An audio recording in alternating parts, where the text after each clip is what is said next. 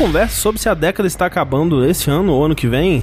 As pessoas que acham que não é nesse ano estão completamente erradas. Mesmo considerando o possível fator do hype, eu não consigo deixar de querer considerar Sekiro entre os melhores da década e com certeza do ano. Eu consideraria vários jogos da From Software, o que acaba sendo meio injusto, né, para essas discussões de listas e tal. É. Que é sempre meio chato se colocar muitos jogos da mesma série ou do mesmo estúdio com pegadas É, geralmente tem que colocar alguma regra aí de um por série, esse tipo de coisa, É, né? mas eu total colocaria Sekiro ou algum outro jogo da From Software num top 10, assim, dos últimos 10 anos. Eu também eu concordo com você e vou além. Eu não teria vergonha em colocar Sekiro e alguns Souls juntos na mesma lista, porque eu acho que eles, apesar de serem, obviamente, da mesma empresa e compartilharem de elementos, né? Eu acho que eles são diferentes o bastante pra você poder colocar sem muito É. remorso os dois desses jogos na mesma lista, né? Isso com certeza são coisas que a gente inclusive vai discutir, né? Se, se eles têm mais semelhanças ou diferenças, ou se dá pra considerar eles como parte de uma mesma obra. Mas nós temos aqui uma pessoa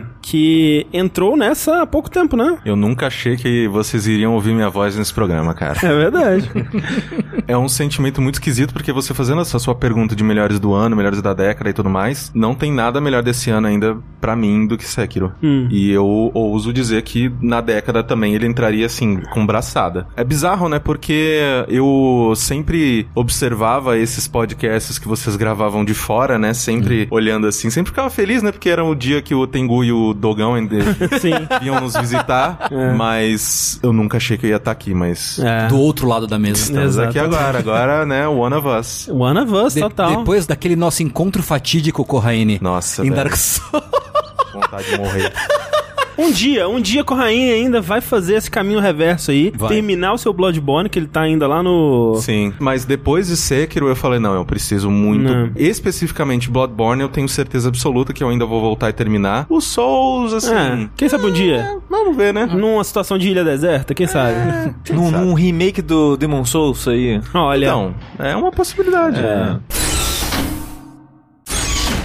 Eu sou o André Campos Eu sou Eduardo Sushi. Eu sou o Fernando Mucioli. Eu sou o Caio Conraine. e esse é o centésimo décimo segundo Dash Podcast no Jogabilidade.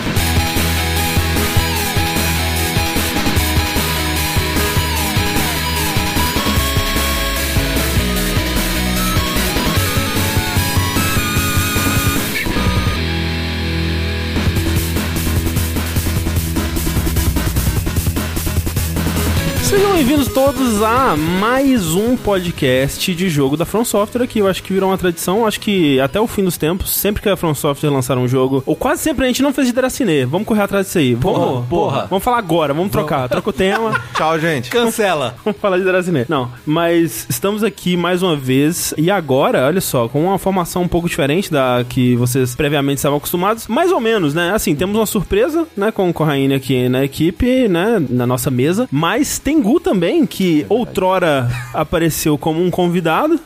Está aqui agora como membro fixo. Pois é, meio que um quase um uso capião, né? T- Isso. Tava tanto aqui que acabou ficando, né? É, foi ficando, ficando, acabou que foi. Agora estamos aí. Estou muito feliz no, do meu primeiro dash como membro do Jogabilidade ser um dash de jogo da From Software. É, oficialmente, né? Porque a gente fez um, um de teste, né? Que foi o do. É, verdade. Joga do como jogo jogo. como jogo, mas você ainda não era. Não era, não era, Então, né? É, que vocês gravaram antes do... Exatamente. do coisa, Da né? Exatamente. E o Tengu tem muitos primeiros com a gente, porque o nosso primeiro Dash em São Paulo foi o Bloodborne. Foi com o Tengu. Olha só. E com o Dogão na Tô- época, né? Me sinto muito, muito privilegiado. Então, olha só, a gente vai falar sobre Sekiro aqui, né? Nós vamos falar sobre todos os aspectos do jogo. Então, fica aí o aviso de spoilers, né? Eu acho que pra Sekiro ele é mais importante até que em outros jogos da From, porque Sekiro ele tem uma narrativa um pouco mais tradicional. Ele tem revelações, né? Surpresas e, E reviravoltas, né? é. Então, se é um jogo que você tá aguardando aí e é um tipo de jogo que você gosta, quem sabe dá uma esperadinha, porque nós vamos ah, estragar, nós vamos spoiler o jogo inteiro aqui. Mas se você já terminou, embarque conosco nessa jornada, ou se você não pretende terminar. Se você, Rafael Kina,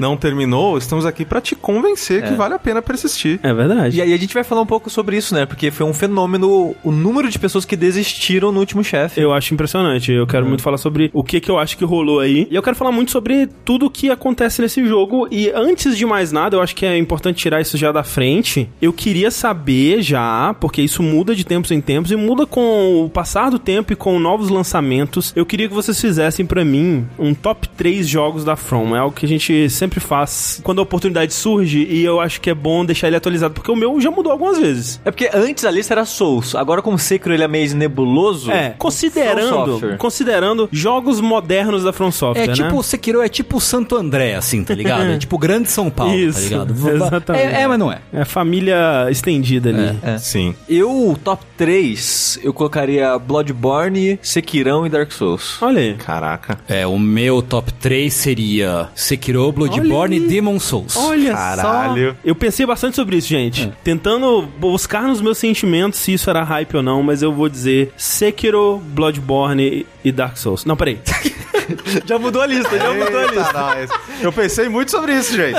é que é muito difícil. Sekiro, Dark Souls e Bloodborne. Isso por gosto ou por importância? Por gosto. Ok, ok. É. Assim, é impossível desassociar um pouco das experiências que a gente teve, Não, né? não sei, é que tipo de importância eu colocaria Dark Souls Não, não. primeiro, entendeu? Sim. Assim, é. Se fosse considerar mais importância, eu mudaria. Mas É. essa minha lista é de gosto, obviamente. Mas eu também tenho um lado sentimental. E esse lado sentimental Não, ele claro. é indissociável da época que eu joguei, da ordem que eu joguei esses jogos e tal. E Corraine, Assim, efetivamente a minha lista tem só dois, né? Porque é, É. o Sekiro em primeiro e Bloodborne em segundo. Mas eu coloco o primeiro Dark Souls em terceiro porque eu joguei, assim, eu não joguei muito dele, assim, eu joguei um pouco.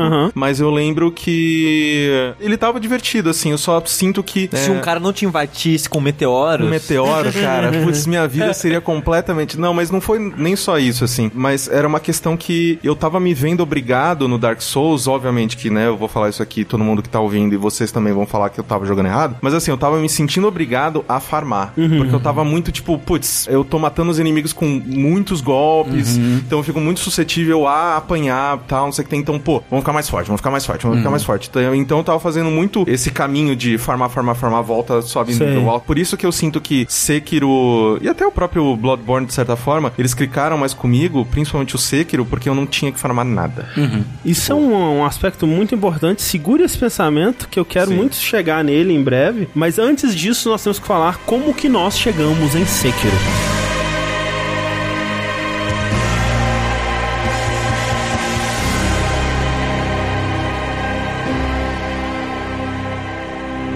My true mentor, my guiding moonlight. Nós voltamos para tempos de The Old Hunters, né? O DLC de Bloodborne, que estava sendo produzido ali no final de 2015, né? Ele lançou no final de 2015. Sim, foi tipo novembro, outubro, algo É. assim. Lembro que eu terminei ele já na Jogabilidade Casa, então foi naquela época ali de mudança, né? Lá, já terminando a equipe de Bloodborne, que também foi a equipe que trabalhou no DLC, após terminar o DLC, começou já a trabalhar no próximo projeto, enquanto uma segunda equipe trabalhava no que viria a ser Dark Souls 3, né? Nesse período, artistas começaram a criar conceitos, né? Desenhar imagens, desenhar personagens e cenários do que poderia vir a ser o próximo jogo da From. E rolou um sentimento ali, um desejo de fugir um pouco do que eles estavam fazendo desde 2009, né? Ou desde antes, até se pensar que Demon Souls estava em desenvolvimento antes. Rolou um sentimento de querer fugir um pouco dessa pegada de Dark Fantasy, de fantasia inspirada pelo medieval é, ocidental, né? E aquela coisa toda meio D&D e até, né? Bloodborne não vai nesse caminho, mas ele ainda é aquela coisa gótica, europeia e tudo mais, né? Sim. Então, eis que um sujeito chamado Tetsu Takahashi, que começou na From como artista de conceito do Bloodborne, e se você pega o artbook, as artes dele são as mais incríveis, é aquelas que tem o personagem num fundo cinza. Tipo, todas essas artes com fundo cinza são dele, são as coisas mais bonitas que tem no, no artbook inteiro, e ele é um um artista incrível. Ele desenhou uma imagem do Japão no período Sengoku, assim, né? Aquela coisa do campo de batalha, né? E, e samurais e tudo mais. As pessoas se apegaram muito àquele conceito. Quem sabe, né? Um negócio desse aí pode ser a próxima coisa que a gente faz. Será que foi ele que fez o design daquele NPC com roupa oriental no Bloodborne? É bem possível. Porque É algumas pessoas talvez não saibam, mas essa equipe principalmente, a equipe A, entre aspas, da From, ela costuma, nos últimos jogos, deixar easter egg do próximo jogo. É. Nos DLCs, principalmente, porque no DLC do Dark Souls 1, você encontra o. Qual que é o nome do cara mesmo? É o Chester. Marvelous Chester. É. Que ele tem uma roupa um pouco mais gótica vitoriana.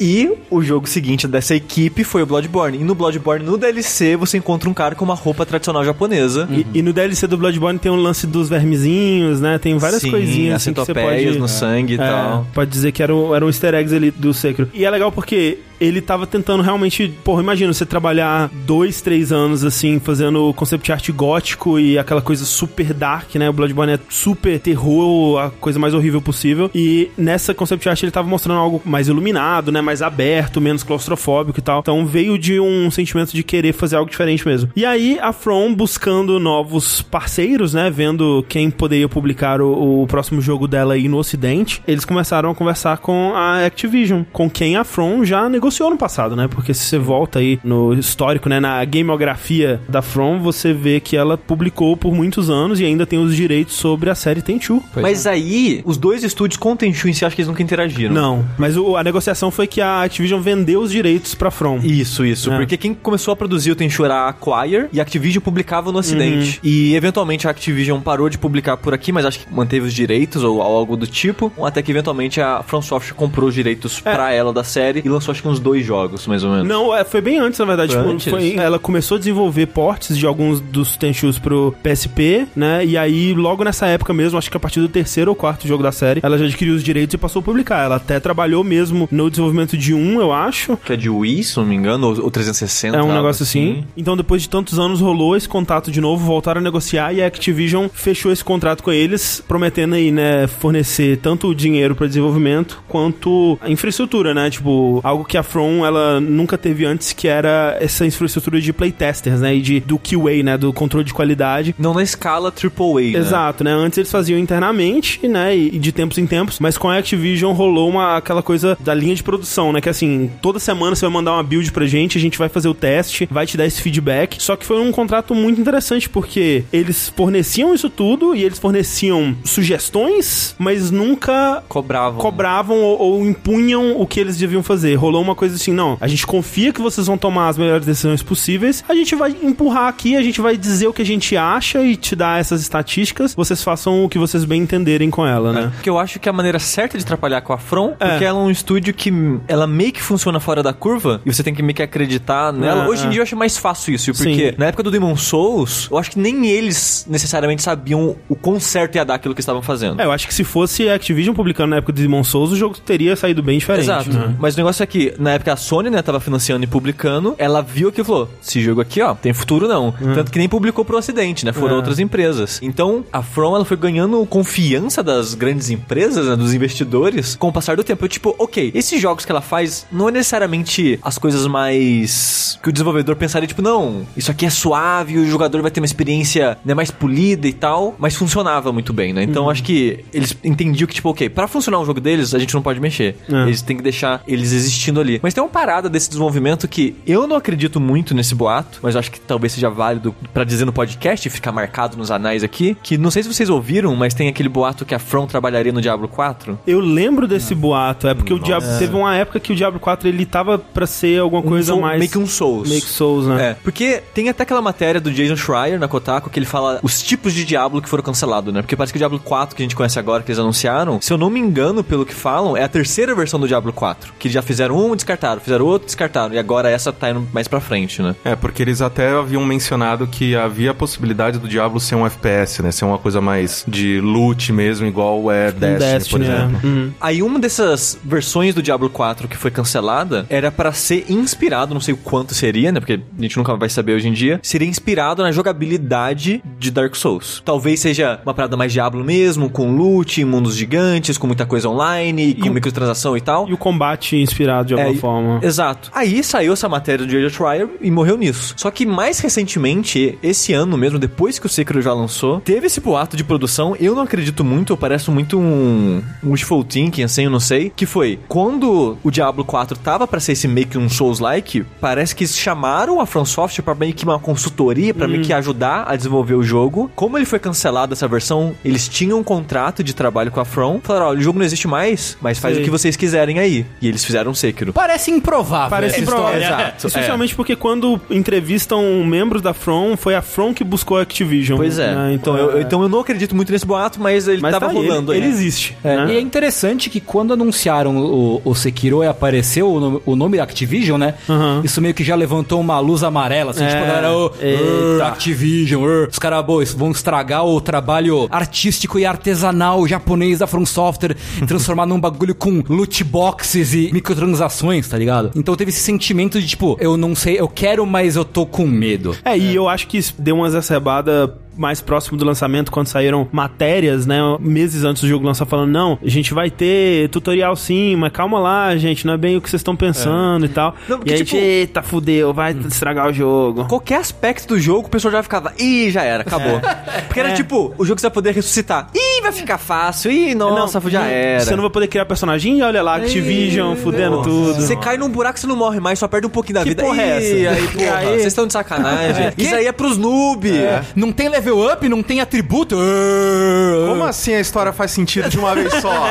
Não, não pode. É, que absurdo. O que já era de se esperar que não seria assim, porque primeiro que a Activision só distribuiu o Sekiro no É, ocidente, né? sim, tem no isso. Japão ela continuou autopublicado, né? A From Sim, Software sim. mesmo publicou o jogo. E outro que já sabia-se que a Activision ia respeitar É. o esquema de É, produção em entrevistas eles já tinham dito isso também. Mas então, Sekiro foi dirigido pelo Kazuhiro Hamatani, que foi previamente o lead designer do Bloodborne, e, né, co-dirigido aí pelo nosso Hidetaka Miyazaki, que de há algum tempo é uma coisa meio nebulosa, né? A gente vê ele mais como um guia do que como um... É meio que respeitando as devidas proporções, obviamente, é meio que o papel que o Miyamoto tem hoje É, na era o que eu ia né? falar, Não, assim. Aquele papel que provavelmente as pessoas devem chegar pra ele com algumas dificuldades, algumas coisas, pedir a opinião dele, e ele, ah, eu acho que isso e aquilo. e Ele aí deve as passar alguns pessoas- conceitos iniciais e aí, tipo, deixa as pessoas seguirem, É, né? Mesmo porque hoje, né, ele já tem uma posição muito mais executiva dentro da From Exato, Software do sim. que, né, do que mão na massa. Ele é o presidente da From Software hoje em dia, ou CEO, sim. alguma coisa é, assim. um desses cargos aí que não É. tem tradução direito. Sim. É. Mas é interessante que até no próprio jogo, nos créditos, aparece o Miyazaki como diretor principal e o Hamatani como co-diretor, diretor assistente. Não, são, o que me dá um. É, com o fato de colocar o Miyazaki como um diretor primeiro assim, é porque todos os jogos. Exato. Pós Dark Souls 2 tem ele, porque eu sinto que talvez eles ficaram com a impressão que o 2 não deu tão certo assim, porque não tinha o nome do Miyazaki, que foi uma reclamação na internet. Se eles acataram a reclamação, eu já- não É, sei. o tal do meme do time B, né? É, Ah, time exato. B. Exato. Exato. Então, Dark Souls 3, dirigido por quem? Miyazaki, Bloodborne, Miyazaki, Deracine, Miyazaki, É. todos os jogos. É tipo Miyazaki. colocar não tem gordura trans na, na embalagem do alimento. Não faz a menor diferença, mas é só É. falar que não tem. É, mas eu acho que, por mais que eu tenha um pouco de preguiça quando falam isso hoje em dia, eu acho que Bloodborne foi o último jogo dirigido pelo Miyazaki.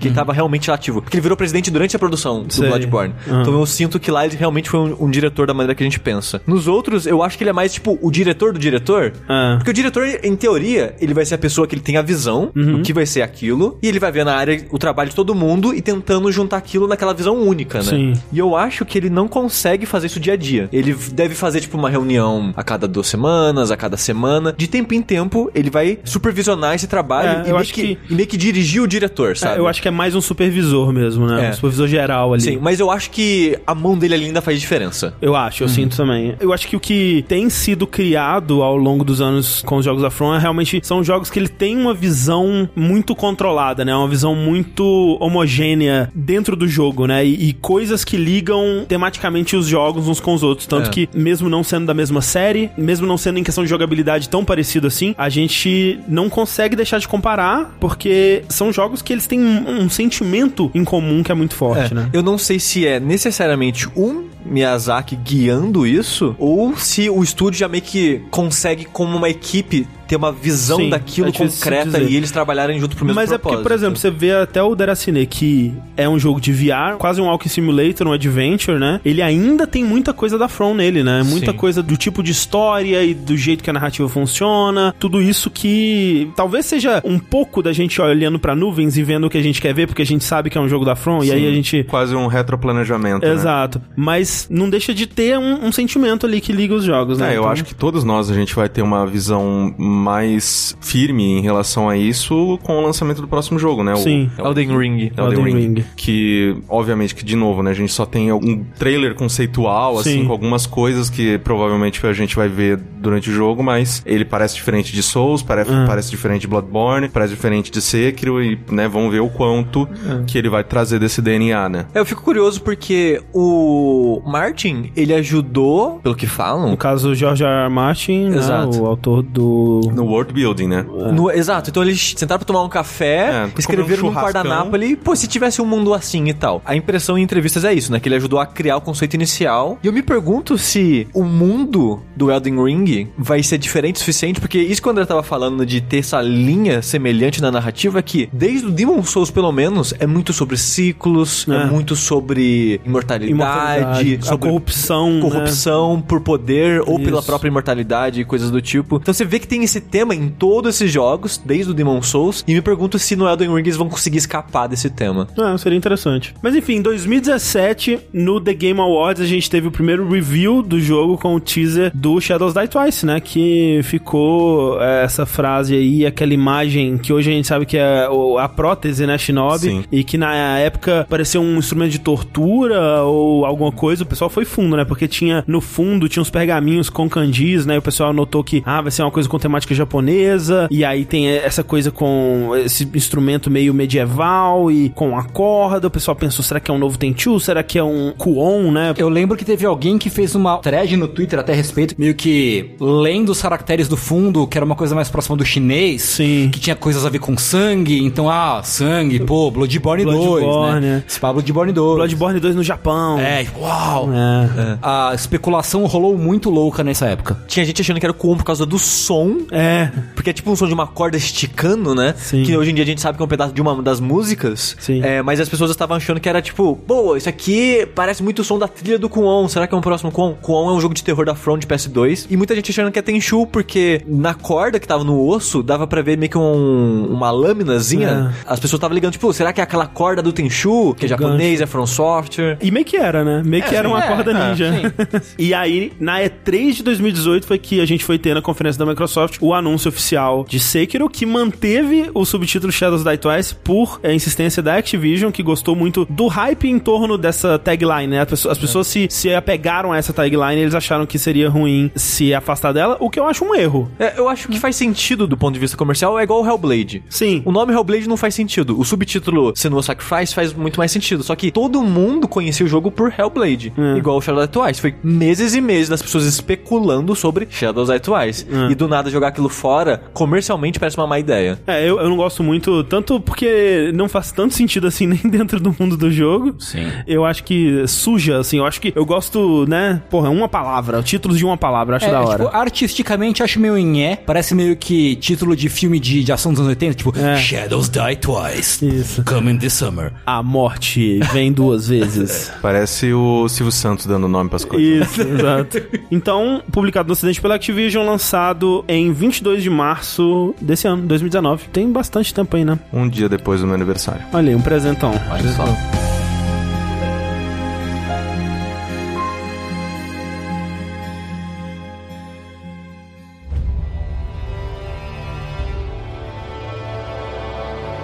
In the closing years of the Sengoku era, Japan was consumed by perpetual conflict. Of war raged on, spreading deep into the mountains, to the land of Ashina.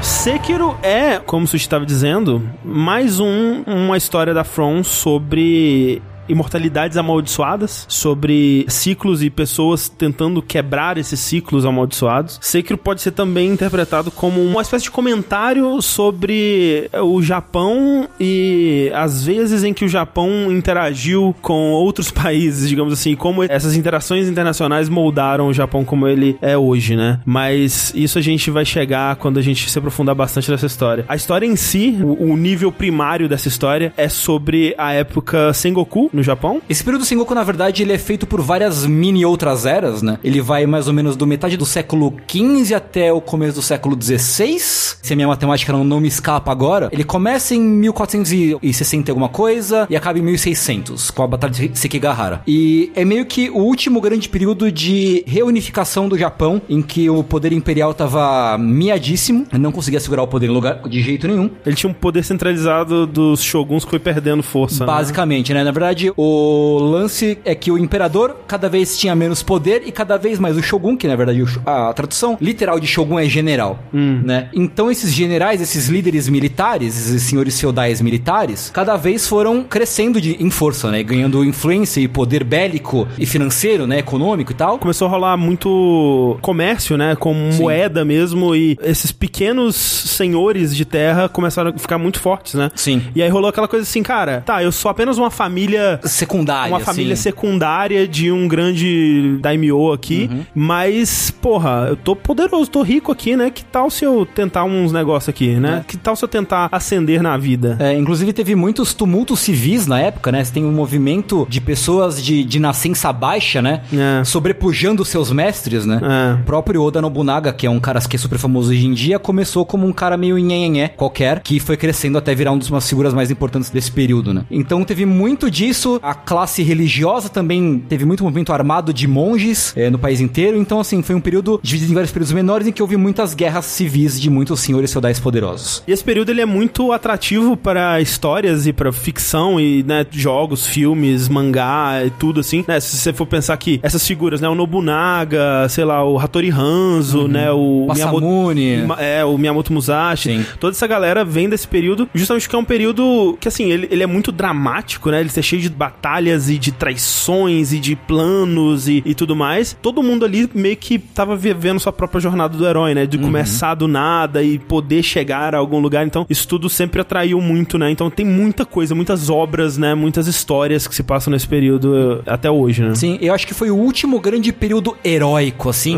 He- Heróico romântico, romântico, Sei. sabe? Do, do Japão. Porque depois, a partir dali, foi meio que a modernização e ocidentalização do Japão. Sim. E acabou se perdendo um lance desse Japão ideal, entre aspas, né? Aham. O puro, entre muitas aspas, assim, da Sim, coisa do, sim. do samurai, do herói, da, das próprias jornadas que nem se É, falou, porque né? também uma coisa que pega é que, pelo fato, né, do Japão ele tá nesse fervilhando, né, nessa divisão e tal, e ah, não, uma, uma galera do, do leste tá se juntando e aí vai sobrepujar, e aí o Uhum. poder fica pra eles, aí depois eles retomam, todas essas coisas. Quem durava nessa era realmente era um herói. Sim. Por isso que, os- que a gente tem esses nomes aí que são sempre trazidos aí, seja por coisas que a gente consome e tal, ou, né, obviamente pela história, que, porra, você durar e você conseguir manter a cabeça no pescoço, porra, parabéns, velho. Você realmente merece ser lembrado. E aí, assim, o Sekiro ele se passa no final desse período, onde já aconteceram a maior parte dessas reviravoltas, né? Dessas tomadas e retomadas de poder aí. E esses heróis já, já surgiram e, e fizeram o que tinham que fazer, basicamente. E Sekiro se passa numa versão alternativa, né? Do Japão, assim, num, num universo onde as coisas são um pouco diferentes, né? E ele tem muitos paralelos com o mundo real, mas sem usar o, o nome das figuras históricas que realmente estavam lá, né? Então ele, ele vai referenciar coisas que aconteceram, mas às vezes com um pouquinho de diferença ou um nome diferente, né? Ou sem usar os, os mesmos símbolos, né? Das famílias e, e essa coisa toda. Ele quer meio que trazer o sentimento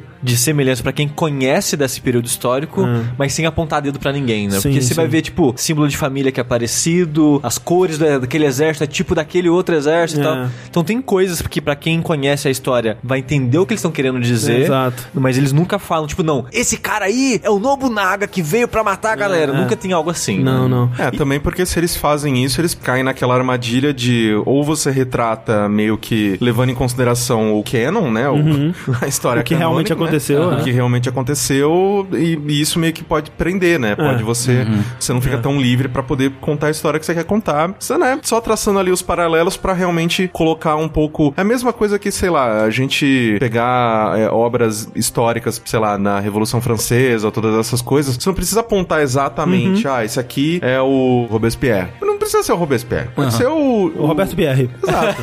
É, e aí eu, por isso que é mais mais legal. Isso. Mas eu acho que a escolha deles foi total criativa, pra eles terem mais liberdade de fazer o que quiser mesmo. Porque Nioh, por exemplo, e Onimusha, eles pegam nesse período, usam o nome da galera e, tipo, foda-se. Vai fazer menos sentido no mundo, vai ficar mais estranho. Mas eles falam, tipo, foda-se, a gente quer colocar o Nobunaga como vilão e vai ter o Nobunaga aqui. É, tipo, meio que cai naquela história do- da fanfic em que você se insere na fanfic. Tipo, É. olha, teve essa guerra com esses monte de heróis, um monte de gente foda, mas tinha uma pessoa que ninguém conhecia. É Assassin's Creed isso E aí. Foi o verdadeiro, é, Assassin's Creed, é. E foi esse carinha sem nome que apareceu ali, que tem as mesmas características do cara que escreveu o roteiro que salvou o mundo, tá ligado? É. Exatamente. Mas você tem, né? Você tem coisas assim que você pode apontar bem claramente, assim, ou quase, né? Você diria, Tengu, por exemplo, que o, o Ministério do Interior, né, que eles se referem, que é o meio que o governo que tá se formando ali depois dessas guerras no, no Japão, né? O governo que vai centralizar e que vai unificar, que já é provavelmente Tokugawa. É, sim. O fim, quem, né, quem ganha a Copa do Mundo do, do Sengoku é Tokugawa, e é Yasuo Tokugawa, ele que ganha. Então ali já, já seriam as forças dele, né? Sim, In- supostamente sim. Indo meio que apagar os fogos que restaram, né? Porque, obviamente, né, história, quem estuda história sabe que não é porque, ah, galera, acabou a guerra aí, bateu 6 horas da tarde, acabou a guerra, valeu. Todo mundo pra casa. Todo mundo vai pra casa, né? Não, coisa continua, né? Mesmo depois de, de Sekigahara, né? A família Tokugawa continuou tendo problemas com alguns clãs que não quiseram, não quiseram se curvar e tal. Então, assim, teve o período de apagação de fogo depois de Sekigahara Sim, sim. e tal. Então, assim, é factível que, por exemplo, a gente vai falar do, do clã Ashina, que esse clã seria um dos clãs que faltou apaziguar no fim da guerra ali, sabe? São os gauleses do... Basicamente. É, e eles traçam, né, vários paralelos das armaduras, né, do Tokugawa, né, a armadura do exército dele ser vermelha, ter aquela Lotus, né, de... É uma outra, flor que eu não me lembro agora. Meio que tá bem claro Sim, o- sim, sim, a, a A alusão ao quê. referência. E o Tokugawa, né, Hattori Hanzo serviu historicamente o Tokugawa, então Sim. ele tinha ninjas habilidosos em, em seu serviço. E aí o jogo abre com uma cena no passado, né? Onde a gente tá vendo ali a retomada de Ashina nas mãos do Ishin Ashina, que vai ser um personagem muito importante nessa história. Mais jovem ali, né? É, são algumas décadas aí no passado. E você vê ele derrotando um general e retomando as terras de Ashina pro que nos olhos dele são os seus verdadeiros donos, né? Que a história é que essa região, Ashina, ela é uma dessas regiões que tentaram se tornar independentes em algum período que a gente não sabe exatamente, e eventualmente eles foram dominados durante a guerra, eles eventualmente conseguiram fazer um golpe pra retomar ela, e é, e é isso que você vê na, nessa cena inicial, né? Numa, numa batalha ali definitiva por quem dominaria essas terras. CGzão bonito. Uma espadada no pé. Nossa É, senhora. gostoso. Ah, de todas as coisas ali, é o que mais me doeu.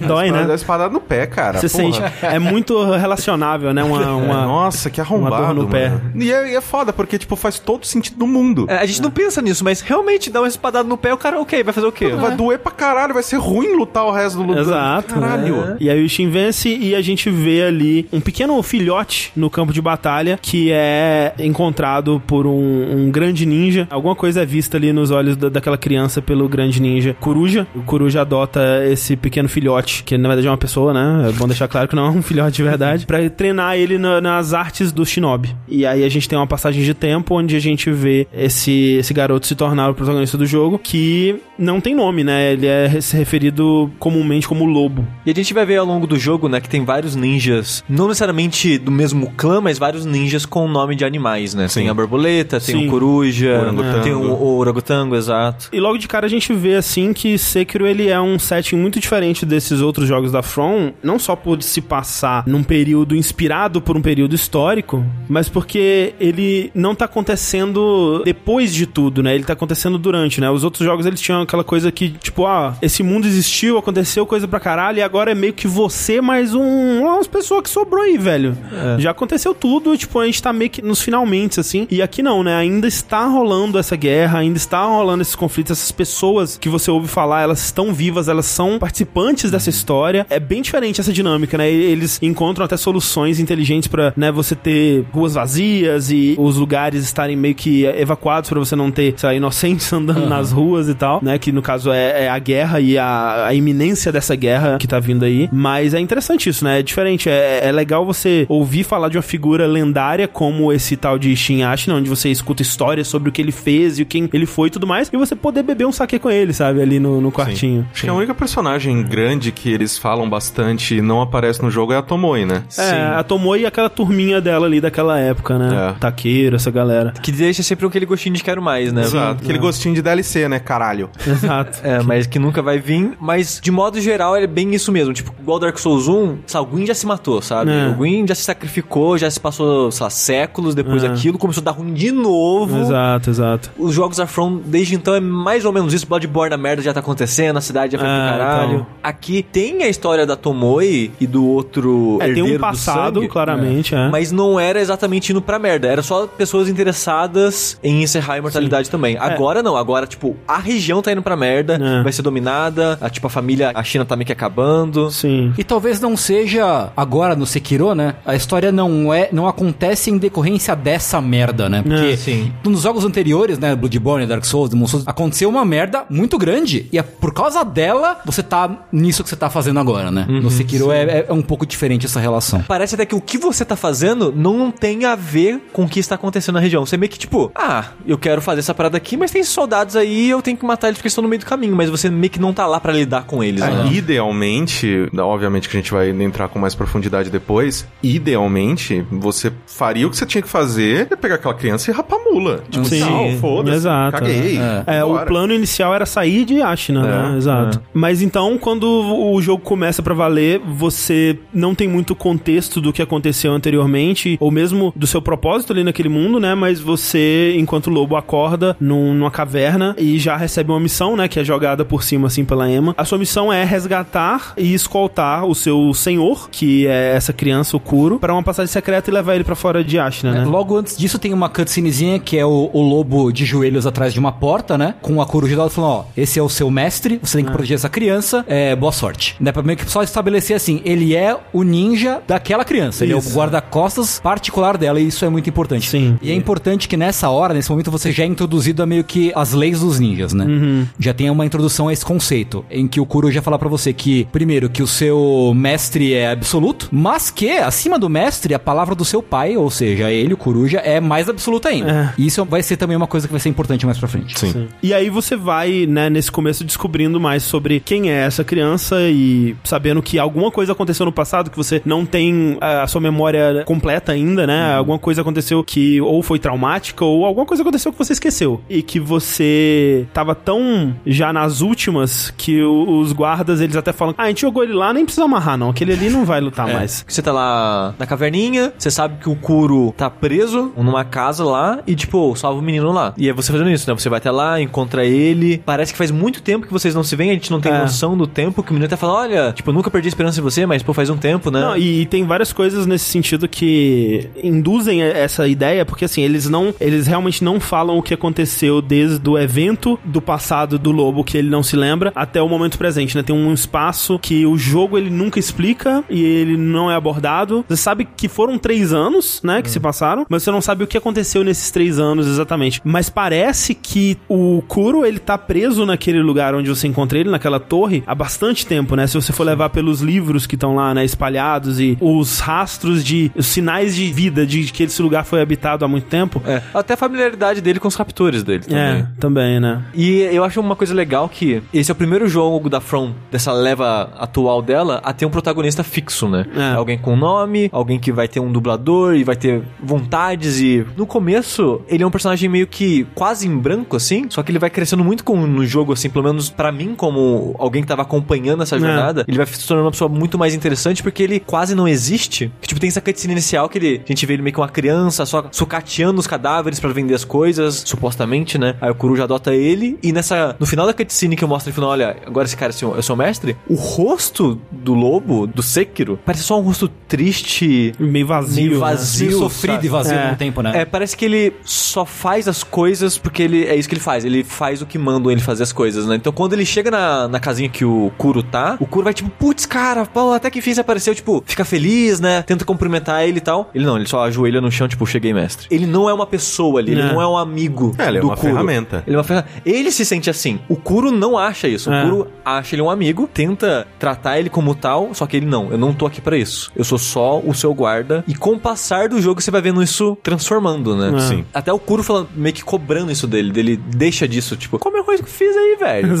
tipo, come na minha frente, porra. Não precisa levar embora, sabe? Tá de Exato. boa. E isso é uma das grandes mudanças, né? O fato de ser um protagonista fixo é uma das grandes mudanças que vem com o fato de que Sekiro, de modo geral, ele é um jogo menos RPG, né? Ele é um jogo mais direto ao ponto. Como a gente disse, você não pode criar o seu personagem, você não pode escolher sua arma, sua build, Sua basicamente, roupinha. sua roupa, não tem fashion souls, né? Vocês sentem falta disso de alguma forma? Não, pra mim eu não fez falta, assim, sinceramente. Assim, não vou entrar agora no mérito de mecânicas e tal, e opções de build e tudo mais. Mas assim, o lance de ser, não ter o fashion e não ter customização nem nada, pra mim não fez diferença. Faria se não acontecesse isso que o Sushi falou. De o personagem ter um crescimento, É, virar um então. personagem legal. Eles usarem isso, né, pra Exato, algum é. motivo. Por que que é assim, né? É, tipo, o que que vocês querem fazer agora que vocês têm um personagem que é um personagem que É. fala e que tem suas próprias atitudes? Porque né? anteriormente meio que não precisava, eu acho. né? É. Ele não precisava ser um personagem único naquele mundo, né? Nos E jogos também anteriores. que tem a questão mais de história, de desenvolvimento de personagem e tudo mais, mas também esse fato dele ser um, um jogo mais focado e afunilado faz com que a jogabilidade dele, na minha opinião, seja polida num nível que eu não sei como isso seria possível, por exemplo, num Dark Souls,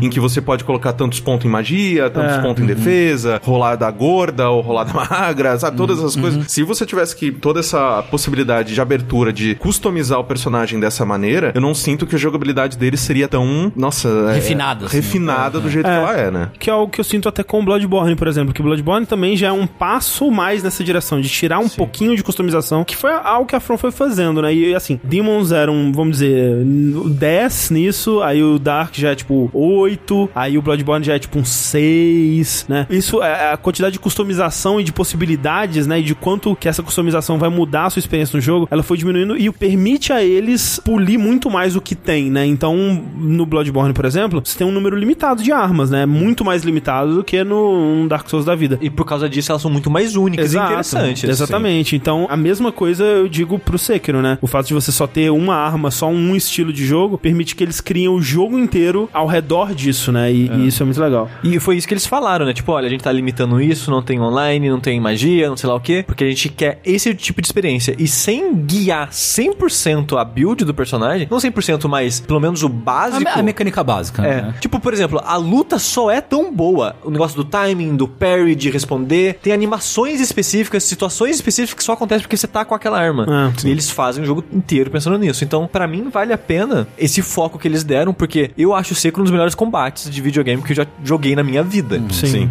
E eu gosto de fazer o build, eu gosto do mundo mais expansivo, com online e tal dos outros jogos, mas experiência é experiência, né? Exato, eu, eu não quero que Bloodborne e Dark Souls deixem de existir, né? Eu não quero que a From pare de fazer jogos desse tipo, que quem sabe ela possa fazer mais no futuro. Mas o que Sekiro fez aqui é, funciona muito bem pra mim. E eu entendo pessoas que, por exemplo, né, poxa, gostavam muito do online, né? Sekiro não tem online. Gostavam muito de criar o seu personagem, de fazer aquele roleplayzinho e realmente É, não tem, de né? se expressar através É. do personagem. O Rafa, né? por exemplo, ele amava jogar várias vezes, fazendo várias builds e vendo como que o jogo mudava. É, com isso, e realmente, isso não tem como se fazer no Sekiro. Eu entendo que muitas pessoas se decepcionaram com isso, né? Uma coisa que o Sushi, por exemplo, não gostou quando o jogo foi anunciado, e na verdade eu acho que tá entre os pontos de medianos pra negativos que eu diria do jogo, é, por exemplo, agora ele tem uma árvore de skill, né? Que é algo que também não existia nos outros jogos. Você tinha é, atributos, mas você já começava com todas as habilidades e você só ia, sei lá, direcionando seu personagem pro que você queria usar mais. E aqui não, né? Tem habilidades, né? Coisas que você pode fazer com o seu personagem que estão travadas até você ir lá e gastar pontinhos pra liberar. No final, eu acabo sendo meio que indiferente, sabe?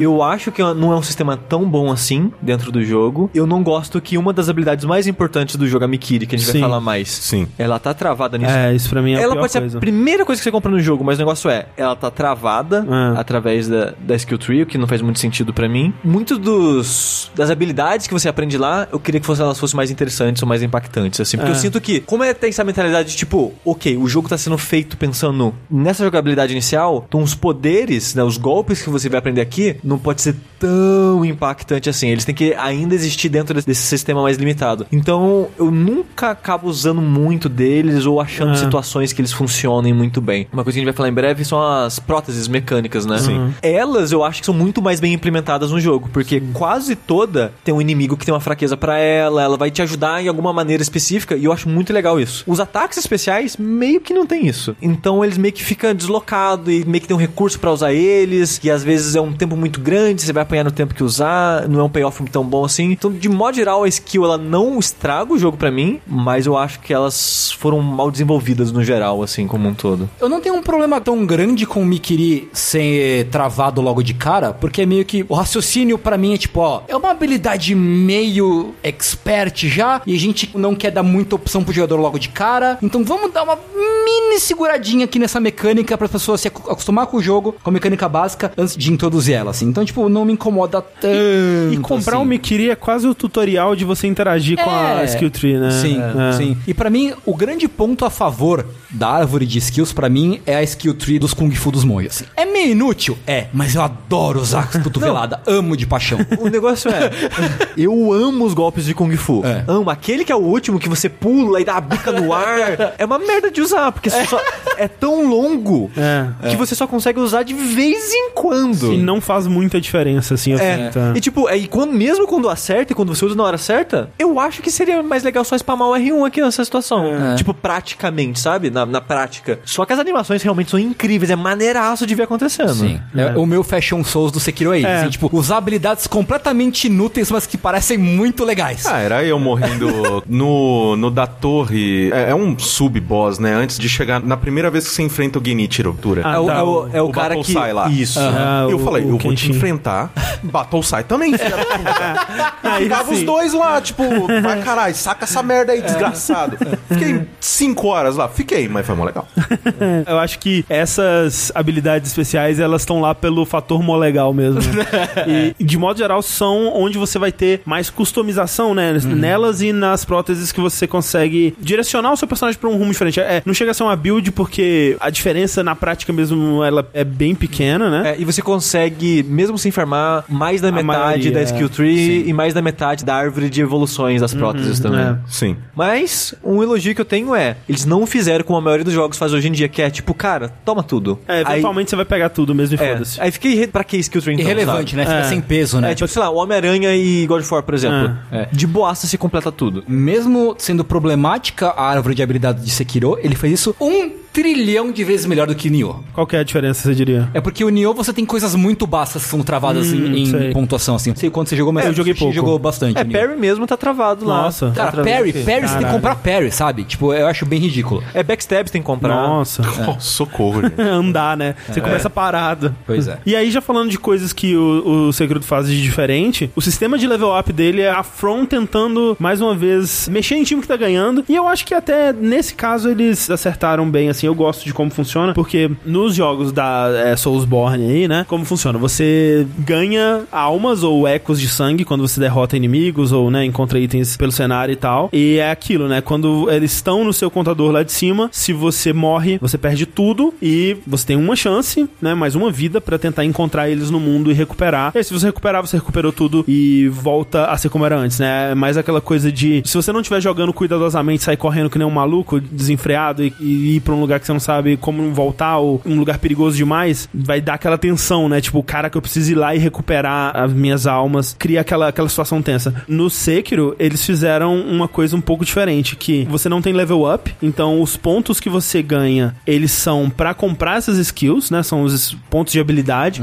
Derrotando inimigos, você acumula essa barra. Essa barra vai enchendo. Toda vez que essa barra enche, marca que você tem um, dois, três pontos acumulados ali num contador. A partir do momento que você ganhou esse ponto, ele é seu. Exato, ele é seu pra sempre. Não importa o quanto você morrer, você garantiu aquele ponto, né? Porque uma das coisas que. Não é que eu não gostava, mas meio que. É, ok. De Bloodborne pra mim era criar tensão nesse, nesse negócio. Tipo, putz, eu batalhei tanto pra ter isso aqui, mas agora eu vou perder. É meio que. De vez em quando era meio injusto, sabe? Que, tipo, você vira uma esquina e tem, sei lá, Sei. cinco bichos te esperando.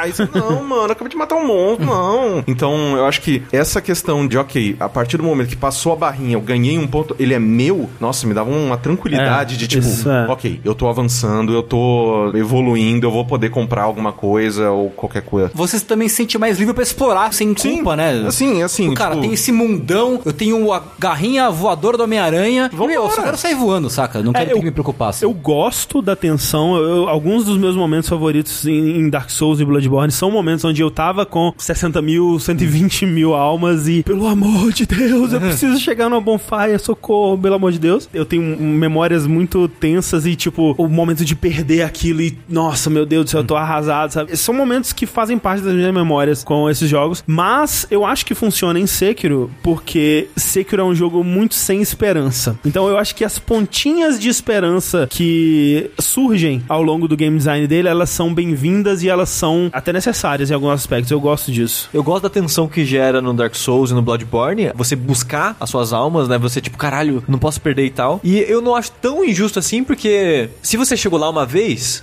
provavelmente você vai chegar naquele mesmo lugar uma segunda vez. Então, se você não perder a calma, É. você consegue reaver é, a sua experiência de volta. Mas ainda assim gera aquela tensão, tipo, putz, agora tem que jogar com mais cuidado e tal. Eu gostava disso nesses jogos. Porque, momento a momento desses jogos, eu não achava que ele era tão tenso assim. O chefe era um pouco mais, né? Porque você sentia que você podia morrer a qualquer momento e tal. Mas durante o jogo, pelo menos durante eu jogar 10 jogos da mesmo, do Sim. mesmo esquema, eu fui perdendo um pouco dessa insegurança, né? Desse medo. No Sekiro, você não precisa do medo da experiência ou dinheiro ir embora pra você ficar tenso. É, exato. Porque o momento a momento do É. jogo, o combate dele é tensíssimo já. É. Só você bater espada com carinha na sua frente já é muito mais tenso do que o sentimento de buscar a experiência, pelo menos pra mim. Sabe que eu tava pensando nisso por um outro lado, né? Porque eu até tava assistindo você e o André jogarem nesses últimos dias antes da gente gravar o, o Dash. E eu reparei que, assim, que vocês dois jogam muito diferente de mim, assim. Porque eu jogo Sekiro como se fosse Tenchu. Só mato os caras no stealth, todos eles.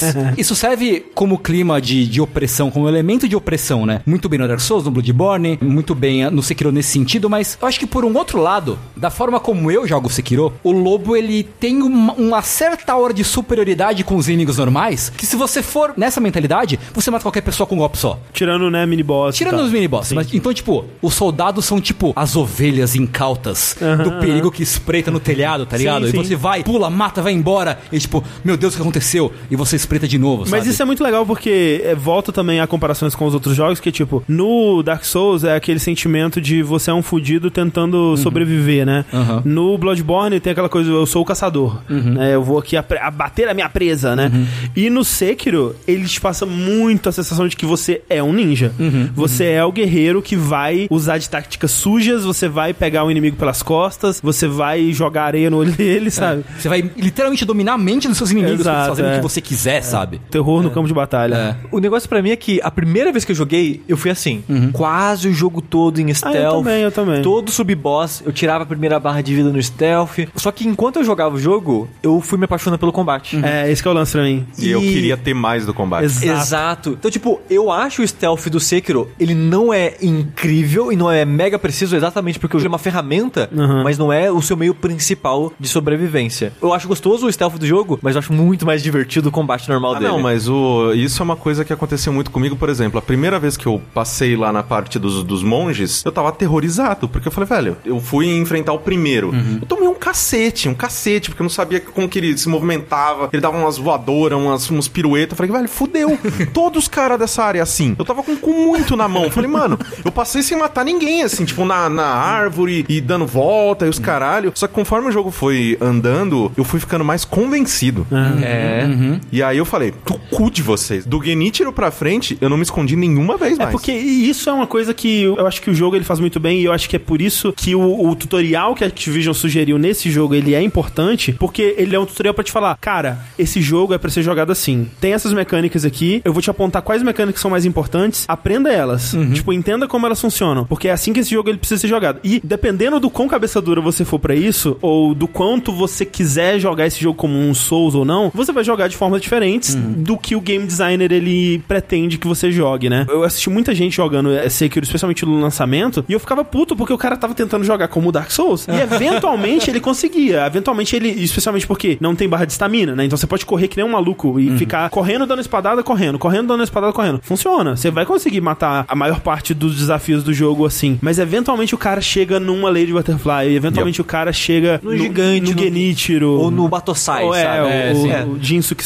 né? É, porque o jogo, ele de tempo em tempo, ele tem um ability check. É. Ele vai ter um inimigo que ele vai trancar você com aquele inimigo e fala: aprende o que eu quero te ensinar aqui, seu eu acho desgraçado. maravilhoso isso, cara. Basicamente, todo mini boss desse jogo, ele é meio que isso. A primeira versão deles, pelo É, menos. é né? ele, ele quer te ensinar alguma coisa sobre esse jogo. Talvez você consiga não aprender e avançar, talvez. Mas se você tá tendo muita dificuldade, tenta entender o que que você não tá pegando do combate do jogo pra esse inimigo. E é um combate muito mais complexo que o de um Dark Souls, sabe? Sim. Então, realmente, ele precisa constantemente cobrar o quanto você sabe dele de você. E é muito maluco, né? Porque assim, eu adoro o combate do Sekiro, eu acho ótimo. Mas na minha cabeça, toda vez que eu tinha que enfrentar alguém no mano a mano, é porque eu falhei no stealth.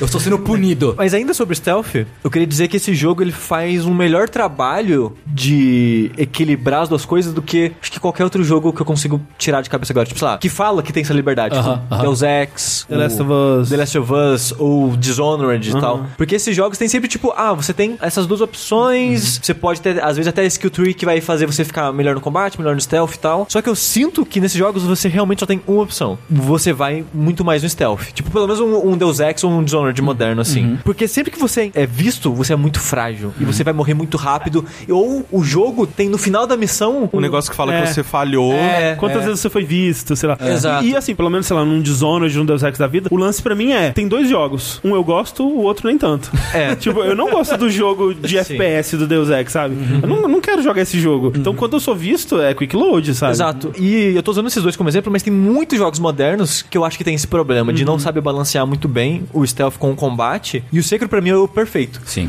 Porque eu normalmente eu abro o combate com o stealth, Sim. talvez uns dois, mas quando chega o combate eu tô feliz, sabe? Eu não tô triste porque É, quando você o é descoberto, pelo menos eu, eu não ficava frustrado. Eu ficava, não, é agora, É, não, agora sim, começou. sim, sim. Sim. Tipo, eu me sentia que eu falei como ninja, mas não ficava frustrado. tipo, tudo bem porque o combate vai ser da hora e vai, vai render uma cena legal. É. E sobre o stealth ainda, eu acho que é interessante o stealth ele não ser super preciso e super realista, porque os inimigos são meio burros. São. Né, tipo- A IA deles é meio zoada. É. Tem coisas, por exemplo, dos inimigos eles te verem através da parede, Uhum. ou saber exatamente onde você tá quando você vira uma esquina e tudo mais, que poderia ter sido mais refinado. Sim. E eu acho que assim, se o stealth fosse tão exigente quanto o combate é, ninguém ia gostar tanto do jogo, eu acho, assim, sabe? Porque, tipo, ia ser muito exigente nas duas formas de jogar, talvez até pra uma proposta de, sei lá, ser um jogo mais de massa, talvez, sei lá, ter um, um apelo pra um público maior, talvez não fosse tão interessante e fosse mais enrolado, não, não fluísse tão bem o jogo, eu acho. E o stealth, no fim das contas, ele é um stealth completo. Ele é um sistema de stealth completo, talvez não tão, como você disse, exigente ou tão polido quanto você esperaria de um jogo que tem o foco nisso. Mas ele é um sistema completo, né? Ele tem o medidor de visibilidade, ele tem, né, escondendo os arbustinhos, ele tem a- uma coisa que muita gente não entendeu como funciona, porque realmente não faz muito sentido. Mas ele tem a pedrinha pra você manipular a IA, né? Você tem as, as pecinhas de cerâmica que, tipo, em qualquer outro jogo, você jogaria elas no chão pra fazer o inimigo ir até onde você jogou, né? Ou então você faria um barulho onde você tá pro inimigo ir até você. Nesse jogo não faz nenhum sentido. Você mas joga na pessoa pra atrair ela até você. é, tipo, caralho, como assim?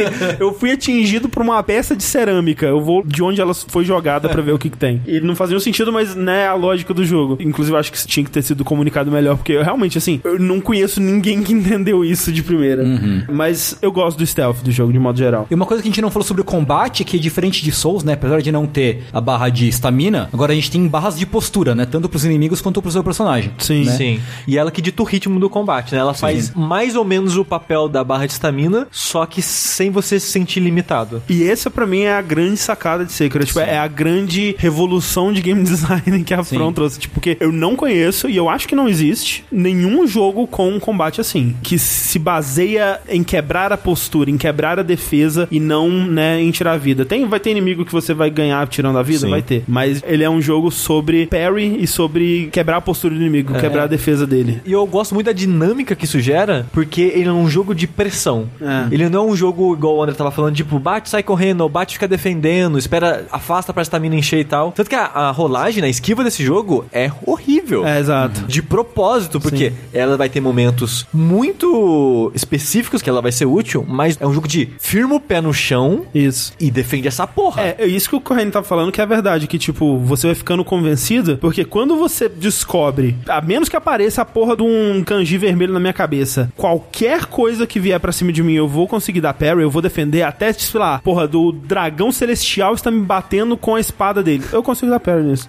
tipo, qualquer coisa, velho, qualquer coisa. Quando você realiza isso, né, no jogo, isso muda o jogo pra você, isso Sim. muda o jeito que você encara. Tipo, não importa o quão intimidador, o quão, sabe, gigantesca seja a arma desse inimigo, se eu conseguir ler o tel do ataque dele, se eu conseguir entender o ritmo que ele tá me atacando, eu vou conseguir me defender. E é muito É satisfatório. muito, Você chega no inimigo, você dá duas espadadas, a segunda ele defende. E conforme você vai aprendendo os inimigos, todos eles meio que tem que um- uma dança padrão pra É, todos, é. né? Por exemplo, o anãozinho lá. Você bate nele até ele te dar um parry. É. Quando ele te dá um parry, ele sempre vai te dar dois ataques seguidos. Então você sabe, deu parry, dou dois parries nele, volto atacar ele. Todo inimigo tem meio que uma dança padrão que você consegue entrar nela e repetir pra sempre. É, e o lance é você entender como cada inimigo funciona pra você conseguir extrair do inimigo o comportamento que você quer, né? Então, Exato. por exemplo, eu lembro dos que na tradução virou os fencers, né? Que são aqueles samurais de, de kimono azul que ficam no Sim. topo do castelo. Que é maravilhoso enfrentar eles ele. são Nossa. incríveis, cara. Eles são muito agressivos e eles usam o estilo do Ishin, né? Que é o Ichimonji, aqueles golpes quadrados, né? Assim, que eu acho muito da hora. Eles, né? Você vai aprender que existe uma forma muito confiável de você fazer eles atacarem com investida, né? Com o golpe que você consegue dar o Mikiri. O combate contra eles, pra mim, é isso. É, é forçar eles a usarem aquele golpe pra eu dar o contra-ataque e derrotar eles, né? E é muito legal. isso. Inclusive, Mikiri é um dos golpes que mais dá satisfação Nossa de acertar Senhora. na história dos videogames, assim. Sim. Tipo, É, é meio que você passar a piroca na cara do inimigo digitalmente, né?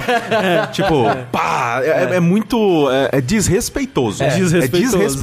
Já que a gente tá desrespeitoso. aqui, pra quem não jogou, eu vou explicar porque Mikiri é maravilhoso. Todo ataque de kanji com investida. É porque tem ataques que são indefensáveis ou a defesa deles tem que ser um parry perfeito, né? No é, caso do, é, dos Mikiri. É que assim, esse jogo ele é meio que um pedra, papel, tesoura. É. Todo ataque sem kanji você pode defender da parry normalmente. O ataque de kanji é um ataque que requer mais atenção. O kanji, inclusive, significa cuidado, né? que é perigo. Perigo. isso. Perigo. Três- Seu madruga, né? Perigo! Tem três situações que pode acontecer aí: um agarrão, um ataque horizontal e um ataque de investida. Você só vai saber qual desses três ataques é observando o inimigo. É. O kanji tá lá exatamente pra tipo, olha, agora. Presta atenção. Presta atenção. É, vai não, vir uma é, parada não é um kanji pra cada um desses ataques. É, É. só um pra esse grupo. Poderia Exato. se tornar quase um quick time event, né? Se tivesse um pra cada e você só tá reagindo ao que acontece. Em um jogo feito por outra empresa Isso. seria um Quick Time Event. Exato. O que o combate de Sekiro faz é, mais do, até do que em outros jogos da From, é depender muito de você ler, conseguir ler com clareza o que o inimigo tá fazendo. É por isso que a gente tava até comentando com o chat no- durante a live. Ah, por que, que o, o Genichiro ou o Coruja ou os, os chefes que você enfrentam, eles são tão maiores, né? Parece que o Sekiro é um anãozinho. E tipo, na história, provavelmente eles são mais ou menos do mesmo tamanho. Eu acho que o Sekiro e o Genichiro são mais ou menos da mesma altura. Sim. Mas no combate ele precisa ser maior que você pra você ver o que ele tá fazendo, né? Pra você ler o golpe dele. Então a From ela trabalhou muito mais, muito mais nisso. Então tem entrevista onde eles falam do balanceamento do jogo. Em outros jogos, ah, um ataque ele tá muito forte ou difícil de, de contratar. Ah, a gente diminui a velocidade dele ou então diminui os atributos dele, né? Ele vai causar menos poise ou menos dano, seja lá o que for. E tá balanceado. No Sekiro era muito mais difícil porque você tinha que mudar a animação. Você tinha que fazer talvez o inimigo puxar um pouco o braço pra trás ou ficar mais alguns frames naquela posição pra você ler aquilo melhor, né? Então era muito mais complexo. E pra alguns ataques, como o Sushi tava falando, eles viram que eles precisavam de alguma coisa a mais, porque seria muito desleal, muito difícil se esses ataques indefensáveis fossem só pela animação também, né? É. Então eles te dão uma diquinha. Mas a dica é boa porque foi uma ferramenta que eles usaram pra não desacelerar o combate. É. Porque é, é rápida. É. Tipo, mesmo os ataques com o kanji são mais rápidos que um ataque de um Souls no modo geral, assim. Sim. Um, ta- um ataque de velocidade média, digamos. Então, é uma maneira de você ficar atento, ter tempo de ler o ataque do inimigo e é tão satisfatório responder com a resposta certa a cada coisa, porque É. cada uma tem uma punição. Se for um ataque horizontal, no Sekiro você pode ter um pulo duplo, entre aspas, que você chuta a parede ou chuta a cabeça do inimigo pra ganhar uma, uma segunda altura. Quando o inimigo dá um ataque horizontal e você dá um chute na cabeça dele, ele toma um dano maior de poise. O agarrão, você normalmente esquiva. É, você tem que sair dali. É, você tem que sair dele. Dá um pulo pra trás, que também tem um pouquinho de iframe, É. ou dá uma rolagem pra alguma direção. Sinto falta de algo, alguma resposta pro agarrão, uma Ah, é resposta alguma- mais. Uma resposta mais assertiva. Mais dinâmica. É. É.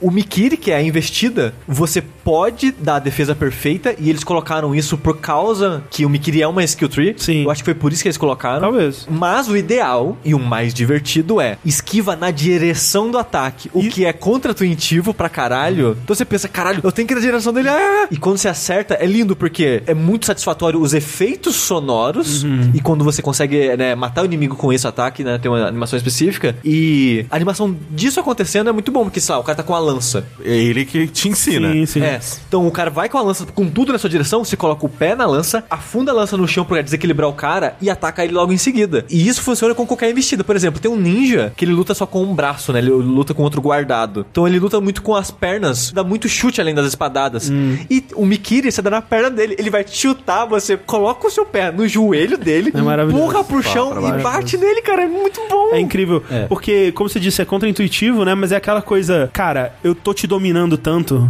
que eu vou na direção do seu ataque. Eu não tenho medo. Eu não conheço o conceito do medo.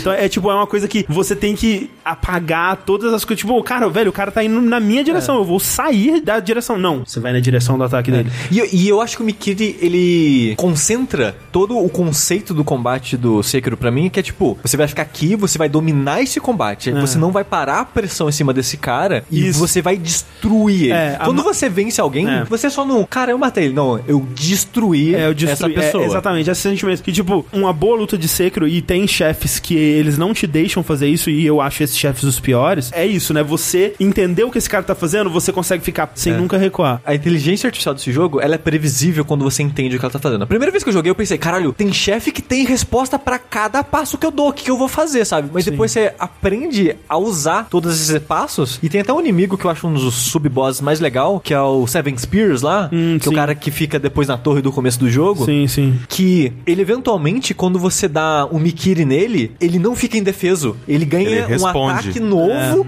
só nessa situação. E aí, quando você dá a defesa perfeita nesse ataque, você des- desestabiliza ele do maior jeito. Isso. É, sai catando cavaco e cai de joelho no chão. É. Sim, aí você. Nossa, você desmonta ele na E é, e é porrada. muito foda, porque a princípio você fica, eita caralho, ele, tipo, reverteu minha parada. Não, e esse inimigo, ele, inicialmente, ele é muito agressivo, ele é muito assustador, porque parece que não tem janela pra você atacar ele, sabe? É tipo, sei lá, você pode jogar a bombinha nele, sei lá, gastar tudo, e o lance é, fica calmo e responde ao que ele tá fazendo, né? E quando você aprende todas essas manhas, um combate fica muito mais divertido, porque é, é muito foda isso. Porque esse jogo, apesar dele ser muito difícil, ele quer que você se sinta foda. E é por isso que ele é difícil. Sim. Porque ele quer que você sinta que você realmente dominou aquela luta. E ele entrega de bandeja algumas coisas pra você de propósito, só pra ficar legal. Tipo esse ataque do, do É. cara. Tipo, ele sempre vai dar esse ataque, que não é um parry muito difícil, que na primeira vez talvez te pegue desprevenido, mas na segunda você já entende. E você, tipo, vem então, seu fodão. Você não é um fodão? Então vem então. E você responde.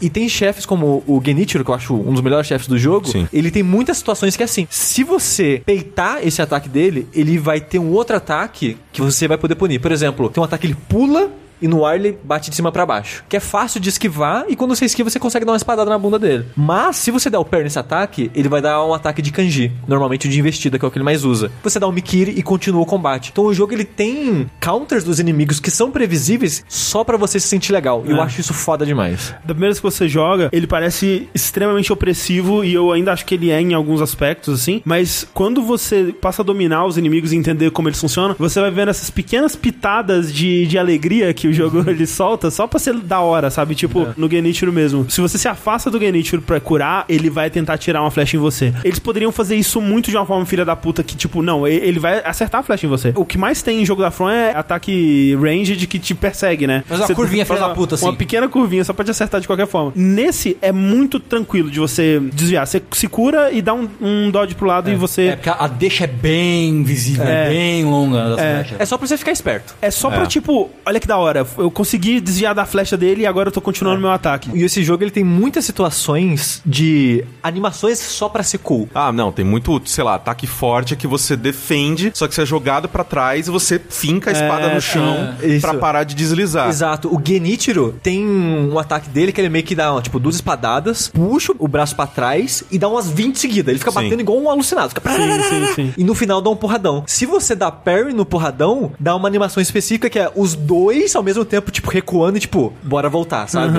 Então, tipo, tem muita animação específica de ataques específicos que é, é só pra, tipo, cara, olha que foda essa luta que você tá tendo. Sim. É o melhor sistema de combate do mundo. É o melhor sistema de combate do mundo. É o melhor eu nunca me senti tão em foda, tipo, poderoso num jogo, mas ao mesmo tempo, se eu vacilar, eu vou vacilar bonito. Exato, é isso que é legal, né? Que é. não é um sistema de combate foda que nem Quick Time Event, né? Sim, que, sim, sim. que é muito da hora o que tá acontecendo, mas você mesmo não tá fazendo É. grande coisa ali. E aí eu queria saber de vocês so- sobre isso. A dificuldade do jogo. A dificuldade foi algo que foi muito discutido quando ele saiu, né? Se eles tinham exagerado na dificuldade, se era o, jogo mais difícil da From, se deveria ter um, um modo, Modo easy, ou easy, não. é. Eu acho que até, assim, a gente já conversou bastante sobre isso no Vértice, assim. Eu acho que nesse caso, a decisão do game designer é, é a mais importante, né? Se o game designer ele julga que a experiência ideal do jogo dele é a que ele tá entregando e que colocar um modo easy atrapalharia a mensagem, o sentimento que ele quer passar ali, eu acho válido. Eu repito, talvez fosse interessante ter opções de acessibilidade, né? E isso eu acho que é algo que todo jogo deveria fazer, né? Mas não introduzir isso como opção de dificuldade. É opção de acessibilidade, é outra coisa, né? sim. É pra você colocar o jogo de acordo com a sua capacidade física e mental ali, e isso tem acontecido mais e eu espero que aconteça, né, cada vez mais e mais em, em mais jogos. É, oferecer oportunidade de pessoas que provavelmente não conseguiriam aproveitar Exato. o jogo, que eles também tenham, né, a sua chance sim, ali. Sim. Mas, né, na questão do Easy Mode, eu concordo com o argumento de que esse jogo, sem essa tensão absurda do combate, sem a opressão da dificuldade dele, pra mim ela é uma dificuldade opressiva, ele não seria o que ele é. Ele não me passaria a mensagem, o sentimento que o- as boss battles e o combate do jogo passa sem isso, né? Falando dessa dificuldade, uma das coisas que acontecia quando eu jogava lá, Dark Souls a primeira vez, Bloodborne a primeira vez, aquela explosão de adrenalina quando você tá no primeiro chefe ou numa área pela primeira vez e você fica tipo, caralho. Eu lembro quando eu enfrentei o Gascoigne pela primeira vez no Bloodborne, meu coração parecia que ia explodir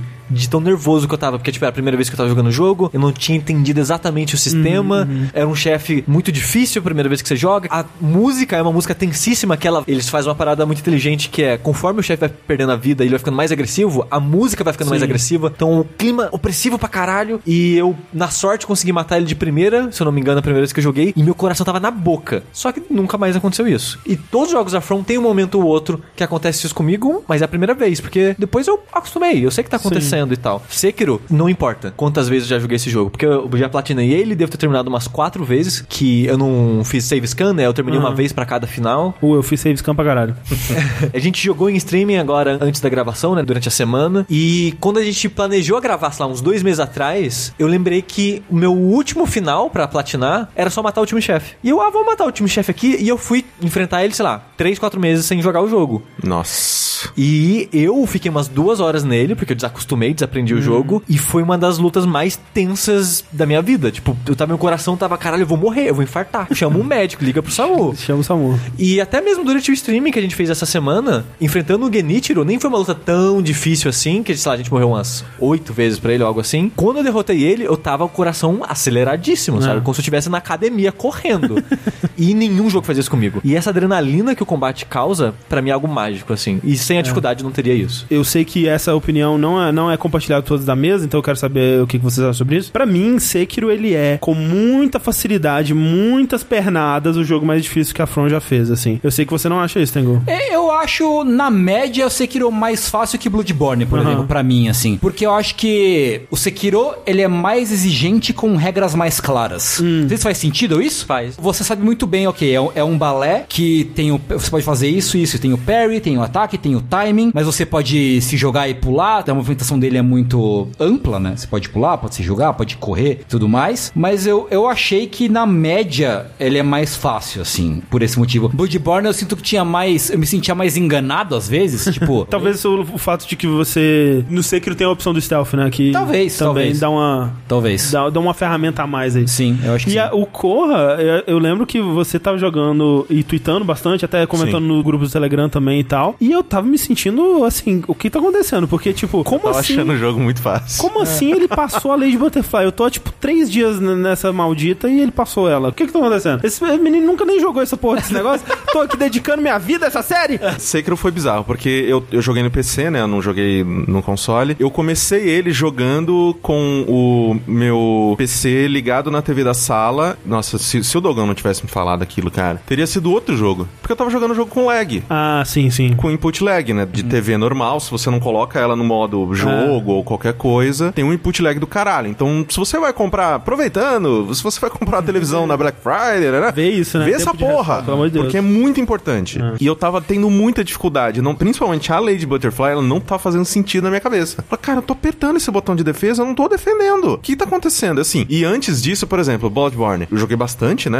Eu, eu acho que eu joguei bastante, É, não sei. do- eu acho uns dois terços. Uns dois terços do jogo? É. Ah, você parou, tava em, em Kenhurst, né? No castelo lá. Sim, sem entender parry. Eu nunca dei parry naquele jogo. Sim, sim. Não fazia sentido na minha cabeça, nunca fez e tal. No próprio Dark Souls também. Assim, parry em jogos nunca fez sentido pra mim, ponto. Então a primeira vez que eu tava jogando Sekiro também não tava fazendo sentido. Eu, Puta, mano, que saco. E esse é um jogo que aparentemente ele tá me pedindo muito isso. Aí beleza, primeiro foi o Dolgão falando, cara, acerta essa porra na sua TV porque provavelmente está jogando com atraso. Aí foi o primeiro peso do. Rock Lee. Mas exatamente.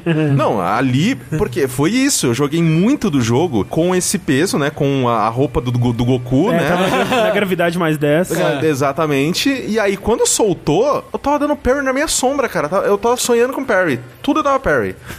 Dali pra frente, o jogo clicou. Isso é muito importante mesmo. E na minha TV, ela tem um ótimo tempo de resposta. Então, eu jogava, né, legal, barará. Quando eu vinha pra sala jogar fazer stream aqui, que essa TV, ela não tem Não. um tempo de resposta tão bom. Não, e, e ainda tá passando por uns cabos de HDMI de 10 metros, né? Então é uma foda. E tipo, quando eu vinha do quarto pra cá, era tipo uma hora de jogo até eu acostumar com o time dessa TV pra sim. conseguir jogar nela. Porque senão realmente é muito complicado isso. E essa parada do peso, pra mim, aconteceu num assunto não tão relacionado assim, que o jogo ele tem um modo make hard.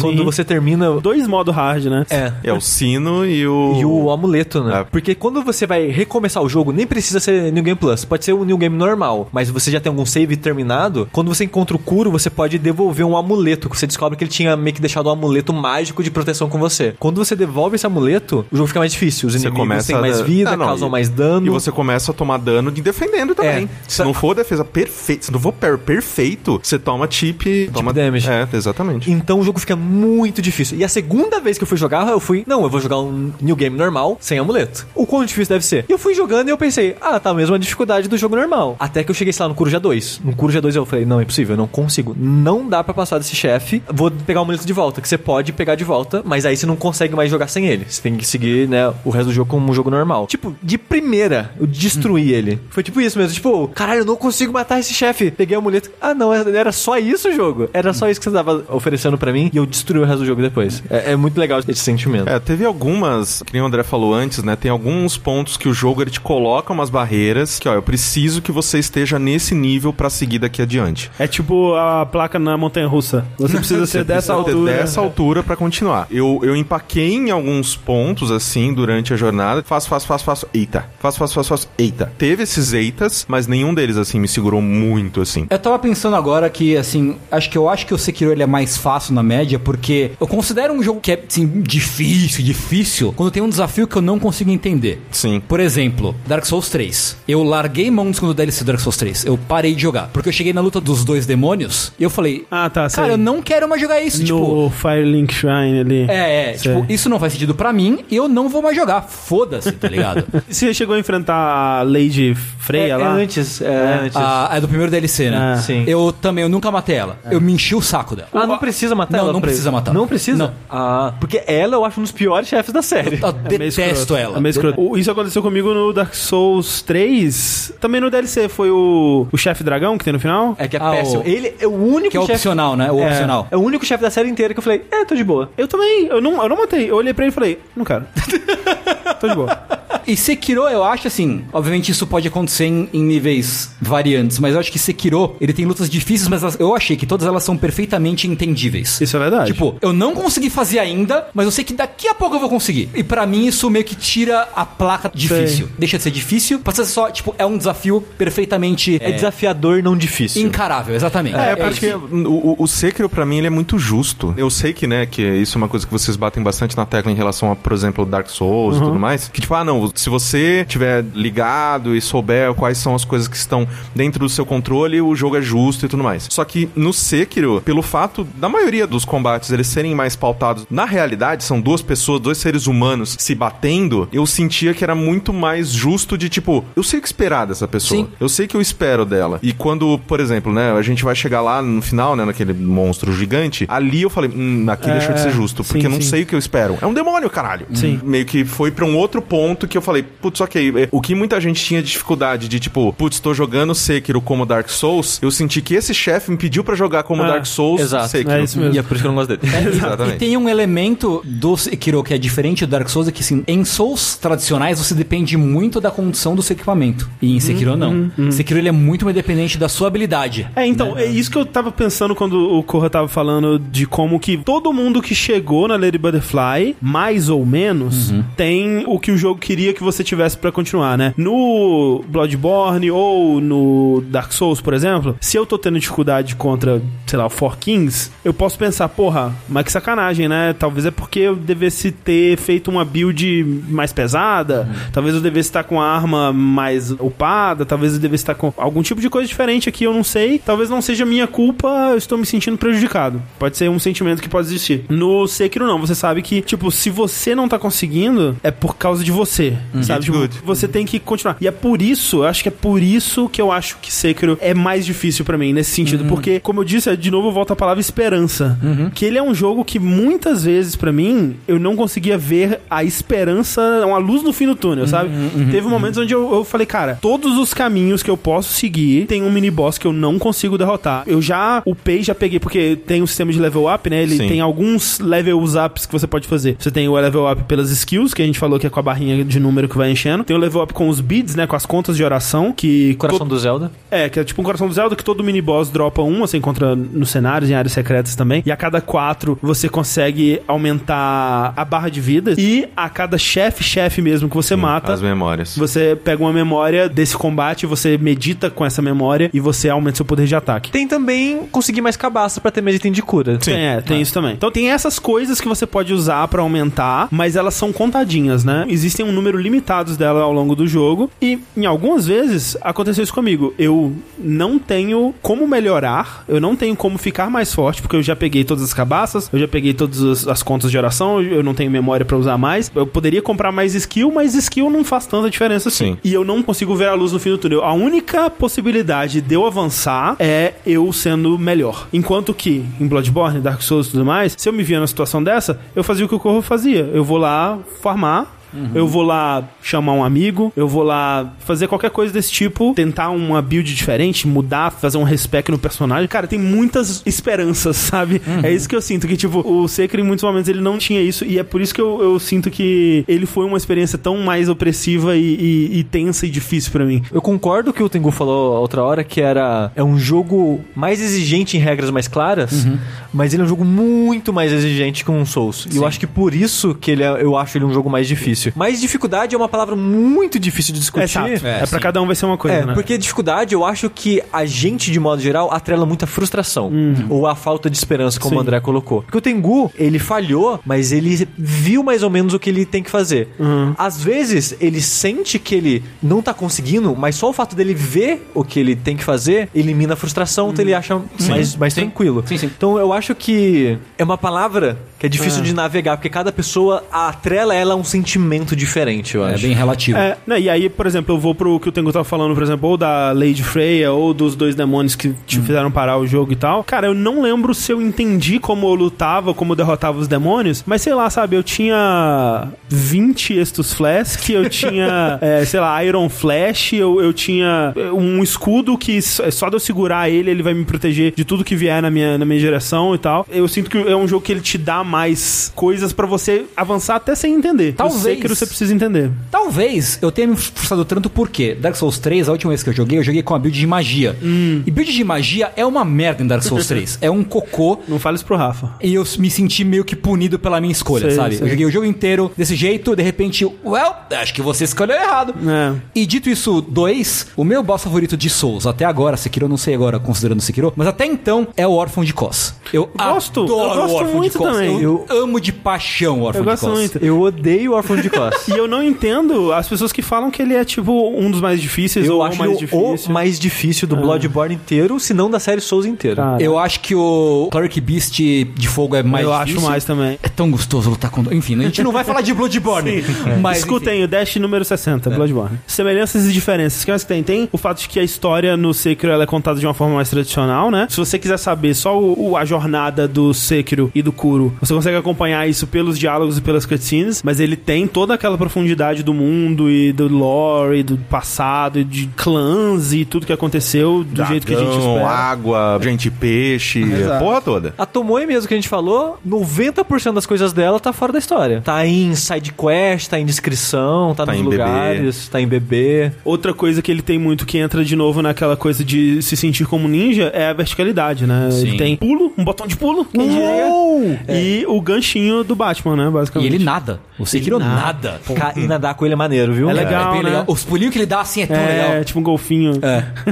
Me lembra o Kratos nos primeiros God of War, ele tinha É, esses, é, pode crer. esses pulinhos de golfinho também. Pode crer, pode é, crer. porque você começa podendo nadar na superfície, eventualmente você consegue mergulhar, né? E Sim. dá uma dimensão nova pra algumas áreas, né? Tem uma nova área pra você explorar, É, e basicamente. tem até áreas que coloca puzzle subaquático, né? Tipo, É, tem mini boss subaquático, inimigo. é. Tem headless subaquático, pelo amor de Deus. Sim. E aprender a habilidade de nadar é meio quase um mini Metroidvania, porque você sente que o mundo abre um pouco É. pra você, aí você começa a revisitar várias áreas pra pegar itens opcionais. É. Sim. E essa verticalidade é algo meio sem precedentes em Sons, né? Nu- Sim. Nunca tinha tido esse tipo de possibilidade de exploração do jogo. E eu fiquei com medo do level design não acompanhar, né? Sim, sim. Mas eu acho que ele super acompanha. Ah, Nossa, eu acho o level design maravilhoso desse Sim, jogo. É. tanto que uma coisa que a gente tava até discutindo um pouco de maneira mais superficial quando o Tengu falou que ele gostava de ser um ninjão, é que grande parte dos inimigos você consegue subir bosses e tal. Até bosses bosses tem a opção de você encurtar muito a batalha, Sim.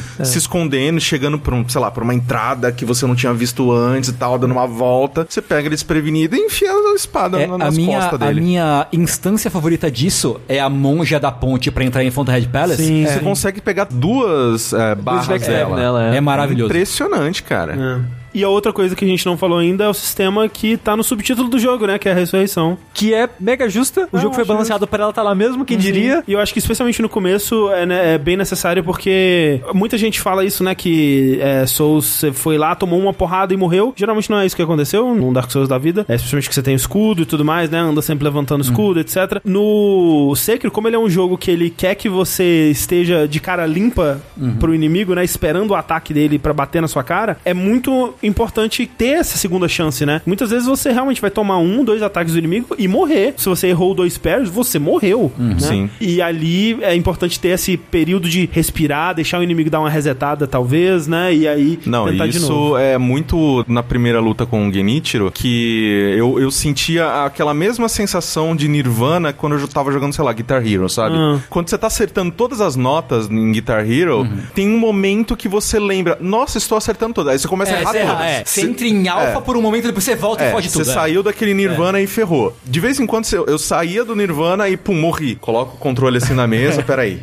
Respira, vamos de novo. Então, ter essa possibilidade de tentar de novo favorecia a questão de manter sempre um ritmo bem alto de ação, porque nos chefes em que, sei lá, eu, eu morria e tinha que voltar, tinha que andar até o chefe e tudo mais, você perde o- o, o ritmo. Então, meio que você poder tentar de novo, eu achava que contribuía para que esse ritmo ele continuasse alto o tempo todo. É, E é legal porque você pode acumular, acho que até três ressurreições no jogo, Sim. né? Tem uma que sempre recupera quando você morre e tem um, duas que vão recuperando à medida que você vai jogando. né? É, três vai- se você usar o item que ele destrava, né? A, Isso. a ressurreição. É, mas fora isso, é legal porque você também não pode ficar morrendo e tentando de novo, né? Você tem uma chance e aí a próxima vai ser liberada se você der um ataque de. se de você tirar uma. É, É. se você tirar uma barra, né? Do, do inimigo. chefe. Aí É, você exato. pode morrer mais uma vez, né? E tentar de novo. Exatamente. Então é, é bem balanceado. Uma coisa Sim. que eu gosto muito desse sistema, indo na- no espírito do ninjão, é que você pode fazer aquilo de tipo, ah, morrer, os inimigos começam a ir embora, né? Aí você espera eles irem embora um pouquinho. Opa, vivi! Opa, te matei! Opa, fugi! É, é tão gostoso. Eu, É vi- eu fiz isso no primeiro sub-boss, eu acho. Um dos primeiros sub-boss, o samurai de, de espada, que você pode ver por cima. Sim, sim.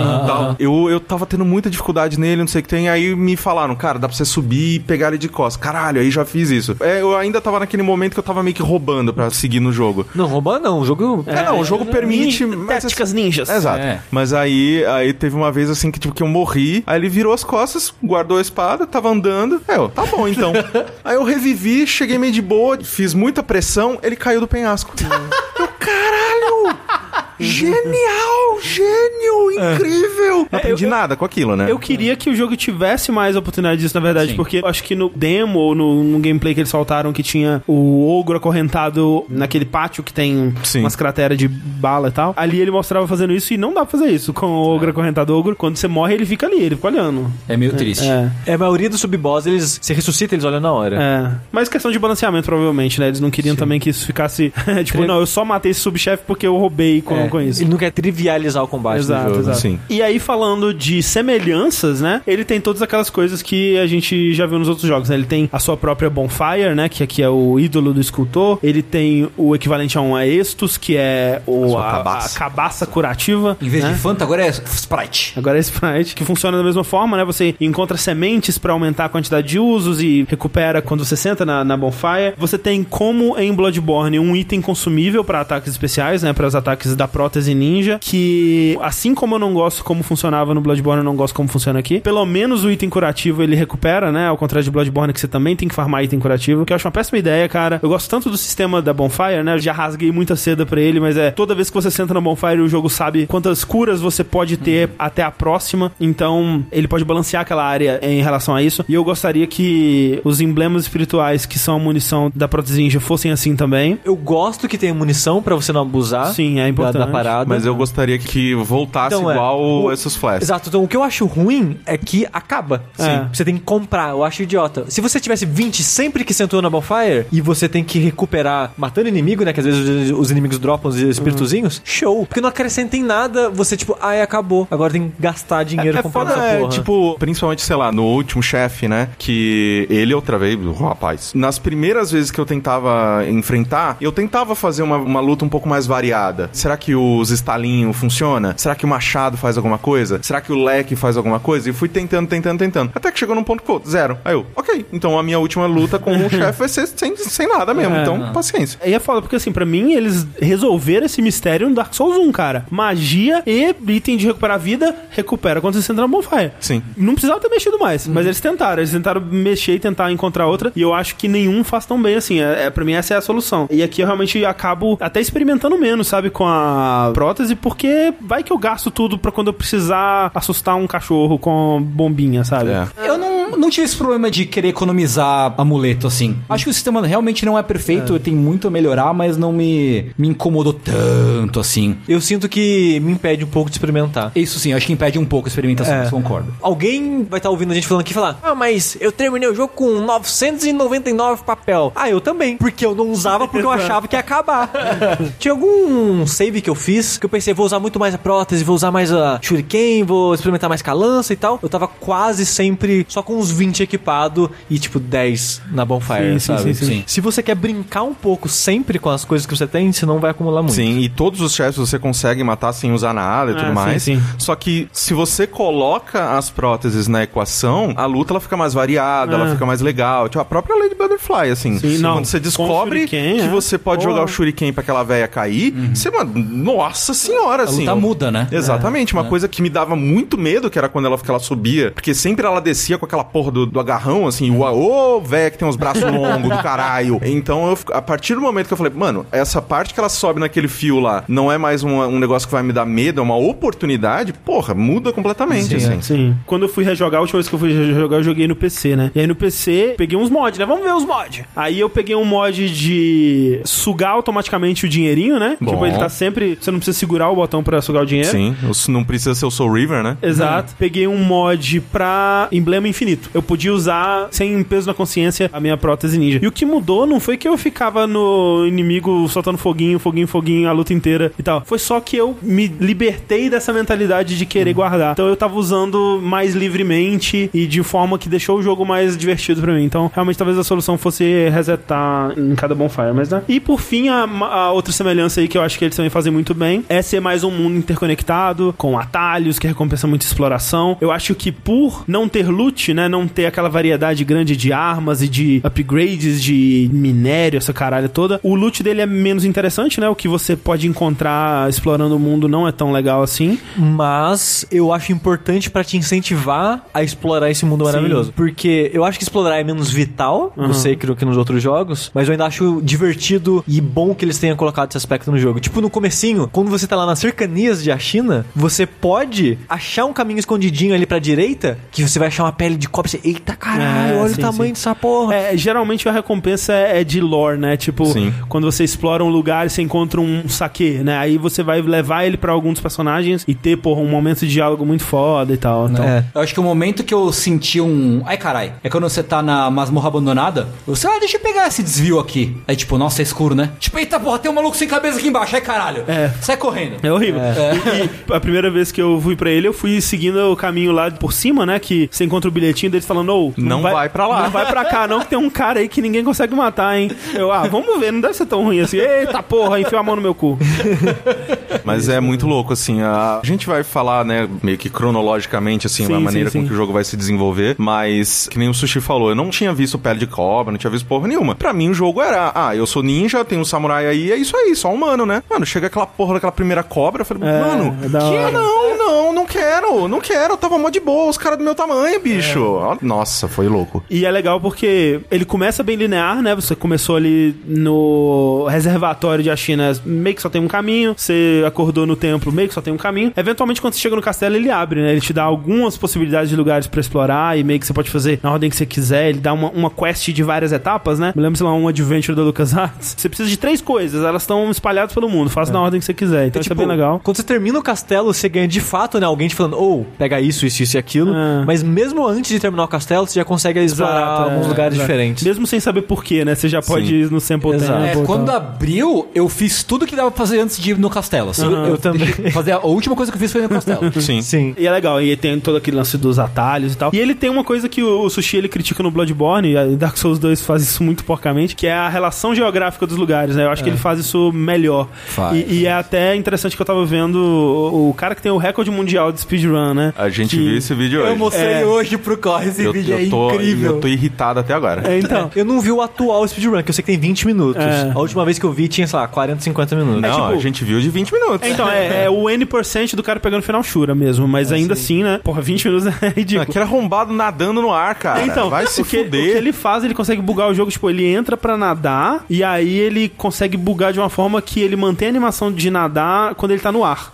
Então ele consegue voar pelo cenário na animação de Caralho. nadar. Nossa, que raiva. É incrível porque aí você consegue ver como que cada área do jogo se conecta a outra e como que tá tudo ali mesmo, né? Ele não te teleporta pra nenhum lugar, tá tudo realmente é, geograficamente posicionado direitinho, né? E é muito legal isso. E aí quando você vê, por exemplo, que por Sample Tempo ele se conecta ao Sunken Valley aqui, né? E faz sentido. O que o pessoal critica muito e zoa essas são as passagens ninja, né? Que você tem a, Sim. É, o teleporte. o teleporte. Ali, ali é magia mesmo e foda Então, mas o negócio é que pra mim, não é que ele foi literalmente de uma porta pra outra. Teve um período dele andando em alguns lugares que a gente eu, não eu- vê. Exato. Eu sempre interpretei assim. Faz mais sentido do que ele simplesmente aparecer do outro lado, né? Sim. E tipo, é uma passagem secreta ninja. É uma caverninha escondida e você É. não jogou ela. É isso. E eu gosto muito que você pode abrir o, o mapa desenhado da área, da Porra, região, assim. tá aí, olha. É muito você legal. que talvez tenha jogado 60 horas de Sekiro e não viu isso, porque, cara, eu passei muito tempo pra descobrir esse mapa. Sim. Cara, o mapa desenhadinho, É estilo lindo, tradicional é. japonês. Não, dá vontade de ter um pôster dele. Cara, é muito legal, Muito muito, legal. E faz sentido. É uma geografia que faz sentido. Sim, sim.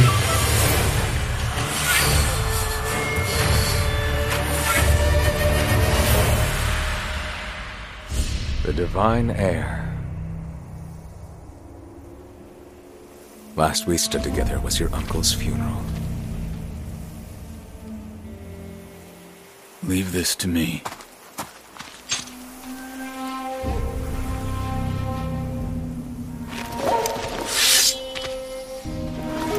So the noble shinobi stands in our way.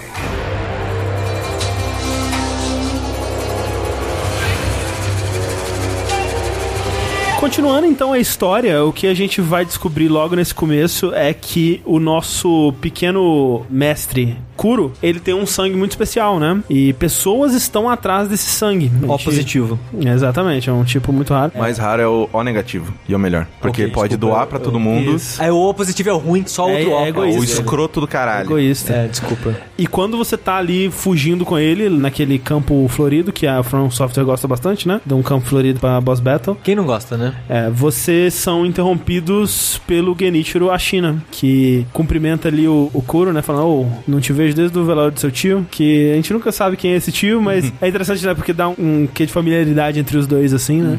Ele vai te impedir de levar o Kuro, ele que tava mantendo o Kuro prisioneiro, né? E aí nessa luta, quer você vença, quer não, muito difícil de vencer de primeira, né? Se você tiver acabado de zerar e tiver ainda no gás e começar de novo, Mas se arrebenta ele ali. é, foi a única vez que eu consegui, foi quando eu, eu comecei de novo, imediatamente depois que eu zerei. Mas mesmo se você vencer essa luta, você tem o seu braço esquerdo amputado ali, né? Um pouco acima do cotovelo. Você é deixado para morrer enquanto Genichiro foge com o Kuro. E é, um tempo indeterminado depois, o lobo ele acorda aos cuidados de um escultor de imagens do Buda, né? Que eles chamam de Bushin. Eu fiquei triste, eu comentei isso antes, mas eu fiquei triste porque está pra sair um documentário que parece muito bom sobre Bushin e eu queria ter assistido pra falar alguma coisa sobre aqui, não sei. Mas ó, fica aí pro futuro. Chama Carving the Divine, tipo, esculpindo o divino, que vai sair por aí muito em breve aí e parece bem bem Que fascinante. assim. saco. O escultor, ele, ele diz, né, que ele te encontrou ali, pegou você e levou pro templo que ele mora. Um templo Cobriu com um cobertorzinho de palha. descobriu ali gostosinho e colocou em você uma prótese shinobi, né? Uma prótese de braço, um braço mecânico ali com umas tecnologias muito loucas. Que era dele, né? Você vem É. a descobrir depois que ele era um shinobi que usava aquele braço. Que ele, ele também não tem o braço esquerdo também, mais ou menos ali na mesma altura. E ele é um cara muito interessante, assim, a gente vai falar mais sobre o que ele representa nessa história e o que ele faz, mas ele é um dos personagens favoritos, assim. Esses jogos da From, ele sempre tem um personagem, alguns personagens que você sempre tá voltando por eles e atualizando eles com seu progresso, né? O escultor, ele é o cara que te dá a sua missão inicialmente e ele é um cara muito fascinante de acompanhar porque ele é esse guerreiro de outra época, né? Ele já tá envelhecido, mas através das conversas você sabe que ele foi um dia um grande guerreiro, um grande ninja também, né? Afinal de contas, ele usava a, a prótese ninja. Ele tem uma coisa ali com as esculturas dele, né? Que ele tá esculpindo imagens de Buda, mas ele sempre esculpe Budas que tem uma cara maligna, uma cara demoníaca, né? E isso é um reflexo dele, né? Quando ele tá falando das possibilidades, né? Do que, que a, su- sua prótese consegue fazer. Ele pode ter um, um adendo que vai quebrar os escudos e vai queimar eles e tal. Ele, calma, eu tô me.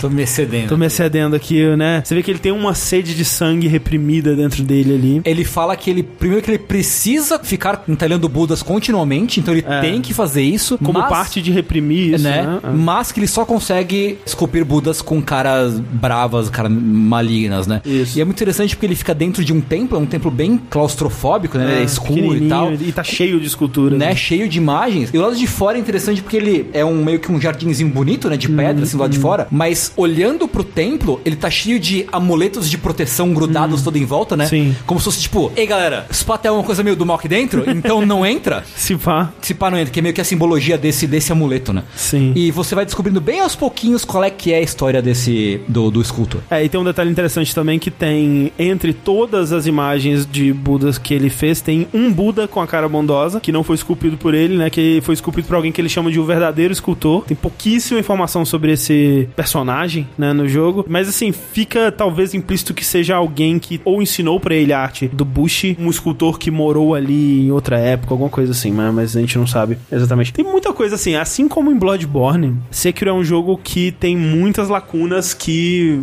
é só na especulação. Tem muita coisa que ele te permite completar com a a informação que ele te dá, mas é muita coisa que ainda tá sem resposta. Muita coisa que muita gente conseguiu achar uma resposta parcial, mas que é, tem né, uns saltos de lógica ou umas contradições aqui e ali e tal. E muita coisa que a gente vai falar aqui que realmente não tem resposta e a gente vai dar o nosso melhor chute, basicamente, pro que aconteceu. Isso é pra você aí que falava que Sekiro não tem história. Exatamente. que muita gente falou, joguei o jogo não tem mais nada, é tudo isso, o jogo já falou tudo e tem um monte de coisa É. sobre a superfície. É, eu acho que, curiosamente, ele é um dos que dá pra ir mais fundo, assim. Pelo menos nessa questão, especialmente de, tipo, não tem muita resposta. Porque o Dark Souls, ele é, ele é bem profundo, mas ele é bem amarradinho também, né? Ele, basicamente, você consegue achar a resposta pra tudo ali, uma explicação pra tudo. E o Bloodborne e o Sekiro, eles são mais abertos, assim.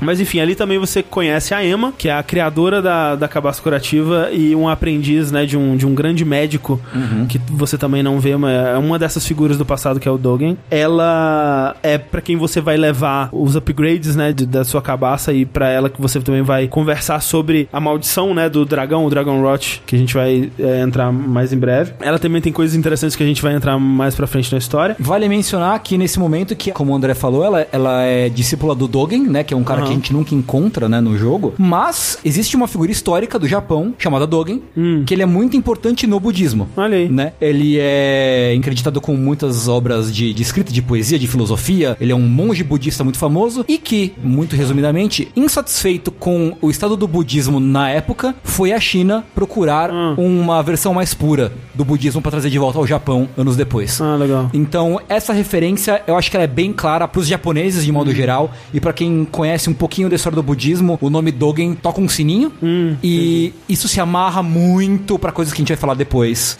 é, sobre a história do jogo. E pra fechar ali, tem também o primeiro sujeito imortal que você encontra no jogo, que é o Hanbei, né? Que é o Crestfallen desse jogo. É, Mas basicamente, de certo modo. É interessante que o Hanbei, ele teve um prequel em mangá, bem legal até, uma historinha que conta que, por exemplo, ele foi morto na batalha, né, na, na guerra lá, pelo próprio Shin. Mas quem que não morreu pro Quem Shin, que não né? morreu pro É, Shin? né? Na história do mangá, ele já é imortal e conta um pouco dele se envolvendo com pessoas normais e tentando fazer o bem, apesar do, do seu estado. A função narrativa dele é te apresentar esse ser que não morre, mas a função dele de gameplay eu acho fundamental também, que ele é meio que um boneco de treinamento, né? Sim. E ele, cara, pra mim ele foi fundamental pra internalizar o Mikiri, internalizar as respostas diferentes aos kanjis de- que aparecem em cima da cabeça do, do- do personagem na hora desses ataques perigosos. Porque realmente no calor da batalha ali é muito difícil, né? Especialmente quando você não tá acostumado. É uma resposta que você tem que internalizar ela, você tem que tornar ela uma resposta muscular quase, né? E pra você fazer isso, você tem que fazer através de repetição, né? E no jogo mesmo, no, no mundo real do jogo, digamos assim, contra inimigos de verdade, é meio assustador, né? Você vai morrer, você vai ter que voltar, você vai perder coisa e tal, é meio assustador. E com o Hanbei você consegue fazer isso várias vezes consecutivas e ir treinando até ficar natural. E foi só assim que eu consegui. Tipo, eu fui lá, falei, não, eu vou passar aqui uns 10 minutos só repetindo isso. E aí eu consegui. Aí, a partir desse momento, eu conseguia fazer o Mikiri e o pulo, né? Reconhecer melhor os tells das animações. Então, acho que ele é, é fundamental ter ele ali. Se você tá jogando pela primeira vez, eu recomendo muito perder uns 20 minutinhos ali batendo nele. É. Porque, que nem o Tengu falou já mais cedo, o jogo ele tem regras mais claras, digamos assim, mas você até acostumar com o ritmo delas é meio difícil. É um tutorial muito importante pro jogo, esse É. cara. E aí a gente vai pra primeira área pra valer do jogo, que é, são as cercanias de Ashina, que é o Ashina Outskirts, que é uma área que já mostra bastante, assim, a verticalidade do mundo, né? Esses cenários mais abertos que você pode explorar. Te mostra também que você não pode confiar em nenhuma galinha. É verdade. É, os de galos. arrombada. São desgraçados. Mostra que, pela primeira vez num jogo da From, o cachorro não é um filho da puta, o cachorro é de boinha, ele morre com um shuriken só. Mas troca pelo galo. O galo, ele tá lá, né, de vez em quando só. Ah, e depois desce o cacete em você. Isso. Nossa senhora. Eu apanhei muito Só, nossa, só as voadoras, cara. É um bom lugar também pra você ver, né, o estado de Ashina, né, perdido ali no meio da guerra. Você encontra o Inosuke, né, e a, e a mãe dele estão numa casa destruída e ele tá cego, né, e pede pra você ajudar a mãe dele que tá meio assim, né, fora de si já. Eu acho que ela também tá cega e ela não, não, não entende muito bem o que tá acontecendo. É, né? Aquilo é muito triste, né? Porque eles estão tão perto. Isso. Ele sabe, né, que a a mãe tá, tá procurando ele, porque ela fica lamentando o filho e tudo mais. E ele tá ali do lado, ele não consegue, né, andar aquele trecho ali até a casa Sim. dela. E é triste que quando você vai falar com ela, ela pensa, é você! É você, meu filhinho, né? Isso. Apolônio. Aí não importa o que você fale, ela, tipo, você fica em silêncio, ela, ok, é você. Se você fala, não, sou eu, não, essa é brincalhão, né? É, sempre um piadista esse Oh, meu meu filho. Deus. Que bom que você não está cego morrendo. Tá esse sino aqui. É, ela te dá o sininho, que é super importante, né? A gente vai voltar pra ele. O que mais que tem nessa área? Tem um, um mini boss, né? Que tem um, meio que um acampamento de guerra ali no meio. Você pode ou é, ir de frente e tentar batendo ele de cara, ou dar a voltinha Uma por voltinha. cima e pelo menos tirar a primeira barra de vida dele e tal. Legal como né, o level design ele te induz a tentar fazer É. isso, né? Porque meio que tem um caminho de telhados que meio que te guia pras É, costas dele. é. É. muito da hora. E essa parte, né, como você falou, ela já é bem vertical, né? Você É. meio que é incentivado a, tipo, explorar os vários caminhos, explorar, usar bastante a, corda e tal, e aí você vai desembocar nesse, nesse mini boss. E level design é uma coisa é meio intangível pra mim, mas observando assim é tão da hora como eles fazem, né? Porque você começa e são meio que alguns corredores com diferenças de altura, mas são corredores que te levam até esse mini boss. Imediatamente depois tem uma área super aberta, né? Sim. Com bastante verticalidade de níveis e casas e lugares pra explorar. Então é é interessante como ele, né, vai aos pouquinhos apresentando esses conceitos e te acostumando com eles. É muito da hora. E ao mesmo tempo, se você já conhece o lugar e tá passando lá numa segunda ou terceira vez, tem uns skips muito loucos, É, assim, de você sim. pular Você de um lado milhão. pro outro. Você vai a pular milhão. montanha, é. É. Muito da hora. Tem também o Ogro Acorrentado, que eu acho que é a primeira barreira de muita gente Uhum. no jogo. E eu acho bizarro, em termos de ritmo, esse- essa é a parte mais estranha do jogo pra mim, porque tem esse cara e antes dele você pode ouvir uns guardas conversando, que agora tem isso, né? Você pode dar uma bisbilhotada Técnicas Shinobi. é, de ouvir a conversa dos outros. Sim, Sonic 2000. isso. Aí você tá ouvindo a conversa de dois guardas e, ah, não sei lá o que, tem medo do fogo. Aí você fica com isso na cabeça, né? É, fala, tipo, medo do fogo, não tem nada de fogo. Aí se você tá batendo cabeça nele e não tá conseguindo, você pode tentar levar O sino, né? o sino que cinco passos atrás a velha te deu e ela fala pra levar como oferenda, né, pro Buda. Então você volta pro templo inicial, oferece o sino e você é teletransportado pra um outro lugar. E nesse outro lugar, que é a mansão Hirata, que você volta no tempo. Uou! De modo geral, os jogos da From, os modernos, eles tentam camuflar várias coisas de jogo como elemento da história. Tipo, ah, os retries tá implementado na história, não sei lá o que, blá blá blá. Isso aqui não tem como. Assim, eu entendo o que ele tá querendo passar, assim, até pela explicação do escultor, né? Que você tá revisitando memórias de alguém relacionado àquele sino, Mas né? você tira coisas de lá. Então, aí é que fudeu, Sim. né? Esse aí, aí é que fudeu. Ele fala, ah, o Buda tá revivendo memórias do que você viveu dentro de você e tal, mas aí você viaja no tempo com coisas. É, ele pega itens de lá e traz pra É, e, e né? tem coisa, por exemplo, tem o Anayama, né? Que é o, o mercador. Se você matar ele ou se você ferir ele dentro da, da memória, ele fala sobre isso ou ele não tá mais lá no presente e tal. Então isso é, é bizarro. Tipo, a, a explicação mais coerente pra isso que eu achei foi, por exemplo, quando você vai pra memória e você pega, por exemplo, a arma de fogo, a ideia é que ela sempre esteve com você e a memória só despertou isso. Você só lembrou que ela tava com você e por isso você tá com ela no presente agora. Mas aí também não faz muito sentido porque que você encontrou a Anayama e, e se você matar ele lá, e ele e não você tá mais tem um lá. braço shinobi lá e você na verdade não tinha. Não, mas isso é de boa, porque você tá trazendo do presente pra lá. Então é a memória lá. Você trazer da memória pro mundo real é que é zoado, entendeu? É. É. Mas o negócio é, lá o jogo ele não quer de certa forma que você faça tudo. A impressão que eu tenho é que ele quer que você explore um pouquinho lá, Pega pega o machado, pega o negocinho de fogo, volta pro Ashen Outskirts, aí você segue o jogo por lá. Eu acho que ele tenta fazer isso de algumas formas e que eu acho que funciona. Porque, assim, realmente, quando você encontra o ogro, é uma barreira muito clara pra você bater a cabeça um pouco, não conseguir passar. Até porque, né, ele é fraco contra fogo, você não tem nada de fogo, etc. Aí é natural, pelo menos foi o que eu fiz, tentar outro caminho. O único outro caminho possível pra você é Mansão Hirata. Na Mansão Hirata, você vai avançar um pouco, eventualmente você vai bater em outra barreira que pra mim foi o Caçador de Shinobi, né? O, o cara com a lança, né? Nossa, aquele cara eu tive bastante dificuldade É, também. Foi nele que eu falei, não, eu preciso aprender essa porra desse Mikiri, porque ele é desses personagens super agressivos que não te dá abertura, e a, a sua melhor chance de derrotar ele é aprender no Mikiri, porque ele tem vários ataques que ele te dá a oportunidade de dar Mikiri nele, e o jogo é claramente falando, cara, que tal você aprender esse negócio aqui, né? Agarrei nele um tempo e foi nisso que eu fiz esse vai e vem, assim. Então, funcionou, mas eu entendo também que, tipo, se você realmente tentar, você consegue fazer a Shin Outskirts inteiro, se você realmente tentar, você consegue fazer Hirata inteiro Sim, e sim. tal. Mas a impressão que eu tenho é que o jogo queria que você fizesse esse vai e vem. Sim. Tipo, vai lá, pega o fogo machado, morre um pouquinho até você desistir, seja nesse cara, seja no bêbado, volta pra Outskirts, segue por lá e depois você volta. É, funciona melhor se É, você fizer assim, né? O que eu gosto do- da mansão Hirata nessa parte do jogo, especificamente quando você vai pra lá, é que ela é diferente do, do cenário que você É. viu até agora, porque ela é super horizontal, assim, né? Exato, exato. Tem uma mansão que você pode invadir por vários lugares. Não, e, em Ashna tá meio que no inverno, né? Tá nevando sim. e lá tá chovendo bastante e tal. É, é outra vibe, né? E tá pegando fogo, é um cenário bem diferente. E gosto também, assim, na questão de level design, como que é uma mansão, né? Uma mansão tipicamente japonesa, então ela tem várias casinhas, né? Separadas, então ela é realística porque você passa por aquela ruazinha onde tem várias propriedades, né? De pessoas que moravam ali, de várias casinhas e tal. Só que ao mesmo tempo isso funciona muito bem como level design, porque cada uma dessas casinhas, quase como se fosse uma fase, tipo, cada uma vai te dar uma experiência diferente. Ah, nessa aqui tem uns caras que estão espalhados por uma casa. Nessa aqui vai ser a casa que os galos tomaram o controle. tipo, é só galo, tem 10 galos lá Casa dentro. dos galos, É, nossa casa dos senhora. Tem outra que é uma parte mais de história, né? Que tem. Você vai conseguir conversar pela janela com alguns moradores e ver E eles o que, que eles estão achando sobre aquilo tudo Eles e vão tal. te xingar, basicamente. Falam que a culpa é sua, depois isso faz sentido. É, assim, eles falam que, ah, você devia estar lá pra proteger ele e você não tava aqui, seu filho da puta e tal. Mas, mas eu acabei de, de- de vir pra cá, cara. O jogo ele tem uma parada legal que ele usa bem a exploração de você agora pode nadar e da- Sim, das é, cordas. É onde você começa a, a primeira oportunidade de nadar do jogo, Sim. né? que eu na verdade, fiz, na, é, na- ah, na- no comecinho. é, na caverna que É, você começa o jogo, dá. se você andar pro lado, entre aspas, errado, verdade, verdade. você consegue dar uma nadadinha ali.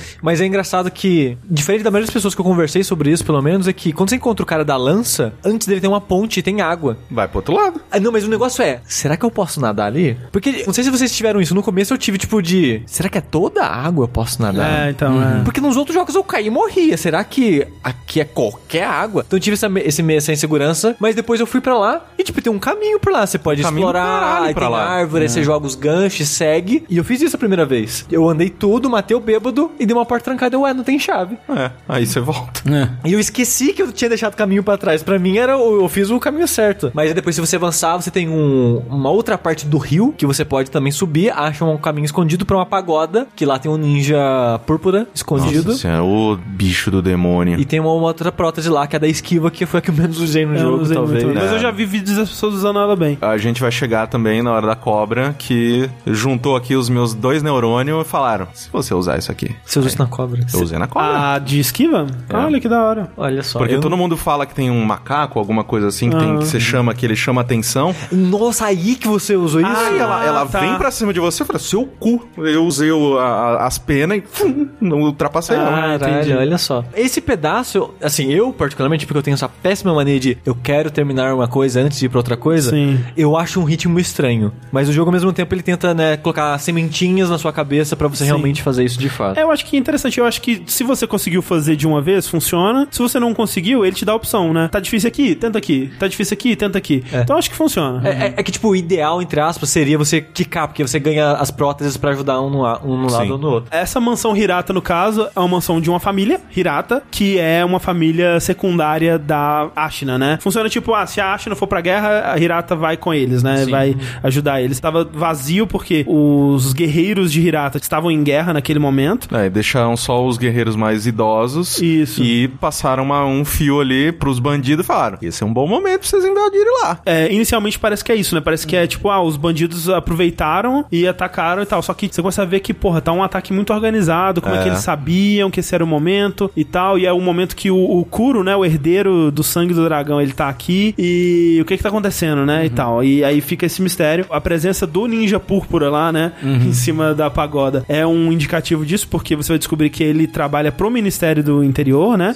Que é o governo, no caso. O que que o governo tá fazendo aqui, afinal de contas. Vocês tiveram dificuldade com esse inimigo? Nossa. Muito demais. Muita. Sim. Ali eu queria matar todo mundo, porque o, o problema ali é a câmera. Porque é um lugar muito Apertadinho, fechado, né? apertadinho. E esse cara tem muita mobilidade. Ele tem muita mobilidade. Ele tem muita. É uma. pula é da uma- pirueta. Nossa, é. uma- é uma. Foi ali que eu falei, putz, ok, eu tô adorando o combate, tô gostando muito do jogo, não sei o que tem, mas em locais fechados, né? a E eles gostam de colocar problema. esse inimigo no lugar fechado, né? Porque, eventualmente, quando você volta no começo do jogo, onde você tava meio que desmaiado, caído, triste lá, tinha um outro cara desse, imagino que pra te matar, e é horrível enfrentar ele lá, porque é um corredorzinho É. apertadíssimo. Não, e assim. depois você enfrenta outro naquele templo da cobra lá, que é dentro de uma casinha, com os pilares assim. é, Aí tem outro que você pega também que tá numa, numa telinha. É sempre, é sempre um Sempre lugar um lugar pequeno, zoado, lugar- é. Caralho. É é um inimigo que ele tem um set de movimentos muito da hora e que quando você entende o que ele tá fazendo e como que ele ataca, ele é trivial, assim, ele é Sim. muito tranquilo, né? Então é legal isso, como que você supera. A primeira vez que eu matei esse inimigo, esse que fica em cima da pagoda lá. Eu achei que ele era um chefe. É, não, eu achei, é, eu achei que, porra, tomara que nunca mais apareça esse filho da puta. E ganhei na... Na roubadinha. roubadinha. Eu, eu Roubadinha ficava... como? Tinha uma- umas plataformas mais baixas Ah. ali. E eu ficava subindo e descendo ali. Ele não conseguia fazer muita coisa e eu fui... Não, eu matei ele na, na manhã, eu fui, É. fui na sincera, assim. Teve uma vez, porque isso aconteceu, né? Tipo, eu joguei até depois do touro e eu perdi o save, porque tava com esses bugs no PC, que você perdia o save e É tudo verdade, mais. é verdade.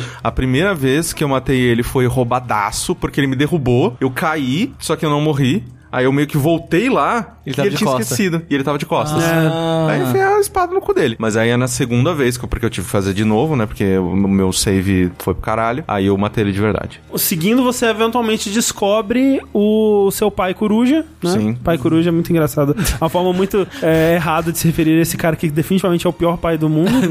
Assim, não é um pai, né? É. E você descobre que ele tá morrendo ali, né? Ele tá nas últimas. Ele te dá uma última missão, ele te entrega a chave pra você ir resgatar o, o Kuro. E ele morre. E você não expressa nenhuma emoção porque você é um ninja. Emoções E é um- é para otários. E é um lugar, tipo, tudo ali é bonito pra caralho, bonito né? pra Tipo, caralho, tudo é. pegando fogo pra porra. Isso é muito, muito legal, assim, né? Visualmente. E ali nós temos outro ponto de obstáculo pra muita gente, que é o Juzo, né? Um mini boss gigantesco, né? Que é um, um cara que ele era uma estrela do sumô, e aí ele caiu na bebedeira e, e se tornou um, um bandido, né? Mercenário. E ele é o líder dos bandidos ali. Ele, é- ele- tecnicamente, ele é o líder da galera que tá invadindo Hirata. E a batalha contra ele é estranha, né? Sim. Porque o que o jogo quer que você faça ali é, você- estranho, né? É que, assim, o que eu entendi que o jogo queria que eu fizesse era: você dá a volta, vai matando algumas Uhum. pessoas pra ir, né, tirando do caminho aquilo. Isso pelo menos foi o que eu fiz, né? Eu tava tease pra caralho. Eu fui, aí eu chamei a atenção dele. Voltei pro lugar que era meio estreito. Uhum. Aí, nesse momento, vem mais pessoas, vem mais soldados pequenininhos pra cima de você. Eu, fui, eu acho que eu limpei todo Sim, mundo. sim. É, sim. Aí ficou só eu e ele. Aí eu fui avisar o soldado, falei, ô, me ajuda aí. É. Aí foi os dois, Mas, os assim, dois contra um só. Esse é o jeito que eu faço hoje em dia, né? Até quando a gente tava fazendo, foi assim que a gente fez. Me parece errado. Me parece que a gente deveria ter uma forma mais honesta de derrotar ele. E eu não sei, tipo, talvez a ideia do jogo era que você chega lá, chama o, o Nogami Gensai, né? Que é o, um dos samurais velhos que ficaram pra trás ali pra defender o lugar. Meio, meio que só tem ele ali agora. Sim. E você chama a ajuda dele. Inclusive, é o único chefe do jogo que tem esse conceito clássico dos jogos da Front. onde Você pode pedir a ajuda de um NPC, né? E aí ele, como tem muitos inimigos, ele, sei lá, vai cuidar dos menores e enquanto você enfrenta o chefe, talvez, mas não é assim que funciona, né? Porque, não, porque ele, vai, o que direto, ele, vai em cima do, Ele, do ele até que resiste É, não, é, razoavelmente, ele assim. tem bastante HP, mas, né, assim, eu acho que funciona muito melhor se você chamar ele pra ajudar no chefe mesmo. Eu, eu acho que a ideia é exatamente ele distrair você do chefe e você É. matar os menores enquanto isso. Talvez isso, talvez seja Mas isso. o negócio é, o level design faz você contornar a casa, que nem o Corrane fala, sair atrás dos caras de escudo e ir matando o pessoal de trás pra frente. Sim. E é basicamente o que eu faço, assim, e depois foco no cara É, por último. Mas é meio zoado e, e parece que você tá indo contra o que o jogo quer, porque aí você tem que sair, esperar os caras voltar, onde que o chefe te vê ou não é meio zoado.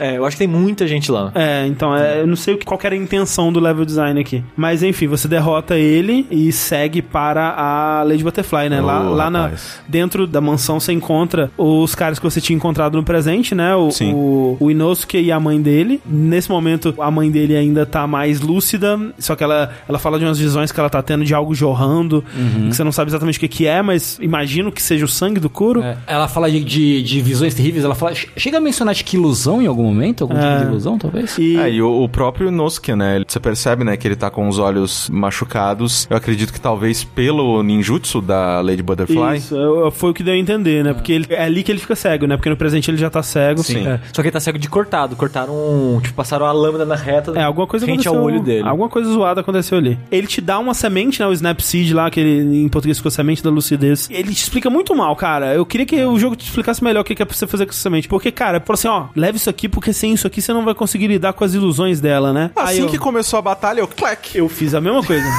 Fiz a mesma coisa. E ele só te dá uma. E eu, porra, não aconteceu nada, né? Ah, então beleza. Mas aí o que você tinha que fazer? Seguir o outro lado, porque no Canyon da Serpente você acha um monte. Achei cinco, usei a cinco de novo no mesmo lugar, não aconteceu nada.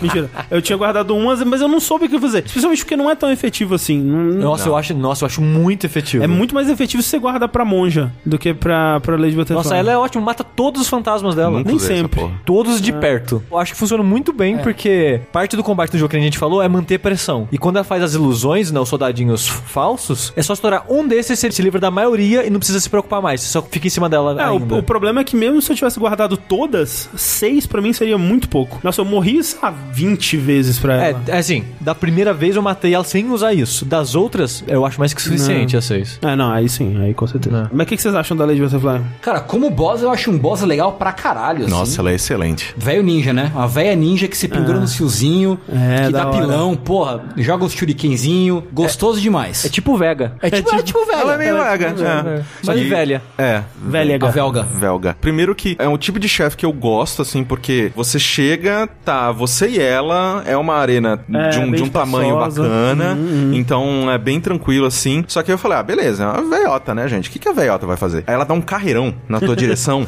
que ela, tipo, corre uns 10 metros em um segundo, aí você, ah, ok, fudeu, né? Porque a véia, a véia é ágil, dera agilidade pro idoso aqui, terceira idade.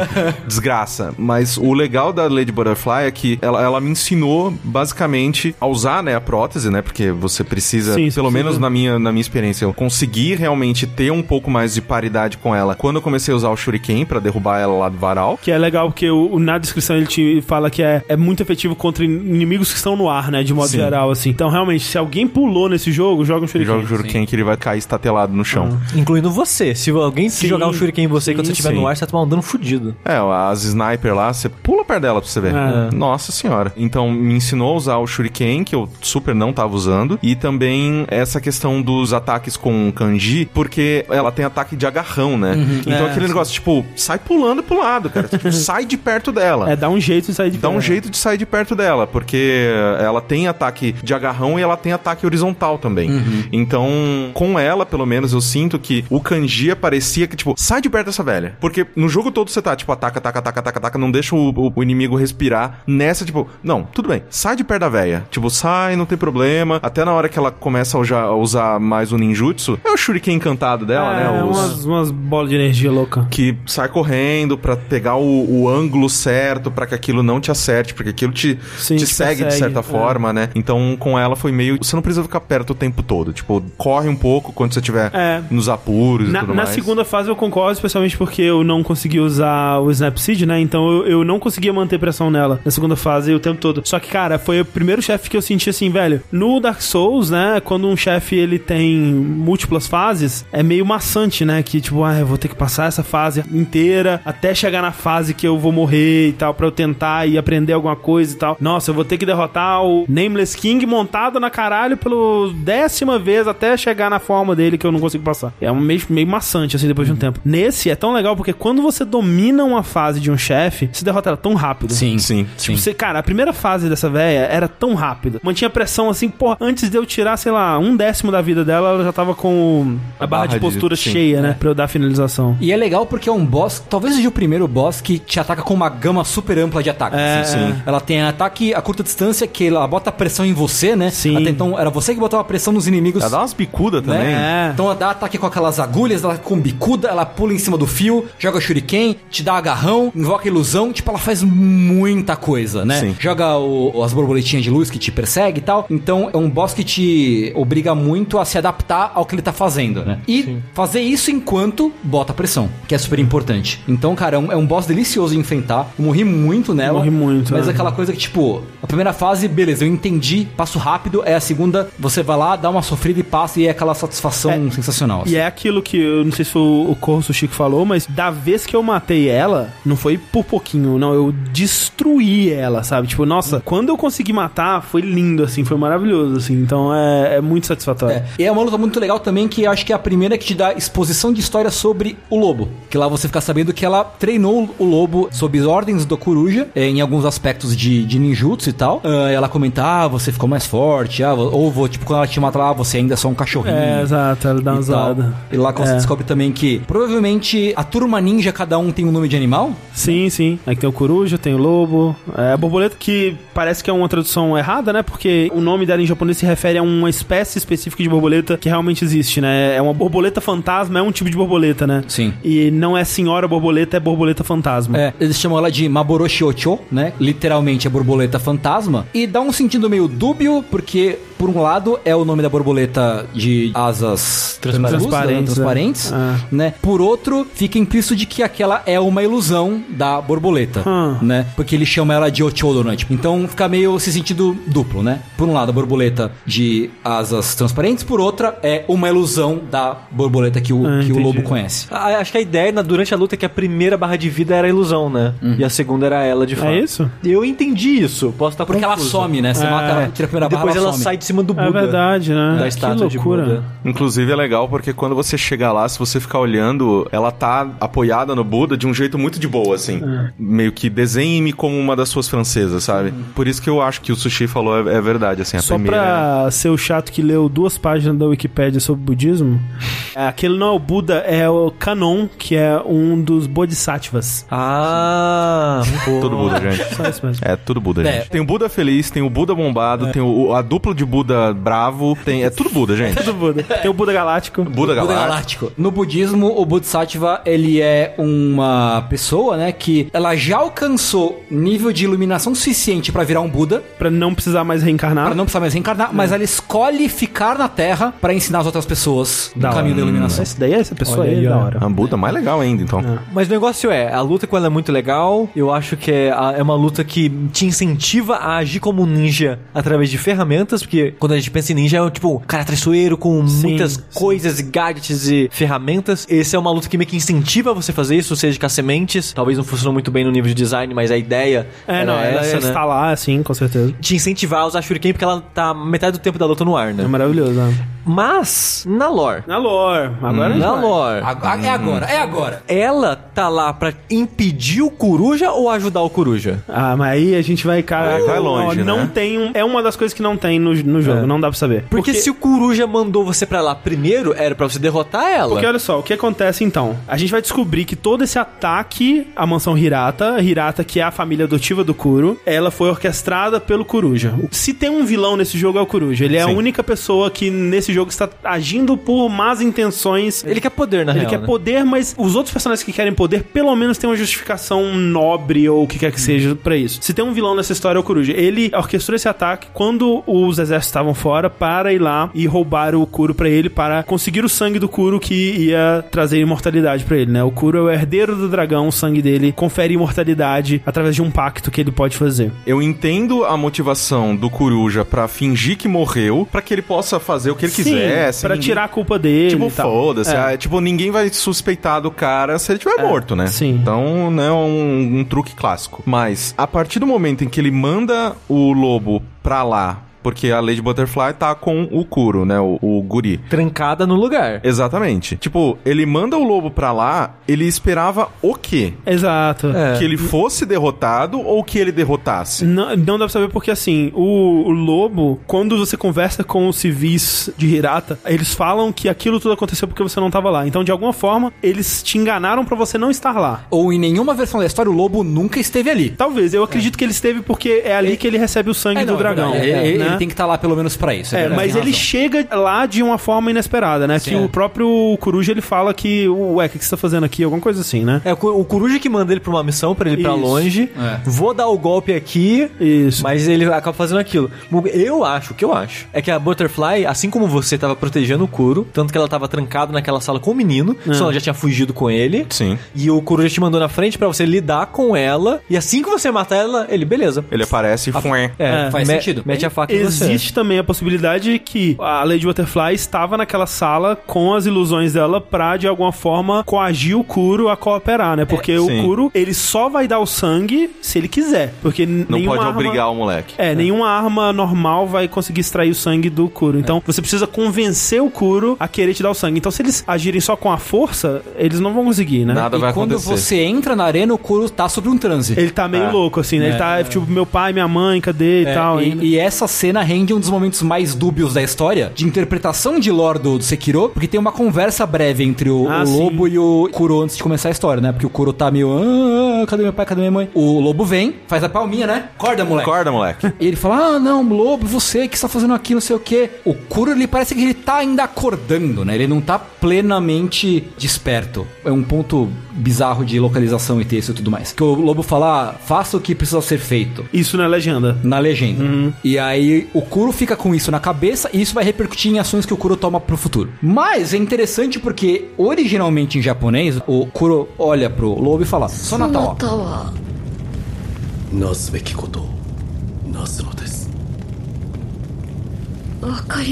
Sonata é uma das formas de falar você em japonês. Uma das 35 formas de falar você em japonês. 35 que é quem você, quem é você, quem né? É-, é. Então, aí que tá. Dá pra interpretar tanto como quem é você, como o que você vai fazer. Já tem uma camada aí. E aí o lobo responde: fazer o que deve ser feito. Do jeito que o japonês funciona, você pode interpretar: eu vou fazer o que deve ser feito, ou você deve fazer o que deve ser feito. E isso é uma dúvida interessante que se perdeu em todas as localizações do é, jogo. Sim. Tanto em inglês quanto em português. Faz sentido, né? Que nem quando você tá pra enfrentar alguém, Genichiro ele fala assim, Kuro, deixa pra lá, eu resolvo isso aqui, moleque. Aham. É a mesma coisa que ele poderia chegar e falar assim, eu vou, eu vou fazer o que precisa ser feito, por mais que eu vou ter agora que lutar contra a minha mestra, né? Me parece a tradução mais correta, mas vai saber. É, pois é. Porque depois, isso gera uma dúvida, pelo que parece, né, pelas interpretações de lore, isso gera uma dúvida no Kuro de que ele bota um peso nele mesmo em que ele tem que fazer o que deve ser feito. O que faria Né? sentido, né? Porque ele viu tantas vezes o Sekiro fazendo o que deve ser feito, né? Sim. Mesmo que seja difícil, mesmo que, porra, ele sofra por isso, Uhum, né?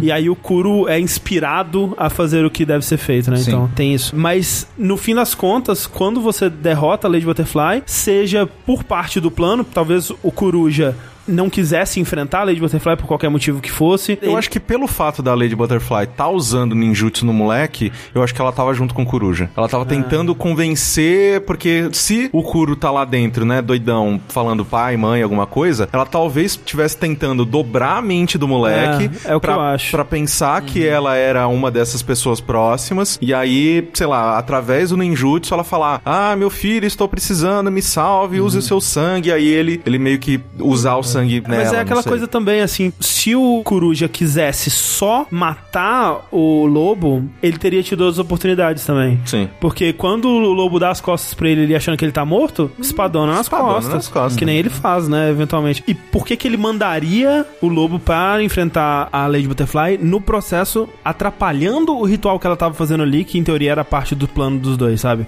Então, pensando por esse lado, talvez faça mais sentido que o Coruja, na verdade, estivesse traindo os dois, né? Dá pra interpretar. Você cuida disso, tipo, quem quer que vença essa batalha, eu, Eu mato com, depois, Com é. quem sobrou. Né? Em vez de ter que enfrentar os dois, né? Porque Exato. o- Apesar de que, especialmente nesse momento, eu acho que o- dá pra dizer que o Coruja ele é mais forte que os dois. Ou não, né? Porque o- todas as vezes que o Lobo enfrenta o Coruja, ele sai vitorioso. Então, vai ver, se- assim, vai ver é isso, né? Depois de morrer um milhão de vezes. Sim. É, Ele sai vitorioso porque ele é imortal. é, tá isso. né? então ele só queria enfraquecer um dos dois pra ser mais fácil de matar. E é meio que isso que ele faz, né? Assim que você termina a batalha, você não vê quem é, mas uma espada empala. Gigante. É, uma espada Gigante. gigantesca. Empala o lobo pelas costas e ele cai no chão ali morrendo. E o Kuro, o menino de 9 anos mais forte do mundo, levanta uma das, Nossa, das vigas com o bracinho de palito dele. Fala com você que ele vai te dar o sangue pra você sobreviver àquilo, né? E como é que ele foge do coruja ali? Ou não foge? Não se sabe, né? É outro mistério. Tipo, como que aquela cena acontece, né? Será que o Coruja só uh, entende que ele não vai conseguir nada naquele momento? Será que é parte do plano que o Sekiro se torne imortal pra depois eles fazerem outro troca-troca ali e tal? Não sei, porque o negócio é, aí o menino é raptado e levado pra... É, mas ele não é raptado lá. pelo Coruja, ele é raptado pelos Ashina. Sim. Sim. Então como se dá essa troca toda, a gente não sabe. E outro grande mistério é esses três anos, sabe? O que que aconteceu? Tipo, nesses três anos inteiros que se passaram entre essa cena e o presente, o lobo passou esses três anos catatônico? Ou ele viveu e alguma coisa eventualmente aconteceu e que ele ficou catatônico? Eu acho que ele tava talvez procurando o menino e não achando. É, e aí como- eventualmente ficou, né? É, e como ele tá sem propósito, É. porque ele, que a gente falou, ele meio que não existia, ele só servia. É. Ele servia o pai dele pra treinar, eventualmente foi servir o Kuro pra proteger ele. Quando não tinha um menino e tava imortal, ele, o que eu vou fazer? É, não ele não, não tinha o menino e o pai tinha morrido, né? Então, É. ele perdeu o propósito e ficou meio catatônico ali. E aí, assim, sobre isso tem duas coisas, né? Que leva a entender que realmente o Kuro tá preso há muito tempo, que são o lance dos livros no lugar onde ele fica e o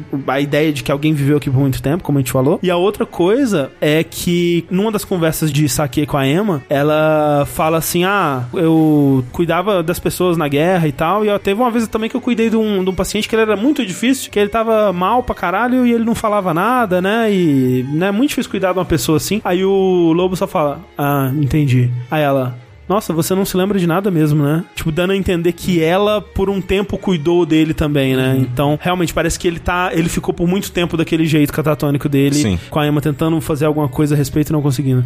Mas fica um mistério, também não, não dá pra saber. Essa é a explicação do lore, né? Por que, que existe o sistema de ressurreição? Sim. Porque você consumiu o sangue do, do Kurobo de alguma forma. E provavelmente, se você chegou na Lady Butterfly, você morreu algumas vezes. Opa. E isso liga com outro sistema do jogo, que é o sistema da Praga do Dragão, Dragon Rot, como você quiser chamar. Que em japonês acho que é tosse do dragão. É Ryugai, é a tosse do dragão. Todo mundo fica com um bafinho de cemitério. E basicamente tem uma cutscene que você acorda de novo no templo do escultor e ele tá tossindo. Não tá bem, não. É, toma um xarope, mas ele começa a tossir e fala: O que, que você tem? Ele falou: Não, não tô com nada, não, tô só com um bagulhinho aqui. Mas o jogo te introduz aí o sistema da Praga do Dragão, que basicamente, quanto mais você morre, mais você infecta pessoas que têm relação com você. Porque meio que como se o seu sangue mágico de dragão aí Sim. esteja extraindo os nutrientes do sangue das outras pessoas. Ba- É, basicamente. e isso já aconteceu no passado, né? Que outras pessoas estavam utilizando, né, o sangue do dragão e tudo mais. E não tinha cura e centenas de milhares de A pessoas galera morreram. morreu É. total. Sim. O que acontece é que você ganha um item, né? Você ganha a- o item da doença da pessoa, né? E várias pessoas, NPCs, podem ficar doentes, né? Como o próprio escultor, Tudo quanto é vendedor. a véia do sino. Pessoas que, com quem você interage de modo geral, né? É. Não são todas, mas a maioria que tipo, você tem. Se você tem um diálogo com essa pessoa, Aham. ela vai sofrer com isso. É. A penalidade é que você não pode avançar a quest desses NPCs Sim. É, e você diminui a porcentagem do Unseen Aid, né? Da ajuda invisível, sei lá como é que sim, eles sim. chamam. É, porque de quando em quando, quando você morre, há uma possibilidade de você não perder a sua. É, de você não ter nenhuma punição pela morte. Exatamente. É que, né, estaria dentro do conceito do karma, né? Tipo, meio que quanto menos mal você fizer às outras pessoas, mais chance de você ter um karma positivo pra você, né? Exatamente. Sim. Esse sistema, por mim, ele não existia no jogo. Eu entendo o que eles querem falar, especialmente no questão de história. Eu acho ele muito importante pra temática principal do jogo, que Sekiro ele é muito um jogo sobre estagnação, né? E estagnação em múltiplos sentidos, né? Uma delas aí é a estagnação do sangue, ou a estagnação da vida. E eu acho isso importantíssimo, mas ao longo do desenvolvimento, pra tentar deixar esse sistema mais interessante, ele foi mudando tanto que hum, a forma atual dele não faz muito sentido pra mim. O pessoal que faz o data mining no jogo e tal, eles encontraram arquivos de diálogo e arquivos, né, antigos do Itens jogo, mesmo. itens e tal, que mostram uma versão anterior desse sistema que ele Que era as pessoas morriam, né? Exato, que se você deixasse os NPCs com é, o Dragon Rush por muito tempo, elas de fato morriam, né? Não continuariam vivos na, na história e a história se adaptaria a partir disso. E outra coisa era que você precisaria curar um a um, né? Você teria que escolher quem você quer Nossa, curar. imagina que pesadelo, meu Deus É, então, do céu. eu, eu entendo por que É. que eles mudaram, porque do jeito que é atualmente, depois que você faz a pesquisa lá, você traz um catarrinho pra Emma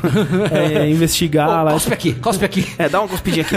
Aí você leva, um, achei um cuspe. Ela descobre que dá pra usar um item lá que se você consome aquele item, magicamente todo mundo que tinha Dragon Rot está curado até você morrer mais vezes e curar. O que torna a consequência do Dragon Rot, que é essa doença tão terrível, trivial pra caralho. Me parece tipo o cara da doença de escama do Game of Thrones lá. Caralho, a doença horrível. Ah, a gente deu umas cutucadas no cara aqui, arrancou os negócios, ele tá curado agora. Trivializa essa doença que deveria ser terrível e uma consequência, porra, horrível pro fato de que o cara tá usando a imortalidade, né? E ao mesmo tempo, não tem de fato uma consequência muito da hora no gameplay? É que o jogo se passa em um dia, né?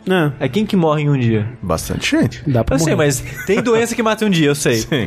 Mas, né? Ser atropelado por um carro. É, não, mas eu sinto, eu concordo de certa forma com o que o André falou, que, tipo, falta um peso equivalente do que eles dizem que tem. Exato, história, né? exato, exato. É, mas entre tirar por completo e deixar assim, eu Não, prefiro deixar eu assim. prefiro que tenha, eu prefiro é, que eu tenha. prefiro que tenha. Eu talvez queria, talvez, um meio termo entre os dois, porque, de fato, é, ter que curar um a um é meio chato. Uhum. Tem que ir fisicamente em quem você quer curar, entregar a balinha pra ele, aí ele vai se curar e tal. Chupa a balinha, chupa E, a e, balinha. é- e essa balinha ela é limitada, né? Então, é, de alguma forma, ela ia usar parte do seu poder de ressurreição pra criar essa bala. Então, talvez por um tempo, enquanto você tá criando essa bala, você não pode se ressuscitar, o que é interessante, porque você tem que fazer essa troca, né, do seu poder de ressurreição com, né, querer salvar alguém e tal. Mas é muito punitivo. É, mas, mas eu acho que eles criaram uma parada que conceitualmente é pra ser horrível e punitiva e eles não abraçaram totalmente, sabe? Então, tipo, se é pra ter uma parada que é horrível e punitiva conceitualmente, que ela seja horrível e punitiva pra valer. Se não é pra ter, talvez mudasse um pouco conceitualmente como ela é, assim. Porque quando você fala de uma doença que, porra, matou milhares de pessoas no passado, ninguém conseguiu achar a cura e tá lá pra representar as consequências de abusar dessa imortalidade, né? E você acha a cura com dois minutos? Parece meio bobo, assim, Acho sabe? Podia ser um pouco mais pesado. Porém, eu gosto desse sistema como ele é, porque mantém um- uma tradição muito importante de jogos da From Software em Soulsborne, que é o sistema que não funciona. Exato. Todos os Souls têm um sistema que não É, funciona. sim, né? é verdade. As Covenants do Dark Souls 1 não funciona. Tendência de mundo no- Demon Souls não funciona. Bloodborne, Callis Dungeons não funciona. então, se não tivesse um Sekiro, ia ser muito esquisito. É um sistema meio cagado. Então, sou a favor. Tem que ter ainda pra colocar peso pra você pensar, realmente, não pode existir gente imortal nesse mundo, tem que acabar os imortal. É de fato. sim. Não, no quesito de história eu acho importantíssimo. E, e é aquilo, né? A gente vai ver outros tipos de imortalidade no jogo, né? A gente vai ver, por exemplo, que o Genichiro, como não conseguiu a imortalidade do dragão, ele bebeu o sedimento das águas rejuvenescedoras, que são águas que fluem desse dragão da imortalidade, mas que não são o sangue dele. É quase como a água de banho do dragão. que deu pra ele uma imortalidade fajuta, né? Que é uma imortalidade meio mambembe, assim. Mas que é uma imortalidade que, né, que tá ajudando ele a ir atrás da mortalidade verdadeira por enquanto. Mas tá corrompendo o corpo dele, isso É. é o quê? Aquela simbologia que eles fazem da água, né? E a fonte da imortalidade, ela é essa água que flui. Se você bebe a água, a água tá dentro de você e ela fica parada, né? Então você tá impedindo aquela água de fluir. Você pegou e tirou, ela tá parada dentro de você. É, é uma água mágica que não vai ser na sua urina, no caso. Sim. Isso, é, é uma água mágica, exato. E aí, enquanto a água tá parada dentro de você, ela é uma água parada, onde criaturas peçonhentas vão lá botar seus ovos, né? Eu discordo dessa teoria. Essa parte é simbólica. Eu não Ah, acho tá. que é uma, uma centopeia qualquer que bota sim. um ovo. Porque o negócio é, tem a imortalidade da centopeia. Uhum. Que eu acho que é uma imortalidade diferente da do sedimento. Não é a mesma. não é a mesma, porque os seres da centopeia, eles deixam de existir quando você mata a centopeia. Eles atingem a morte verdadeira quando você mata a centopeia. Correto. Por quê? A centopeia bebeu água e quando você matou a centopeia, ela cuspiu a água pra fora e a pessoa morreu pra sempre? A, a ideia é que a água, ela tá infectada com a centopeia. A centopeia vai crescer em você. Mas então, eu discordo. Por que então que matar a centopeia encerra a sua vida? Porque era a centopeia era a fonte da sua imortalidade. Então você bebe a água e quem Isso. te dá a imortalidade é a centopeia o tempo todo. Isso, você bebe água pra ter a centopeia em você. Ok, então. É isso. Você pode ver, por exemplo, todos esses seres que têm a centopeia dentro deles, eles são fracos contra fogo, eles têm os olhos vermelhos e eles se movem mais ou menos da mesma forma. É que a centopeia movendo o corpo deles. Exatamente. O, o Hanbei, quando ele se levanta, ele se levanta daquele jeito. O Genichiro, quando ele se levanta, ele se levanta daquele jeito. O macaco, quando ele começa, né, ele É começa que a se o. Genichiro não parece uma centopeia, parece um fantasma, mas... É quase a mesma animação do Hanbei. É tipo aquele, aquele pezinho que levanta assim como uma coisa reanimando ele ali. Tipo, a gente não vê a centopeia do Genichiro de fato, porque ele morre antes disso. Mas é o sedimento. É, é o mesmo sedimento que o Hanbei bebe. É onde o macaco tá lá. É a água que ele bebia. Por isso que ele teve aquela coisa. Sim. Tipo, o macaco não foi experimentado por nada, nem pelos monges, nem nada do tipo. Ele, ele adquiriu aquilo naturalmente, né? Ok, faz um sentido. Qual que é o do experimento dos monges? Eles estavam tentando desenvolver a imortalidade, matar várias crianças, só uma sobreviveu, mas eles já eram imortais. Pera aí, quem já era imortal? Os monges. Ah, sim, os que beberam sedimento, sim. Então eu acho que é um outro experimento que eles faziam nas crianças, e não de dar sedimento pra eles. Talvez o experimento fosse pra criar uma pessoa capaz de obter uma imortalidade verdadeira através do sedimento, assim, tipo, ser um filtro, assim, sabe? É, eu acho que é concedimento porque a menina ela chama criança das águas rejuvenescedoras, né? Então, alguma relação com a água tem, mas como essa imortalidade dos monges do- e do Genichiro, ela é tida como uma imortalidade impura, né? Uma imortalidade meio zoada. Então, talvez o experimento fosse de achar realmente um hospedeiro que funcionasse melhor com a centopeia, sei lá. É. Pode ser, porque Talvez. as outras crianças, elas morreram. Sim. Sim, Tipo, elas, sim. Não, elas não viraram, tipo, Hanbei. É. Então é algo diferente. Ah, não, mas a- até aí a gente também não sabe quantos monges que não conseguiram também, né? Não são todos os monges que a gente encontra que são imortais. E, e, assim, eu imagino também que o monge ele vai ser capaz de suportar isso mais do que uma criança, né? Possível. É, Imagina-se, pelo menos. Mas é, não dá pra saber. Porque a gente também não vê a, a centopeia da menina, mas tudo indica que seja a mesma coisa, mas é. E é legal porque você pode pensar, ok, essa imortalidade ela é ruim porque, né, você tá pegando essa água, mantendo ela dentro de você e tem um parasita, né? A imortalidade do sangue do dragão, ela é boa porque é direto do sangue do dragão, que é puro, não tem um parasita. Mas aí, você é o parasita. Tipo, o Sekiro é o parasita. Né? Ele tá parasitando a vida de todos. Sim. Toda vez que ele morre, ele tá sugando um pouquinho da vida de todo mundo em volta dele. né, a gente já mencionou, você é traído e tudo mais, fica catatônico, nananana, e aí a gente meio que acaba esse lugar de sonho e volta pro outro lugar que a gente tinha batido de frente com o ogro. É, que agora com a... Uma O dos- lança-chama. lança-chamas, né? Que é um dos das paradas que você pode acoplar no seu braço. Eu acho isso muito da hora, né? Que tipo, você pode acoplar um machado no seu braço. E ele fica, né? Ele aparece É, então, equipado, é bem sim, legal. sim. Uma dessas armas é o, o fogo que é muito efetivo contra todos esses seres dessa imortalidade dos olhos vermelhos, né? Esse bicho ele tem um. A hitbox dele é meio zoado.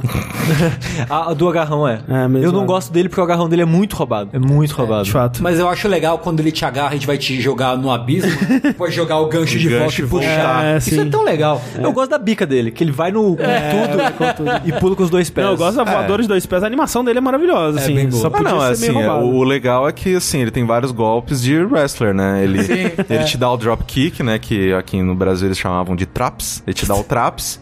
ele te dá um power bomb, né? Que ele pega você e bate com as suas costas no chão, assim, segurando você meio que pela cintura. Ele te joga, que é, eu esqueci o nome, mas é um, é um outro golpe de wrestling. Ele, ele é basicamente um wrestler. Eu vi, eu vi gente comentando que por ele ter um- o cabelo um pouco mais claro, ele seria uma representação estereotipada de um ocidental. Ele é maior do que o japonês normal e tem o cabelo mais claro. Mas eu acho, eu acho que é mais uma coisa meio de um oni, né? Eu Uma- acho que sim. Eu acho que é só alguém muito. O negócio é, ele tem olho vermelho porque fizeram experimento com eles. Sim. E fizeram experimento com eles pra tentar usar como uma máquina de guerra. Ele é, É. um cara muito grande, muito forte. Vamos transformar esse cara numa máquina. A gente tem outros caras muito grandes, muito fortes, que são os, os da tropa Taro, né? Que é o- Sim. os gordões, assim. Então é. Seguindo em frente, então, a gente tem o encontro com a cobra. Oh, que Que é, é sensacional esse momento. Queria não rapaz. ter tomado spoiler dele na BGS. No primeiro trailer de verdade do jogo já É, tem. tem isso também. Você tá lá todo feliz e faceiro, descendo ali no, no vale, né? Porque a, a ponte que leva ao castelo tá quebrada. Isso. Né? Então, bom, tem que ir por baixo. É, pelo tem, vale. tem dois caminhos, né? Tem o da placa não vá por aqui, seu É. imbecil. E que se você for, boa sorte, né? É. Sim. Detalhe, todas as pontes que você encontra nesse jogo Estão quebrados. que levam pra algum lugar importante estão quebradas. Seja pra fugir de Ashina, seja pra entrar no castelo. Que é meio estratégia de guerra, né? Então, a princípio você não sabe o que tá acontecendo. Em retrospecto, provavelmente eles quebraram para não ser invadido ou dificultar a invasão. Tanto é que a inva- quando a invasão ocorre, os invasores construíram as pontes improvisadas, né? Por Exato. cima ali. Então você tá lá descendo de boa, tá lá a ponte quebrada, você vai descendo no vale, tá lá tudo tranquilo, não tem inimigo, tava passando um ventinho agradável, uma nevinha até muito bonita a paisagem, e de repente, plau, passa uma porra de uma cobra branca gigante. A menos que você tenha ido primeiro pelo caminho do não vá pra cá, é o seu primeiro contato com algo sobrenatural, né? Eu acho que Assim, é. estritamente sobrenatural, né? Porque tem o lance do. Ah, imortalidade, sangue do dragão é uma coisa meio mais assim, né? É Intangível, assim, é, né? exato. É. Sim. É, aí você entende, putz, aquela pele que eu vi lá atrás. É, então, é, legal. E esse encontro com a cobra é quase um. Não é bem um quick time event, mas é meio que uma luta scriptada, vai. É, um É uma- puzzle, né? É uma luta stealth. É. Ele é, sabe o que é? É o Dragon God bem feito. É, pois é. É um pouco isso, né? Aliás, a gente vai falar disso depois, mas Sekiro deixa bom vários conceitos que Sou tentou fazer e nunca deu certo, e esse é um deles. Dez anos depois a gente acertou. E esse é um deles. Mas basicamente a cobra ela é enorme, ela é tipo 300 vezes maior que você. Se ela te pegar, ela te mata com Te um mata, hit, né? e o lance é, você tem que atravessar o vale meio que na manhinha se escondendo dela pra ela não te ver e ou não te pegar. É, e conforme você vai avançando, né? É uma batalha, né? Porque querendo ou não, você tá enfrentando ela ali. É uma batalha bem segmentada, né? Sim. Você passa uma parte, ok. Aí ela se reposiciona pra, ok, próxima parte. Aham. Aí você vai meio que É. dando check, né? É, tem a Ok, caverna, Passei, passei caverna, tem e a depois. graminha, né? Graminha, e depois tem a encostar a parede É. e tal. Até que você chega lá no, no lugar de oferenda, né? É. Aliás, isso eu reparei hoje só. Que o lugar onde você se esconde, né? Você passa os lugares escondidos, você entra meio que numa casinha. Isso. E essa casinha é um, meio que um carro nupcial. É tipo Sim. um carrinho de procissão Sim. nupcial, né? Exatamente. É. É porque tem todo um, um lance assim. Essa cobra você vai descobrir que ela é um deus nativo nativo dessa região, né? Considerado, né? É, você vai pesquisando, você vai descobrir que existe um costume das pessoas se oferecerem em casamento a esse deus, né? O que que isso significa, inicialmente não é óbvio. Mas é pra ser comido pelo bicho. Basicamente. É. Depois você sabe mais disso já, do casamento, pelo menos, que assim que você termina essa sessão, que é melhor do que acho que todo mundo aqui achava que seria, né? Que é um momento legal, até porque o stealth não é tão difícil assim. E quando você entra na casinha, tem um momento de. Ela coloca o olhinho, aí acende vermelho e você, tipo, essa luz é a do backstab, hein? É, é que nem quando aparece é, o bolinha em cima do inimigo de God of War. Exato. Você já sabe que, ô, isso não vai dar bom. Aí você enfia a espada no olho do bicho e quando o bicho começa a sacudir, é um Deus nos acuda. E Isso eu acho legal porque, assim, é um bicho É gigantesco. muito foda ela sacudindo. É, e em vários momentos, em outros encontros com a cobra, né, e tal, você vê ela se contorcendo pelo cenário, né? E com certeza foi um desafio muito grande de animação, sabe? Pra não bugar, deixar ainda aquilo jogável, sabe? E é muito bem feito, assim. E até pra passar a sensação de, tipo, isso é uma cobra, é um animal selvagem que É, vai te é. dar medo, assim, sabe? Tipo, Sim. Eu, tipo, ih, cobra. É que é legal, porque assim, é uma cobra gigante, mas é uma cobra, assim, ela não é tipo uma cobra de cristal ou uma cobra com umas barbatanas. Não, é uma cobra. É uma cobra albina. É, ela é só muito grande, exato. Sim. Pra não dizer que ela não, não tem nada especial, ela tem uns dentes muito loucos, né? Umas, umas várias É, dentições, ok, assim. sim, É. sim, sim, sim. É o é. tubarão É, tipo um tubarão das cobras, isso. É. Cobra Mas- não. Mas aí, saindo desse Vale das Cobras, você dá de cara com meio que um forte, né? Um lugar do exército, É, assim, sim, sim. da China. E do lado de fora, você encontra um cara meio que observando o vale. A princípio, você não sabe quem é ele, o que ele tá fazendo ali e tal. Em breve isso fica mais claro. Mas quando você derrota ele, ele te dá um item único, que é meio que um pergaminho que fala das Snap Seeds Uhum. e fala também da cobra. É meio que como se fosse um- uma página de enciclopédia falando do vale. Sim. Então fala, ah, nesse vale tem a cobra, não sei lá o que, que as pessoas se oferecem pra casamento e darará. E tem as sementes também, darará. Que nascem aqui e tal, etc. Exato. Então ela fala que tem as sementes que você precisa pro chefe, ao mesmo tempo que apresenta um pouquinho da lore ali, da, da serpente e tal. É. Vale a pena mencionar, eu acho que logo antes do boss, você pode enxergar uma visão, né? Do, É verdade. do Kuro Acho com que a, a segunda, né? É Sim, a segunda. A primeira é do Kuro com a Ema. com a Ema, exatamente. E essa segunda é do Kuro com o Genichiro. Isso, Sim. isso. Né? Ele falando pro Genichiro que, tipo, ah, pô, não adianta você querer pegar a imortalidade aí que não vai ajudar em nada, não, meu, meu, meu irmão. É, e você vê que, tipo, apesar de o Kuro ser um, um refém, É, né, é. do Genichiro, o Genichiro não tá forçando ele a nada, É, né? eu gosto, assim, a gente vai falar mais sobre o Genichiro mais pra frente, mas as intenções dele podem ser consideradas nobres, Uhum, né? assim, dependendo do ponto de vista, e ele realmente ele não tá sendo escroto. Tipo assim, porque ele, também- ele poderia estar sendo muito mais escroto, Com no caso. certeza. É que, assim, é, faz sentido ele não estar sendo escroto, porque, de novo, né, É. como a gente mencionou lá atrás, o menino ele tem que dar o sangue dele Sim, de bom grado, De bom né? grado. É. Então não adianta você bater nessa criança, não adianta você prender essa criança, não adianta você maltratar essa criança, não adianta porra nenhuma. Uhum. Então o, o que a estratégia dele é, aos poucos, ir conversando, ir mostrando. né? Olha, tá vendo aqui esse monte de corpo, esse monte de soldado que morreu, a gente pode evitar isso. É. Meio que tentando dobrar o menino dessa maneira, né?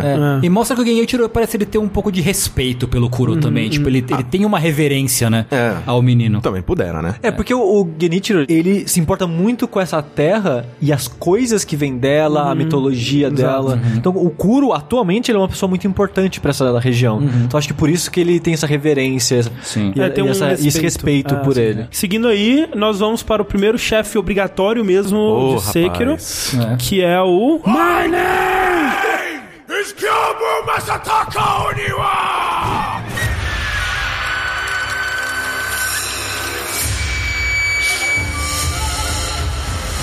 Que, de acordo com a anotação que o Tengu deixou aqui na nossa pauta, Gyobo não é um nome, é isso mesmo? Ele Não é o nome, Gyobo não é o nome.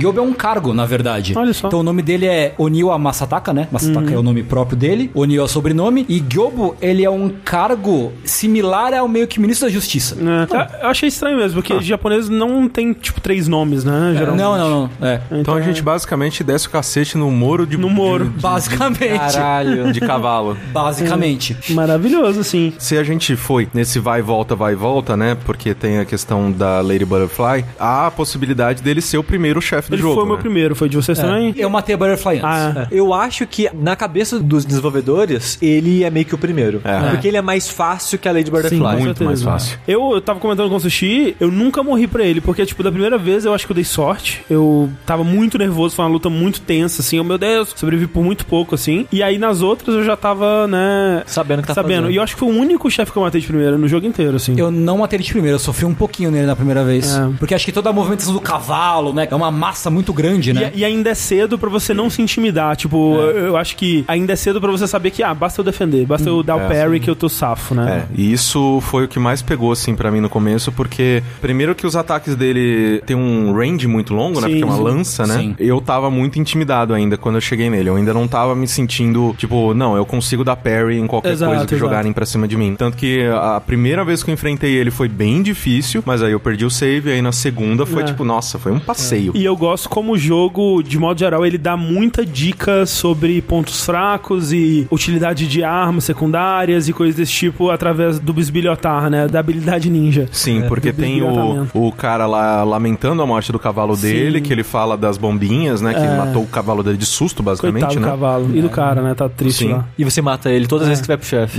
Exatamente. Uma coisa que fica, né, pra todo o resto do jogo é que todo bicho tem medo de bombinha, né? É, É. tipo, a bombinha, ela acaba sendo um dos itens prótese Shinobi mais úteis do jogo, assim. Sim. Porque animais têm muito medo, então geralmente o animal ele vai ter uma animação diferente ou Vai tomar um staggerzinho. É, vai tomar algum stagger maior e tal. Mas basicamente todo inimigo do jogo, Ele fica de cego. soldadinho a chefe, vai ter um momento ali de. Vai ter um hit grátis, basicamente. Pelo menos isso. É, não é ridiculamente roubado. Não, não. Mas vai quebrar a guarda por um segundo pra você acertar um ataque pelo menos. É, é. E pra chefes ou inimigos que você tá com muita dificuldade de abrir uma janela, né? É bem útil, assim. É. Pô, mas o coruja tomou bombinha até É, no cu dele, cara. Então, Nossa usei bastante senhora. bombinha com ele. Uma coisa interessante do, do Oniwa é que já tem a oportunidade, se não me engano, de fazer isso com o Ogro, mas ele foi o primeiro chefe que eu comecei a me ligar do prompt de jogar, Jogar. a corda pra me puxar pra ele. Sim. Eu- Aí eu usei isso em outras vezes, É, né? e, e essa é uma habilidade que você tem que comprar também, né? Pra você conseguir atacar depois de ser puxado. É, que você pode puxar, mas você só tá Só do lado. perto. Exato. Ele dá uma, uma cambaleada, né? Oi, Sim. caralho. Nesse chefe tem duas coisas que eu gostaria que o jogo ele fizesse mais ou melhor. Vocês estavam falando da bombinha e é muito legal um chefe ter esse ponto fraco, você aprender que ah, os animais têm medo de barulho, faz sentido,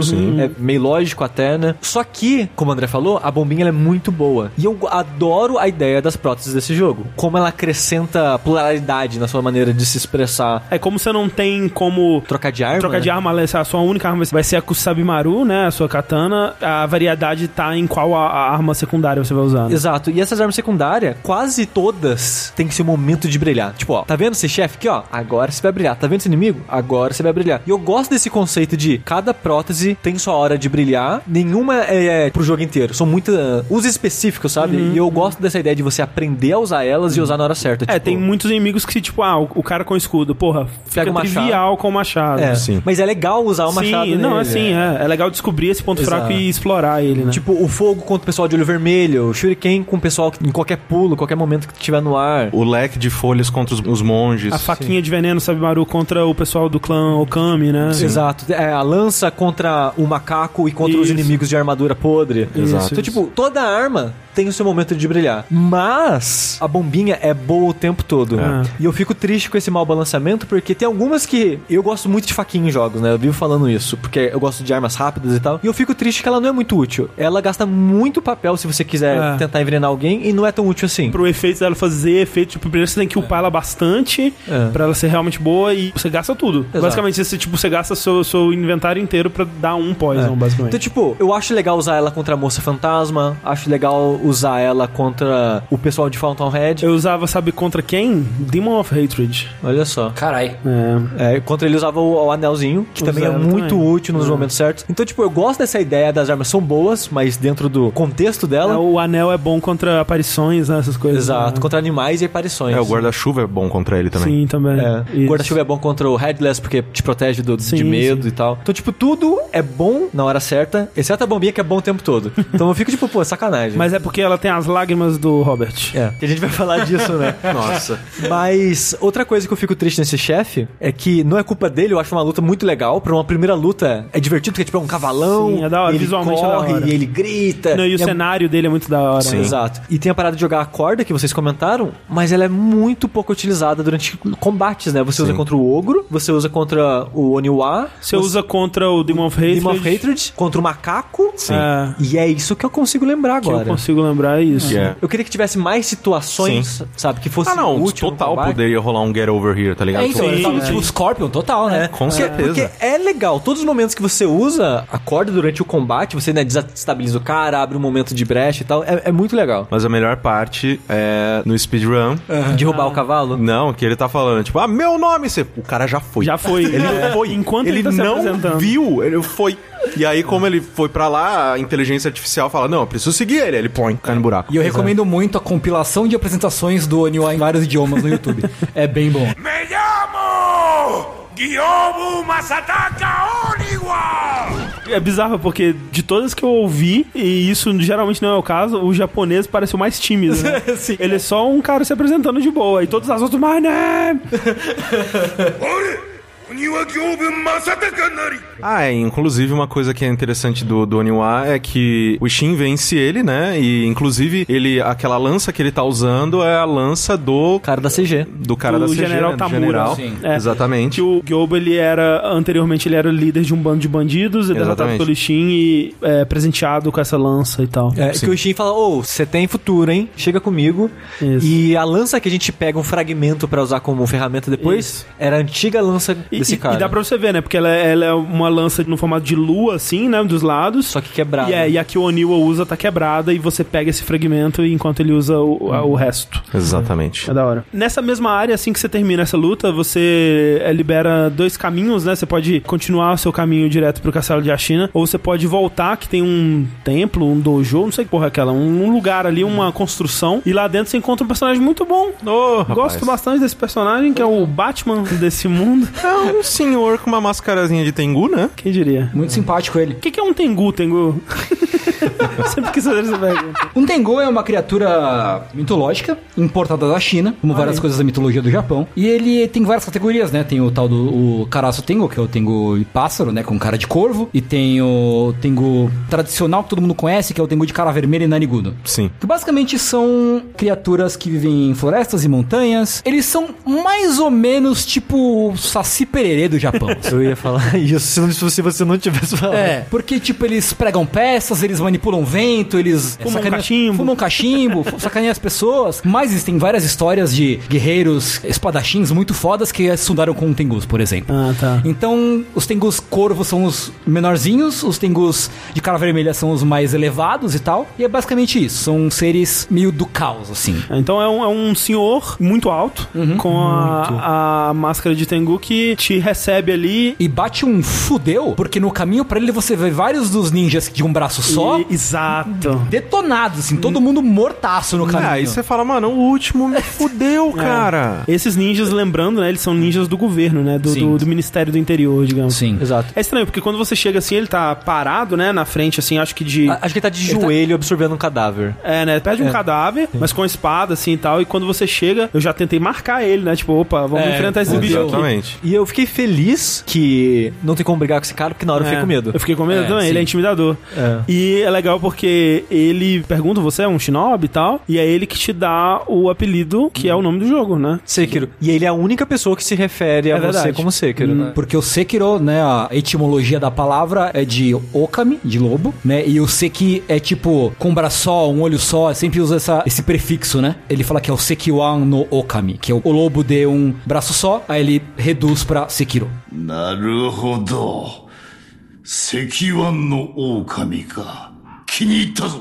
ならば、赤炉。E aí ele chama disso até o final do jogo e é como você vai descobrir que esse cara, na verdade, é o Ishin Ashina. O Ishin, ele é meio que o, o ocelote desse jogo, assim, que ele tá, ele tá jogando em várias frontes, assim, e ele tá escondendo suas verdadeiras intenções, as intenções dele são meio nebulosas, e aqui o que acontece é, pra todos os efeitos, ele é um velhinho doente na torre no castelo de Ashina, mas, quando ninguém tá olhando, quando a Emma dá uma, uma olhadinha pro lado, ele veste a roupa de Tengu e vai fazer justiça com as próprias mãos Sim. contra os inimigos de Ashina. É, que é igual o Ronaldinho Gaúcho, né? Ele olha pra um lado e toca pro outro.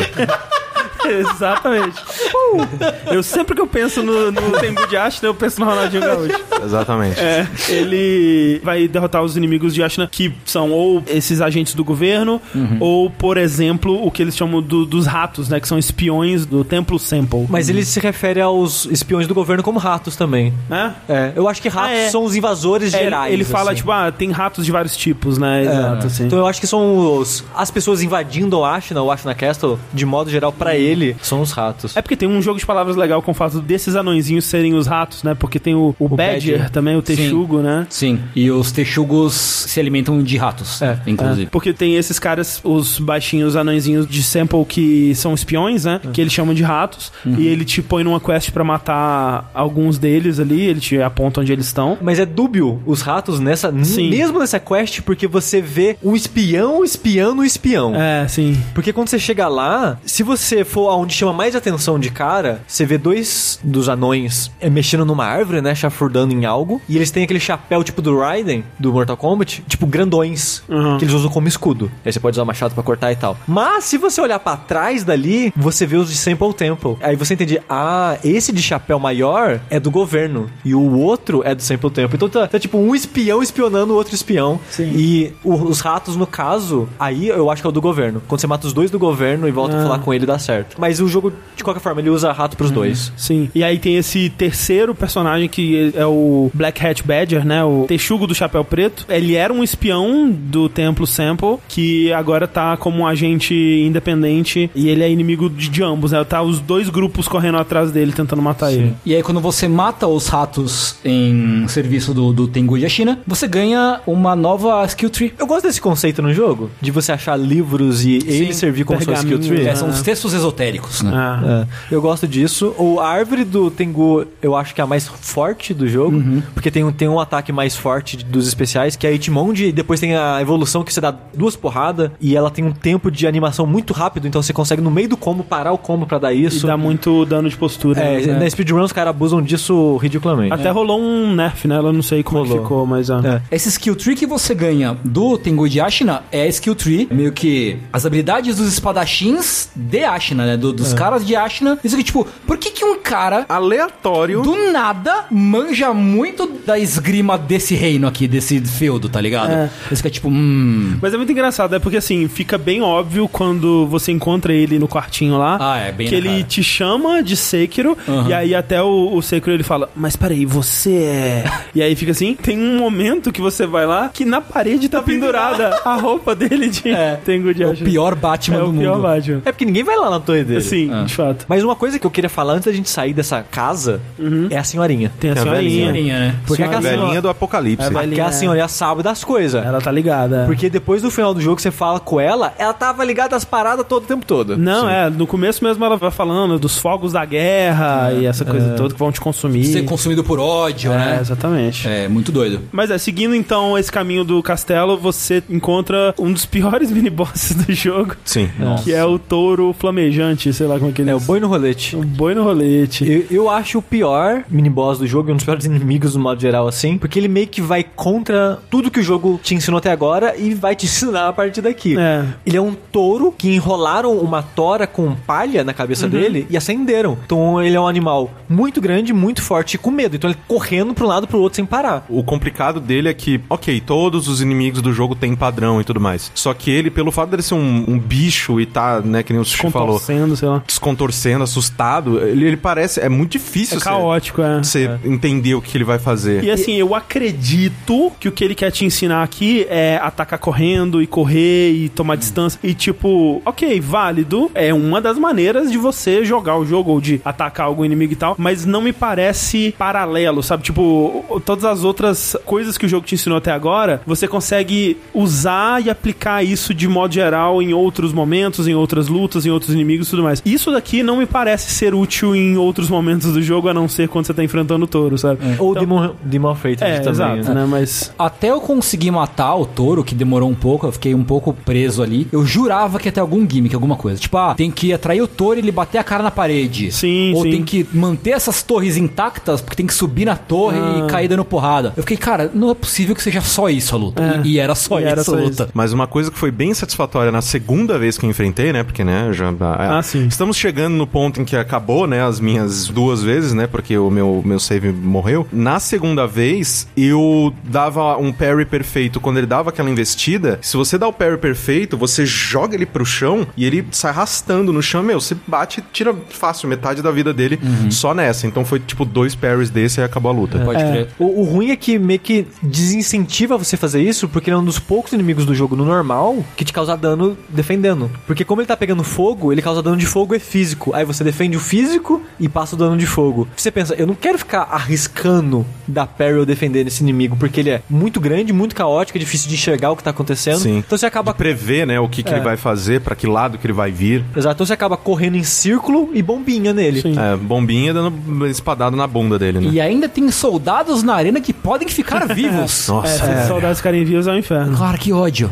No New Game Plus eles têm mais vida, então. ainda. Ele tem mais vida, eles não morrem. Porque a maioria das vezes o touro atropela eles e é só o touro, mas de vez em quando eles sobrevivem. Mas isso que o Tengu falou de bater a cabeça, você pode fazer, mas é só no final. É só no finalzinho. Que ele fica louco correndo, né? E ele pode bater a cabeça. Sim. É. E aí ele cai e você finaliza. Mas é, touro bem ruim. E aí nós chegamos ao castelo de Ashina que libera, enfim, um, alguns caminhos diferentes pra seguir. Qual que vocês foram primeiro? Eu fui pro monastério. Eu fui pro reservatório. É que o reservatório se leva pro monastério, né? Então, em teoria, eu fui pro O reservatório. reservatório leva pro. Abandoned Dungeon que vai pro monastério. É. É isso aí. É verdade. É que o reservatório é meio que um caminho entre lugares, né? Ah, sim. Ele liga várias coisas. Ele liga a, a vila de Mibu Village, ele liga. Não, não Mibu Village especificamente, mas né, o lugar que leva pra lá. Ele liga o monastério. Ele tem tipo saidinhas assim, né? Liga no começo do jogo. É. Agora eu não lembro se eu fui. Eu fui pra aquela masmorra louca Ah, lá. é. Eu fui primeiro fazer Sample Temple. Então, Sample é. de primeiro. Foi É. o que eu fiz primeiro. Eu acho que eu fiz Sim. Sample também primeiro. Eu também fiz primeiro. Porque eu vi o castelo, eu pensei, é aqui que o jogo quer que eu vá. É. Caminho do lado. Sim. Foi isso que eu fiz. Vocês brincaram com a véia na ponte?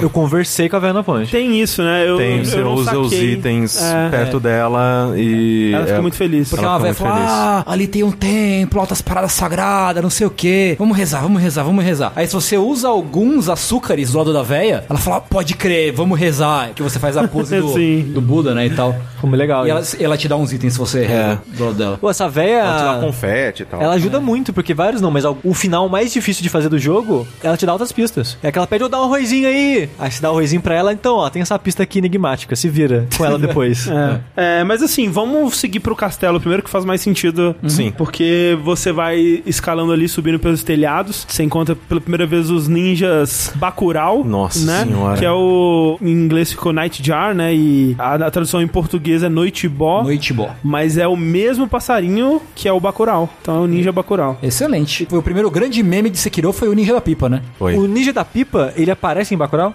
Seria maravilhoso. É um Tem Bacurau. um, um easter eggzinho do Ninja da Pipa, assim, né?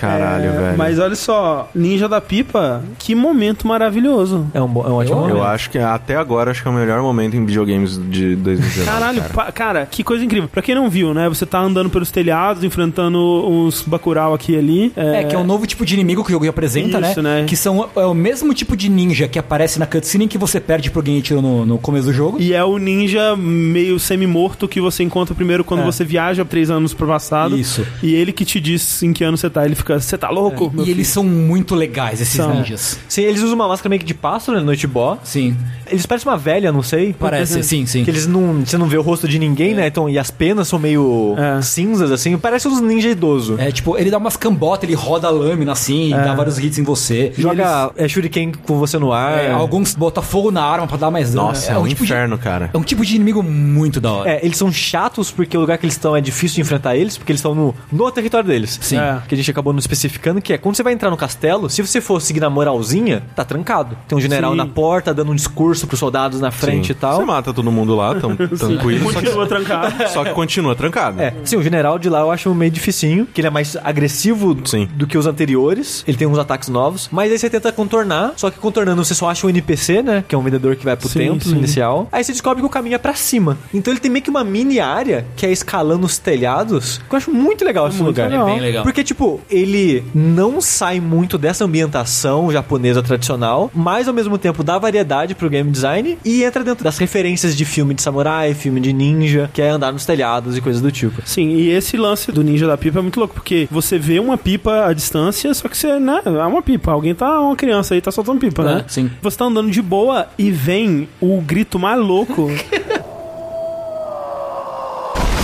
Rafa gritando. É o Rafa. é. Ele começa bem baixinho, assim, né? Você É. quase não ouve. E você não entende muito bem o que tá acontecendo até que vem um ninja. Não, mas descendo com tudo, que nem um míssil na sua direção. Não, e é uma só. É uma só e você É uma morre. só. Você morre. E é engraçado, porque se você conseguir desviar, ele morre. Ele cai no chão, explode e morre. E se, a única jeito de você sobreviver é se você der parry nele, e aí ele você pode lutar contra ele ali e tal. Mas, cara, é maravilhoso, porque é muito inesperado. E é engraçado porque a pipa, ela tá na sua frente. Você vê ele vindo quando você sabe que ele tá ali. É. Mas o negócio é, você não entende o que tá acontecendo a primeira vez. É, e assim, provavelmente você vai morrer. Mas é tão inesperado e maluco e engraçado. Não, que e é maravilhoso tudo bem. quando sai um jogo que tá todo mundo jogando, né? Que tem esses zeitgeist e tudo mais. Meio que você sabe mais ou menos onde cada pessoa tá, de acordo com o que ela fala, Sim. com o que ela posta.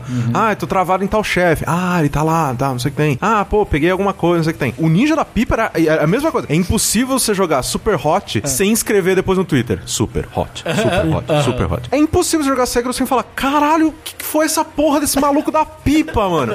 É, tipo, eu vi um mundo. monte de gente falando pipa, pipa, pipa. Eu não, Não, fui pro tem- castelo porque, né, a gente vai pros outros lugares. Ai, que pipa, cara. O que, que essas pessoas estão fazendo? Eu tive a oportunidade de me preparar, tomei o peixinho dele no peito do mesmo jeito que todo mundo. E, é- e é muito bom que virou um meme mesmo e virou tipo compilado de Vines. Você acha compilado de gente re- morrendo e reagindo ao Reagindo ao, ao, ao ninja É da pipa. Pelo menos, tipo, o ídolo do Buda mais próximo estiver muito perto. É, então. E, e é uma das coisas que eles conseguem fazer com a mecânica de ressurreição. Eles conseguem brincar com esse tipo de coisa, né? Sim. É. Então que você provavelmente vai ter uma ressurreição quando você chega ali. De onde vem a- o trope do ninja da pipa, né, cara? Porque é uma parada que. Existe no, na cultura pop no- japonesa. no- é né? no inconsciente coletivo sobre ninjas, Sim. né? E é uma coisa que, assim, provavelmente não existiu de verdade, né? Afinal Por de contas- favor, né? É, Porque assim, você precisaria de uma senhora pipa pra Caralho, levantar não, uma e, pessoa, cara, né? e Imagina assim, tudo bem, você- se amarrou numa pipa e você está no ar. E agora? E agora? É, e tipo, você dá uma cãibra. É, e o que que você faz? Fudeu. Parou de ventar. É, morreu. Morreu. É. Mas faz parte, nem o Sushi falou, dos tropes de, de ninja, né? É, é a pipa, é o lencinho, né? Que amarra na frente da, da cara, só que, tipo, de um jeito esquisito que parece que, que só tampa o seu nariz. Essa parte, assim, pra mim, foi a parte mais difícil do jogo, assim, porque os ninja Bacurau são muito difíceis quando junta mais que um. Aham. Apareceu mais que um, fudeu. Você morreu, tipo, vai embora, cara. Então tem um monte, você não vê exatamente onde cada um tá. Então, às vezes, você tá brigando com um e chega mais dois. E tem os, os homem-bomba. Ele gruda em você e explode. E é isso que ele faz. Você, caralho, velho. Tanto que quando você acha aquela janelinha, né? Que é bem numa janelinha, você se puxa pra janela, aí tem um, um ídolo assim, bem na frente. E eu- Se bobear, tem outro ninja da pipa ali. nossa, quando eu entrei essa janela, eu vi um save, eu falei, nossa, eu quase chorei, assim, de tanta felicidade. E essa parte, o bom é que ela é fácil de evitar correndo, então É. rejogando eu só corro ela. É. Porque não tem muito item interessante ali e tal. Mas como prêmio de passar por ela, você tem uma, um checkpoint ali na frente e uma nova jarrinho de vida. Então você chega lá, tá tudo bem. Quando vocês foram pela primeira vez lá, vocês tentaram, tipo, pular pras costas do castelo? Porque dá pra você pular dali já, né? Dá, dá. Dá, dá. No meu New Game Plus, eu falei, nossa, é verdade, né? Se eu quisesse, eu, tipo, pulava pra Dá trás. pra ir pro lago lá, É. né? Ah, eu, eu pulei pro lago. É. Eu, eu também pro E eu achei que eu tava num lugar muito errado, porque eu tava, tipo, cara, peraí, por que que eu tô aqui? Porque o, o comerciante, ele te manda lá, ô, ouve lá os que que os samurai precisa lá pra gente vender aqui e ficar ricão, cara. Aí você vai lá e ouve que os caras estão precisando de sal. Eu falei, tá bom, É. sal, né? Aí depois tem, tem o, o bicho do sino louco lá que gira o sino.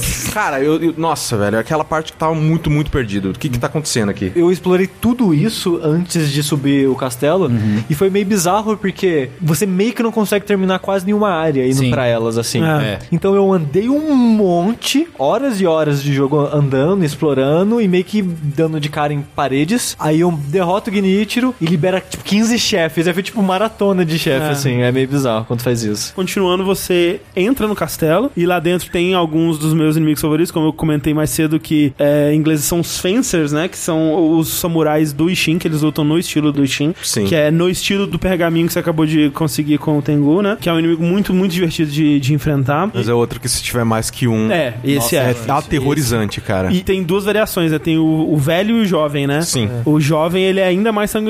Assim, ele é bem mais agressivo, talvez porque é jovem. É. É, mas essa área, ela é, ela é curtinha, mas é muito legal de, muito legal. de explorar. Bem ela. legal, né? É, tem Sim. toda aquela parte lá embaixo que tem um outro gigante ogro preso, né? Eventualmente, né? Não, você pode descer É só no imediatamente. final que ele tem. Não, você pode descer, mas o ogro No não tá começo lá. é só soldado normal. verdade, verdade, É, verdade. Você já pega a Sabimaru lá, mas não É, é, isso aí. gigante ainda. E aí, subindo, você tem o mini-boss do Battlesai, né? Do... Nossa. Que é muito da hora. Ô, rapaz. Como é que chama essa parada? É o- É, Yaijutsu ou Batojutsu? que é aquele estilo do cara que ele, ele fica com a espada na bainha e ele só saca, né? Em altíssima velocidade. Que é tipo o cara do Metal Gear Rising também. Sim, Sim. Eu tive muita dificuldade no Kenshin Himura, viu? Puta que eu pariu. Cara, eu vou dizer, eu nunca vi esse cara sendo derrotado do jeito certo. Nunca derrotei ele do jeito certo, No- eu nunca vi que é no ele sendo- parry, no caso. É, Eu posso estar viajando, mas eu tenho quase certeza que eu fiz isso. A primeira vez que eu joguei, não enfrentei ele, porque eu achei um caminho pelos telhados Tem, que é. você consegue evitar você ele. consegue, ele é totalmente opcional, sim. É, o lance que é para ser um tutorial de parries sequenciais. Porque o que acontece? Você entra na sala, que é um dojo, e aí ele vai se levantar bem devagarzinho e vai virar pra você, vai começar a andar na sua direção com a mão na.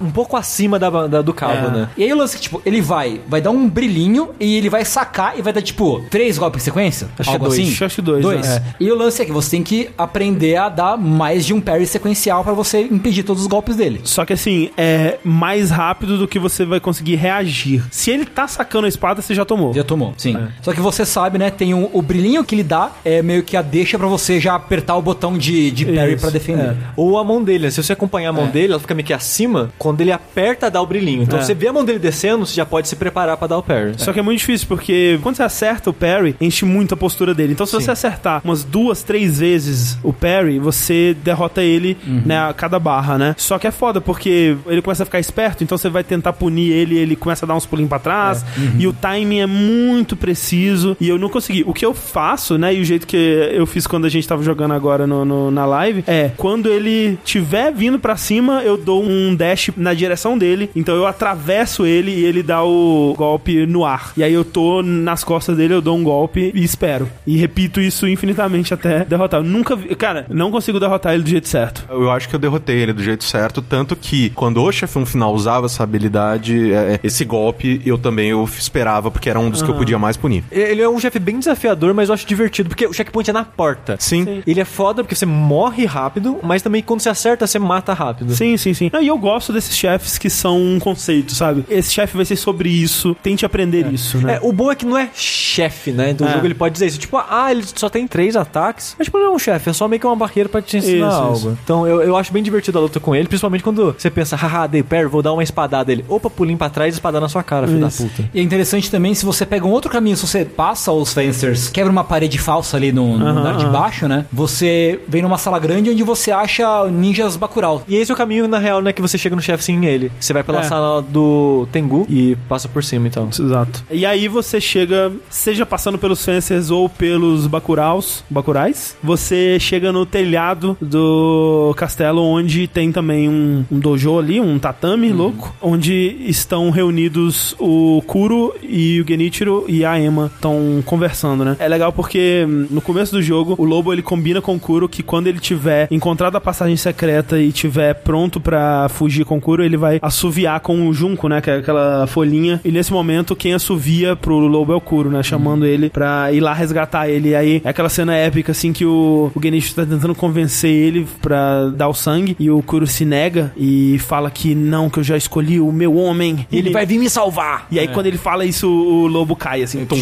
É. E é muito da hora. As cutscenes desse jogo são muito boas. São boas, são bem boas. boas. Divine Heir, I'll ask you once more. Accept me into your immortal oath. I cannot do that, Lord Genichiro. He will risk his life to take me home. For he is my shinobi. My lord, I have come for you. I see. For as long as you are alive, the dragon's blood can never be mine.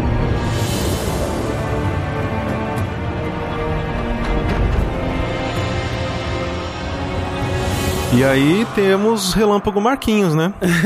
Pois é. Olha, uma luta Ali maravilhosa. foi. viu? Não, acho que É. talvez a minha luta favorita do Uma jogo. das minhas favoritas. né? É foda, porque nela é, é um muro pra muita gente, assim. Sim, porque com certeza. É, A gente tava comentando, né, que vários mini-boss, eles pedem elementos, técnicas de você. Esse chefe, ele pede o conjunto da obra. Sim. É, Ele ele, é pede tipo, tudo. os outros eram provinhas, esse aqui é é a prova final, né? Ela vai pegar todo o conhecimento que você acumulou até agora e testar. E é foda, assim, porque é que nem aquele negócio, né, que o André tava falando antes sobre a Lady Butterfly, que quando você passa, você passa, assim, dando show e tal. É. Mas até você chegar nesse ponto, porque ele tem três barras, né? Então a primeira e a segunda, elas são parecidas, né? E é- é- faz sentido, Ele né? só fica mais agressivo e tem, Exatamente. um- tem uns golpes a mais na segunda, assim. Só que na terceira, assim, eu tava chorando sangue pra passar as primeiras. A terceira, quando acontece o que acontece, eu soltei o controle e falei, foda-se, enfia no cu. Então, eu fiquei muito puto também. porque eu até postei no Twitter, assim, reclamando no- quando aconteceu. Uma das coisas que eu detesto em Dark Souls 3, detesto, detesto, detesto, é boss com um monte de fase. Aham. Cara, tem um ódio disso. Assim, quando você enfrenta o Gentiro, ele tem duas barras só. É, a terceira fase é surpresa. É, né? você mata as duas, é tipo, já é difícil. Não é uma Nossa, luta é fácil. muito, é muito. Caralho, eu matei. Tá tendo cutscene. Ah, ah, ah, não. Ah, Não, mano, e é foda. sério, velho. E eu falo assim, porque, tipo, o estilo de luta dele não é tão difícil. O problema é que quando você erra, você é muito punido. Isso. O- Os golpes dele tiram muita, muita Não, e, vida. e a pior punição de todas é ter que refazer a luta, né? Sim. Se você morrer ali. E o problema é que, assim, tipo, ele não é tão impulsivo, assim. Você sabe mais ou menos o que, que ele vai fazer. Tem, de vez em quando, ele, ele tira um pulo pra trás e uma flechada no cu, mas ok. Mas, mas, assim, a terceira fase, tirando o elemento psicológico, Sim. ele tá mais fraco. Ele Sim. tá com uns golpes que são mais fáceis de dar Mikiri. Tipo, ele vem do outro lado da sala com o Mikiri na sua direção. Tipo, velho, é muito fácil de dar um Sim, Mikiri sim, nisso. sim. O lance do O raio. raio. de Tomoe, se você sabe o que fazer, É, é mu- muito é- fácil. Nossa, você até agradece quando é, vem raio. por favor, manda o raio. E essa que é a parada pra mim. Eu gosto dela, normalmente eu sou igual ao Tengu. Eu não gosto muito de chefes de múltiplas barras de vida e coisa do tipo. Eu não ligo de o chefe tem uma barra e ao longo da luta. Sim, ele mudando. Ele muda, porque isso é bom pra você aprender. O chefe ele vai ganhando mais camada enquanto você enfrenta ele. Isso eu acho legal. Tipo, sei lá, o Gascoigne no Bloodborne. Múltiplas fases eu fico, "Ah, por isso que eu odeio a Sister Fried do Dark Souls 3. Mas aí, quando apareceu essa fase, eu também fiquei, putz. Aí eu morri uma vez e na segunda eu entendi como funcionava o raio e você destrói ele. Porque pra mim, hoje em dia, eu acho a terceira fase dele, assim como a terceira fase do Ishin no final do jogo, é meio que um momento de catarse, sabe? Tipo, você já teve a luta de verdade, você já teve a luta difícil. Agora vai ter essa forma que você pode morrer, mas você pode matar ela muito rápido. Porque a parada do raio é que você aprende no dojo embaixo, no andar de baixo, né? Que fala, taca o raio em você, você pula e reflete de volta. Tem até uma telinha, né? Sim, te ensinando sim. a fazer isso. É, não, ele, ele mostra um chefe. desenho, uma explicação e uma telinha de tutorial. Ele quer muito que você aprenda. Só que o foda é, não tem como você praticar, né? não tem como você fazer como o Mikiri com o Hanbei lá É. atrás. E é difícil fazer isso num chefe que é a terceira forma. Você tem Isso, medo você de tá fazer. com muito Sim. medo. Tipo, eu não Nossa. quero, cara, eu, eu, eu não posso morrer. É, ali, ali foi muito pressão psicológica mesmo, assim, É. porque você tá enfrentando tal, não sei o que tem. Aí ele, ele joga, né? Ele solta a armadura de ferro dele, né? Afinal de contas, né? Se ele vai te atacar com raio, ele não pode também ter ali coisas que conduzem raio onde ele não quer. Então eu acho que ele tira exatamente pra colocar na arma e jogar em você. Exatamente, isso, porque é. senão, às vezes, pegar podia, nele, é. podia pegar nele, né? E, e, assim, eu entendo muita gente criticar e falar assim: ah, porra, podia ter, sei lá, cara, um bicho do Phantom Red Palace perdido só pra você poder praticar isso. E eu entendo, só que assim, eu acho que isso que eles fazem aqui é um elemento, talvez,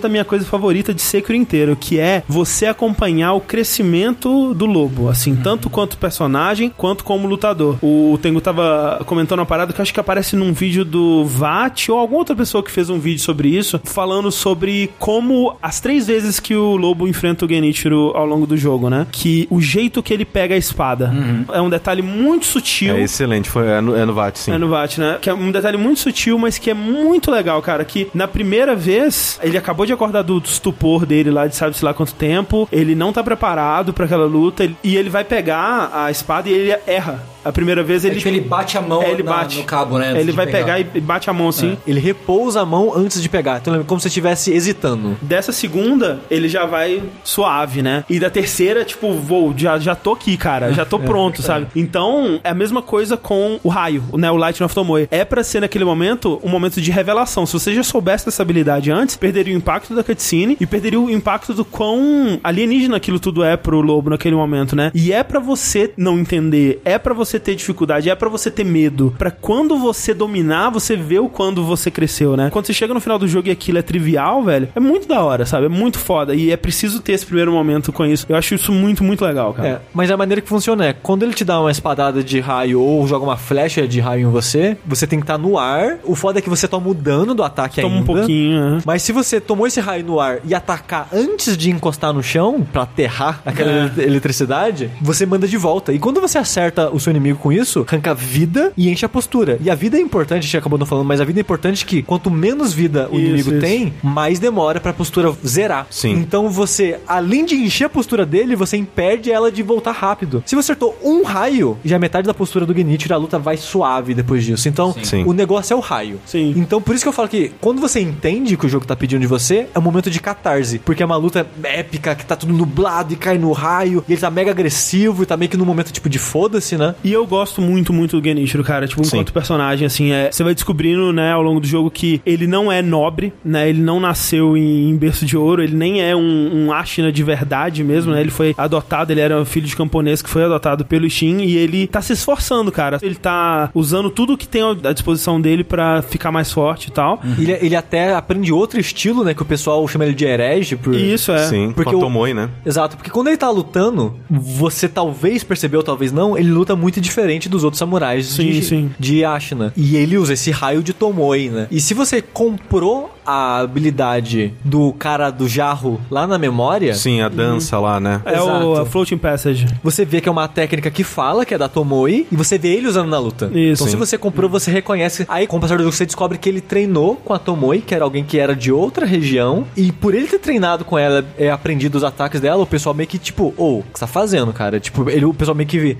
torceu o nariz pra ele, assim, por causa disso. É, o que o, o André tava falando antes, né? De, tipo, dos samurais azuis que você enfrenta nesse lugar, que são samurais bem quadradões, É. assim, que todos os golpes, né? Tipo, main, main, do, Sim, do. sim. O Relâmpago Marquinhos, ele usa o arco, ele... É, o- a- a- o estilo dele é quase como se fosse uma dança, né? Sim, é muito Gira, floreio e contorce tal, exatamente. É, e é justamente isso que é o estilo do pessoal do Phantom Red Palace, né? Que é de onde a Tomoe vem, a gente vai falar mais sobre isso. Sim. É um estilo muito diferente, meio assustador pra essas pessoas, né? Você fica sabendo que em algum momento esse povo ele esteve em guerra com o povo de Ashina. O Ishin ele fala que a pessoa que mais chegou perto de tirar a vida dele foi essa Tomoe, com esse estilo dela, e que sabe-se lá o que aconteceu aí, que a Tomoe acabou se tornando aliada do. Refém. É, não sei, mas de, algum- sabe, de né? alguma forma ela, ela se tornou a mestra do Genichiro. É, parece que ela viveu um tempo no castelo, né? Sim. Junto com o mestre dela. O lance do Genichiro é que ele, como o Sushi falou antes, vai fazer de tudo pra proteger Ashina. Em alguns momentos até parece que assim, ele tá muito mais interessado na terra em si do que nas pessoas, sabe? Ele tá representando muito um nacionalista, assim, exacerbado. E ele vai até utilizar de técnicas heréticas pra isso e fazer alianças escusas pra chegar a isso, algo que o Ishin ele abomina, né? Apesar de inicialmente parecerem que os dois estão do mesmo lado, você vai descobrir que o mestre da Emma que mandou ela pra te ajudar é o próprio Ishin. Então, assim, a sua missão de salvar o Kuro, na verdade, é uma missão dada pelo Ishin. E, de novo, aquela coisa do Ocelote, né? Ele é o Tengu aqui, o velhinho de boa querendo o bem de Ashina, mas ao mesmo tempo ele tá indo contra o, entre aspas, neto dele, que é o Genichiro, pra resgatar o Kuro e impedir que ah, o, o Genichiro atinja essa imortalidade, né? Então tem várias camadas aí. Isso até aparece quando vai começar a segunda fase da luta contra o Genichi, não é? Que tem uma animaçãozinha, né? Do olho dele ficando vermelho É, que ele e tal. fala, ah, pô, Lobo, você é mó, você é pica mesmo, né? Que você não quer trocar de mestre, vamos fazer um bem bolado aqui. o Lobo fala, você tá maluco? E aí que ele tira as, as armaduras. É, ele o tá Lobo vestindo. fala assim: isso seria heresia. Seria heresia, Ah, pois é. heresia? Eu Deixa eu te gosto mostrar. da heresia. Deixa eu te mostrar que é heresia, enfiando um raio no E seu aí, cu. né, ele fica meio quase seminu, com o olho vermelho, que é... E corpo todo queimado, né? Mostrando o que ele passou para dominar aquela técnica, né? Do, do raio. É, e a Emma vê isso, né? E ela fica surpresa, tipo, ah, isso aí é o olho de quem consumiu o sedimento rejuvenescedor. E fala, eita, isso é uma imortalidade meio, meio sacanagem, isso é meio malvado isso aí, né? Mas o Genichiro não se importa, ele fala, agora você vai ver qual é que é a do Relâmpago de Tomoe, que é o estilo da mestra dele, que ninguém curtia muito. Que curiosamente ele também vai contra as vontades dela. Porque no fim ela queria acabar com a Ela quer imortalidade. acabar com a e ele quer pra ele a imortalidade. Sim. E aí, assim, entra uma questão: será que o, as intenções do Genichiro são boas? Porque no fim das contas, se ele se tornar imortal, ele ele vai, teoricamente, conseguir acabar com a guerra, né? E assim, em tempos de paz, a consequência da Dragon Rot não vai ser tão grave assim, afinal de contas ele não vai ter que ficar morrendo. Então, há um argumento aí a ser feito pelo plano do Genichiro. E ao mesmo tempo há um argumento que diz que o lobo estar lutando contra isso é pior, né? Porque ele tá morrendo muito mais, causando muito mais dano com a imortalidade dele do que o Genichiro causaria. Mas você tá fazendo isso pra encerrar a imortalidade. Sim, aí vem essa discussão, né? Será que você encerrando a imortalidade você vai alcançar uma paz maior ou alguma coisa assim? Nesse ponto, você ainda não sabe que você tá tentando fazer isso, né? Sim, é, Mas- exato. É justamente quando você derrota o Genichiro É que, o, o, o guri, ele revela pra você a vontade dele, né? Que é acabar com Sim, essa possibilidade. Até então o Kuro ele tava querendo só fugir de Ashina, né? Sim. E aqui ele meio que abraça pra ele a responsabilidade, tipo, cara, Não dá a gente mais, tem não. que fazer alguma coisa sobre isso, porque a gente tá vendo todos esses tipos de imortalidade, esses tipos de pessoas correndo atrás disso e tudo isso é muito ruim. A gente tem que fazer alguma coisa a respeito, né? E aí você vai passar para a próxima quest do jogo, né? De você descobrir se existe alguma forma de romper esses laços de imortalidade e se existe como fazer isso. É. Sim. Ele tem algumas pistas, né? Que é um momento que você conversa com ele várias vezes, aí ele vai né, ler os, os livrinhos lá É. e tal. E ele acaba falando do quarto que ele se encontra agora no topo do castelo, era o quarto da antiga criança imortal. Eu acho que ela morreu quando eles estavam tentando encerrar o, o laço de sangue. Em algum momento, a gente não sabe o que aconteceu exatamente Eu com acho que ele. o que eles dizem é que ela, ela voltou pro. Eventualmente ela pro- foi. Ela foi embora. Ela conseguiu chegar no Mas tem um palácio. túmulo dela com a Tomoe no castelo. Talvez seja simbólico. Talvez. O que eu entendi Ah. é que aquele final que a gente faz, que o Sekiro se mata Uhum. pra tentar encerrar a imortalidade, foi o que ela fez. Foi o que a Tomoe fez. Sim, É. a Tomoe Então- fez isso. Então você acha que a Tomoe se matou e o menino ficou lá? É possível. A Tomoe, ela não encontrou a espada. É, Então, ela não encontrou a lâmina mortal, a Mortal Blade, né? Ela encontrou a lâmina A- a preta. preta. O relâmpago Marquinhos aberto. pega. É o Isso. portão aberto. é. Sim. Nesse quarto que ela tá, é o quarto da antiga criança imortal, que eu não sei como ela se deu e não sei como o Kuro se deu dessa maneira. É, e não, e não dá pra saber há quanto tempo foi. né? Exato. Não pode ter sido tanto tempo assim, porque se ela, a Tomoe era mestre do Genichiro, mas, de novo, a gente não sabe quanto tempo esse pessoal do Palácio da Nascente vive. Então pode ter sido, por exemplo, ela foi a protetora do Taqueiro, né? Que é essa criança anterior ao Kuro. Durante muito tempo, a criança, ela eventualmente foi pro palácio e morreu lá, ou viveu um tempo lá, ou sabe-se lá o que. Ela continuou vivendo durante muitos anos. E eventualmente foi a mestra do Genichiro também. É, a gente não A sabe. gente não sabe, né? Eu acho, especulando, que foi tipo, sei lá, 20 anos atrás, sido, alguma coisa assim. Que foi tempo do Kuro nascer e crescer pra Ah. ficar a idade que tá, pro Genichiro ter aprendido dela e coisas do tipo. Mas o negócio é, nesse quarto, tem algumas informações que o Kuro quer, porque o menino também queria encerrar a imortalidade. Uhum. E o menino, ele tinha um incenso que lembrava a terra dele, que ele veio dessa terra da nascente. Que, em teoria, a imortalidade vem de lá. É, essa informação ela é obtida através de um texto ou escrito ou que a Tomoe cita, é, falando que as pessoas que ascenderam para o Palácio da Nascente, elas foram embrulhadas no cheiro de lá. né? Exato. Aí o menino tem um incensário né, no quarto e o Kuro, analisando o incenso, ele dá três palpites do que seria, do que ele precisa, né? Que é uma Lotus, de onde cai a nascente, um fragmento, que é aquela pedra. O que que é aquela pedra mesmo? A, a pedra é uma pedra que surge em alguém que bebe muito da água. Da água do sedimento. Do sedimento. E a terceira coisa é a espada, eu acho. Não, não. A terceira coisa é um ramo da cerejeira. Que ele sente o cheiro da cerejeira, que é nostálgico e tal. E a espada você vai descobrir depois. É, né? a cerejeira, no, no caso, tem um final opcional, né? Que você pode achar ela já seca e morta e achar o ramo fresco, digamos assim, Sim, recém-cortado da No árvore. passado,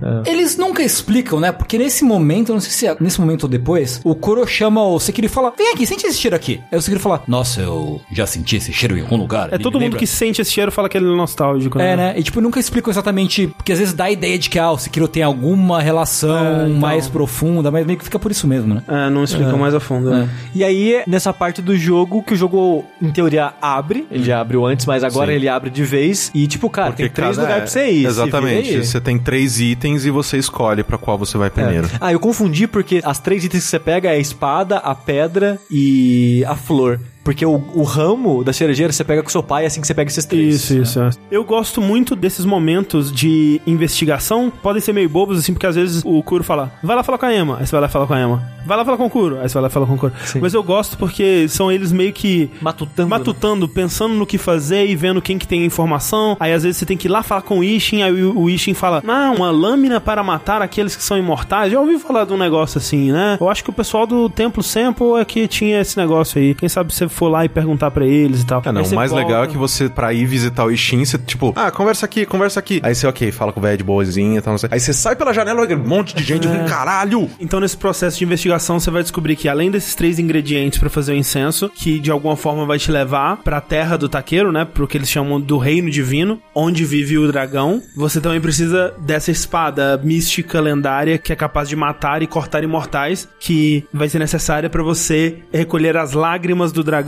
como símbolo da rescisão desse contrato de imortalidade. E é muito legal que nessa parte você também começa a descobrir mais sobre os personagens. Uhum. Então você consegue descobrir mais sobre a Emma. Você dá um saquezinho pra ela, que ele fala: E aí, que, e essa mão calejada aí, qual é que é? Ela, ah, um cara me ensinou uns negocinho aí e tal. É legal, né? Aí É. você descobre que ela já lutou contra um certo demônio antigamente. Alguma É, então, relação. que ela, ela não lutou com o demônio, é, É. que ela treinou pra Isso, caso é. um demônio apareça, porque Isso. o, o Sekiro olha pra ela e fala, ô, você luta, hein? Aí ela, não, você tá louco? Não, você luta sim. Ela fala, ah, é porque eu treinei um pouquinho, né? Mas é só pra caso um dia um demônio apareça, né? É. Quem É, sabe? coisa boba. Coisa boa. E eu adoro as conversas de saque desse jogo. É muito bom, São, muito bom. Em termos de lore, historinha assim tal, são minhas coisas favoritas. O mundo ganha tantas camadas quando você faz isso, e você descobre que todo mundo que você interage meio que já se conhecia. É, um- é, todo mundo é amiguinho, né? Na, na- quando você dá um dos saques do Dragon Spring pro Ishin, ele fala assim: Ah, meu saque favorito, alguma coisa assim. Quando eu pegava um copo desse, eu ficava. Todo mundo começava querendo beber também. Vinha o, o médico com a prótese inacabada, vinha o orangotango, vinha. Sei lá, ele vai, ele vai citando todo mundo, né, que tá em volta, assim. E ele até fala, e até um, um cara grandão aí que se faz de fortão, mas quando bebia, uma já capotava. Que ele tá falando do, coruja. do coruja, né? É. Então, tipo, até o coruja fazia parte dessa patotinha deles. Sim, e é muito legal você desdobrar a história dessas pessoas, da relação dessas pessoas, o quão próximas elas são. E é nisso que a Emma e o Orangutan, que é o escultor, que é o apelido que a Emma dá pra ele, né? Que ele parece um gorila de grande, musculoso e peludo. Essa relação toda, porque fora isso ela quase não existe. Você, de vez em quando, mesmo sem interagir com eles e tal, tem uma hora que você voltar lá, você encontra ela conversando com ele. Sim. Mas fica muito solto, né? Mas aí dando o saque pros dois e depois ouvindo a conversa dos dois pelo furinho do lado de fora do templo, você descobre essa história deles, que ele, foi basicamente um pai adotivo pra ela por É, um que ele tempo. achou. Que, é que nem o coruja com o, o lobo, né? Que Sim. ele encontrou ela no campo de batalha e ele tava com a bola de arroz, assim, um onigiri, alguma coisa assim. E ela ficava olhando, assim, com uns olhão de pidona, assim, ele acabou dando pra ela. E é muito ela legal- começou a seguir ele. E é legal quando você dá um saque pra ela, ela conta, tipo, ah, eu fui raptado um dia por um macaco no que tava carregando batalha. uma bola de arroz, um negócio Escrota. assim, sabe? é interessante ver essa, o ponto de vista dos dois, assim, porque ele, ele lembra com muito carinho dessa época e ela parece não lembrar tanto, ou tirando sarro dele. É, e aí, aí com o Ishin, ele, ele conta umas histórias sobre as- a época dele de guerra também. Ele conta que ele sim enfrentou, né, o Shura uma vez, né, que ele fala que é um demônio que surgiu das chamas da guerra e ele teve que cortar o braço, né, desse Shura aí que tava surgindo. Quem será que é? É, fica muita coisa em aberto e muita coisa preenchendo, né, Sim. o, o- o mundo, assim. Uma- um detalhe que eu gosto é o da antiga parceira de treinamento do Sim. escultor. Que ele fala que treinava num vale com uma outra ninja e. Kingfisher. E depois você acaba encontrando restos dela, né? É. Que ele fala, ah, a gente treinava num vale pra ter a sensação de que a gente ia morrer, podia morrer a qualquer momento. E com o passar do tempo a gente começava a se mexer igual os macacos que moravam lá no vale, né? E você meio que vai ligando uma coisa com a outra. Sim. Sim. Até que você chega naquele macacão com a espada e era a espada dela, né? A espada dela. é. Isso, e a, a mão dela tá dentro do estômago do, Sim, do macaco. você- Sim. É o anel que tá no estômago do outro, né? É. E o dedo dela tava no estômago de um. Dá pra, assim, sabe, especular muito sobre isso, assim, de pensar, cara, esse pessoal todo se conhecia, sabe? Será que eles estavam junto do Takeiro e da Tomoe nessa quest de tentar acabar com a imortalidade? Será que foi numa dessas tentando pegar a flor pra fazer o incenso que a Kingfisher morreu? Não tem nenhuma evidência disso no jogo, mas é coisas legais de ficar imaginando, sabe? Sim, Pensando. sim. Eu acho que eles se conhecem muito por causa da guerra, né? Sim. Que eles tinham que se juntar pra proteger a região que eles moravam, e mas não necessariamente era todo mundo amigo e próximo e tal, e cada um meio que seguia o seu próprio rumo.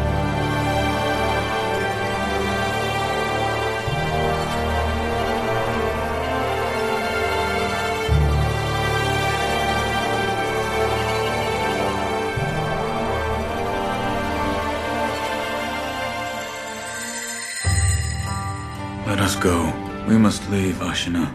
Wolf. Undying begets stagnation. The immortal oath. The rejuvenating waters. The dragon rot. They all corrupt men. To the point that they no longer live as men. I wish to sever the chains of stagnation bred by the dragon's heritage. Wolf, will you help me achieve this aim? Vamos então para o Templo Sempo, que é um dos lugares que você pode seguir. Né, a partir do Castelo Ashna. E é um lugar muito legal, cara. É um lugar bem legal. Eu acho que é o meu lugar favorito do jogo, como uma área completa, assim. Porque eu gosto muito do, do lugar visualmente. Eu gosto da trilha lá, porque é algo que a gente não falou ainda, que diferente de Dark Souls, o jogo ele tem música fora os chefes. Sim, sim. Eu não sei se é uma música por área, mas ele tem algumas músicas de batalha. E eu gosto muito da música de Simple Temple. Sim. Eu amo os monges, enfrentar eles, ver eles lutando. Tudo que envolve os monges eu acho muito legal. Eu tava gostando do jogo até chegar lá, que lembrando que eu fui pro templo antes de enfrentar o Genichiro.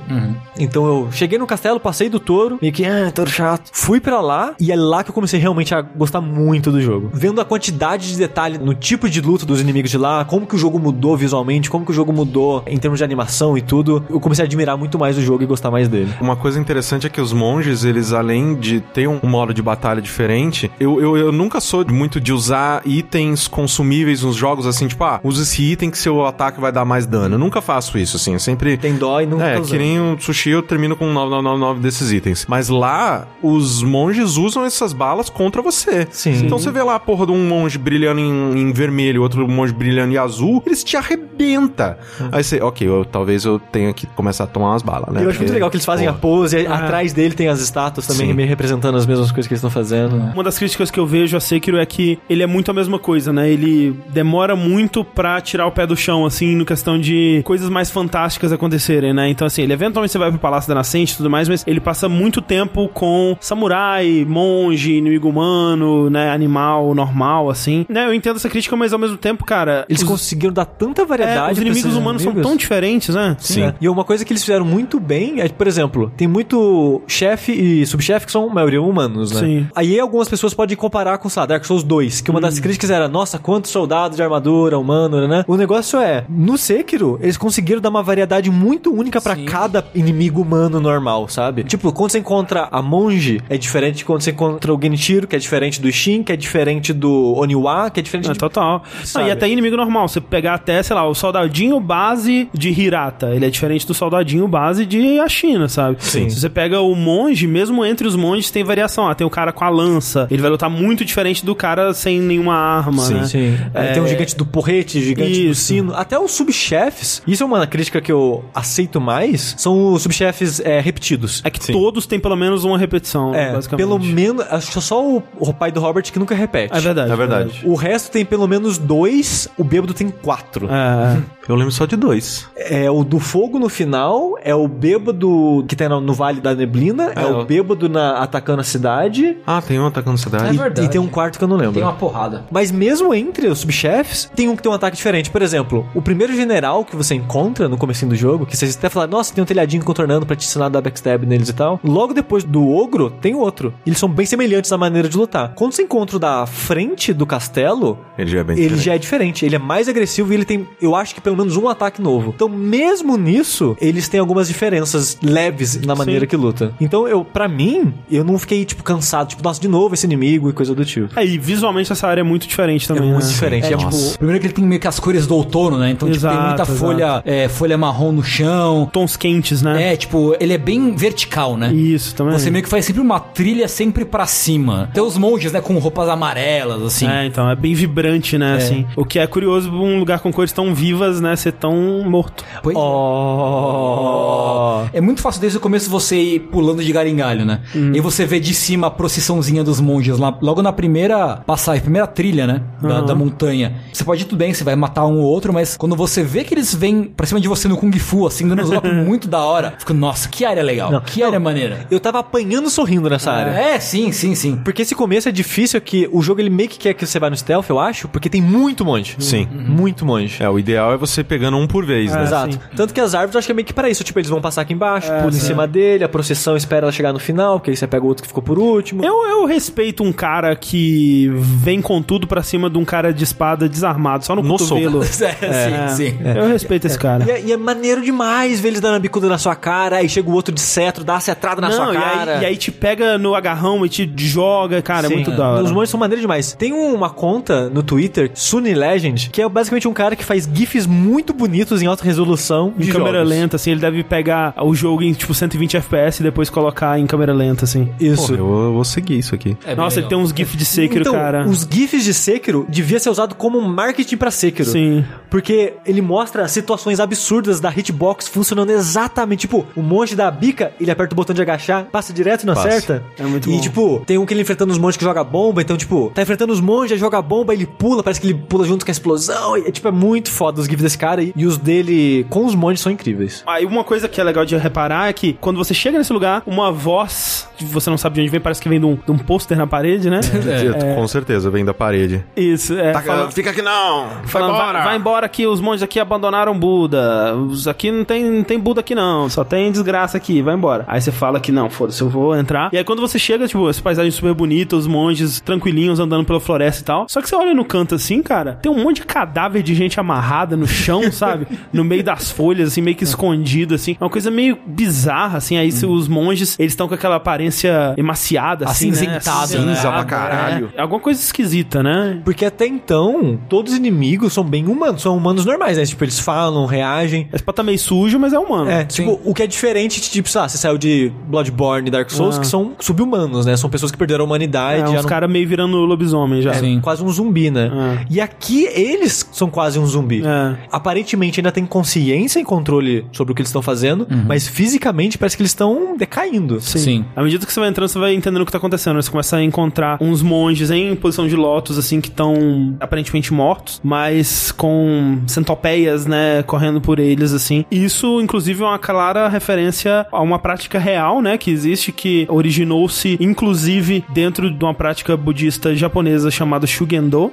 que é, inclusive, referenciada no Sekiro. Tem um- uma das áreas pra qual você pode se teleportar, Shugendo, alguma coisa ali. Sim, sim, sim, sim. Justamente é um- são monges da montanha que desenvolveram. Essa prática existe em outras seitas budistas, mas no Japão especificamente são esse pessoal do Shugendo que eles praticam o Sokushinbutsu. Soku Shinbutsu. Esse aí. Sim. Que é uma prática em que, teoricamente, para você alcançar a iluminação de uma maneira mais rápida, direta e efetiva, é basicamente eles meio que passam fome até morrer. Você vai se alimentando cada vez de menos coisas. Cada vez de menos líquido, né? É, e mais gordura pra você É. excretar essa gordura e ela meio que te transforma numa vela humana, Basicamente, basicamente. você comendo só, tipo, uma coisinha da floresta, uma frutinha só. Nozes. Nozes, né? Cada vez você come menos coisa até que você chega nesse forma de múmia iluminada ou algo do gênero, assim. É muito direta a referência, né? Que Sim. quando você vê as fotos dos monges, tipo, a vestimenta é igual, a pose é igual, assim. Por isso E que eles descem o soco? Ah, o Soku Shinbutsu. É, Exatamente. é Por isso que o monge desce o soco. É isso aí. Pois é. Além dos- desses cadáveres muito loucos presos, você também encontra um gigante muito bonzinho, né? É verdade. É, gosto No muito começo. dele. Que é o Gosto. Kotaro. Que ele tá lá e falou: "Ah, as criancinhas foram embora, tem a florzinha branca, pô, mó bad isso aí. Ele te dá uma side quest, por assim dizer. Sim, sim. Pra você procurar o, o catavento branco, É, né? né, a flor branca, que no Isso. caso é um catavento, né? Você vai subir na montanha, você vai encontrar várias estátuas de Jizo, né? Que o Jizo, ele é um bodhisattva, que nem a gente tinha falado, que é especificamente um protetor de crianças, Uhum. né? São aquelas estatuazinhas bem pequenininhas, assim, que se vê em, em beira de estrada do Japão e tal, que às vezes tem um chapeuzinho vermelho, uma, um, É, um- tipo um babadorzinho vermelho, Babadorzinho, assim. né? E eles são santos, entre aspas, protetores de crianças. E tem uma porrada disso, uma porrada disso com alguns cat- cataventos, é, que também remetem à imagem de, de infância, de criança e tudo mais. É, e isso você vai descobrindo que, né, dentre outras práticas que os monges de Sample estavam praticando, eles estavam sequestrando crianças,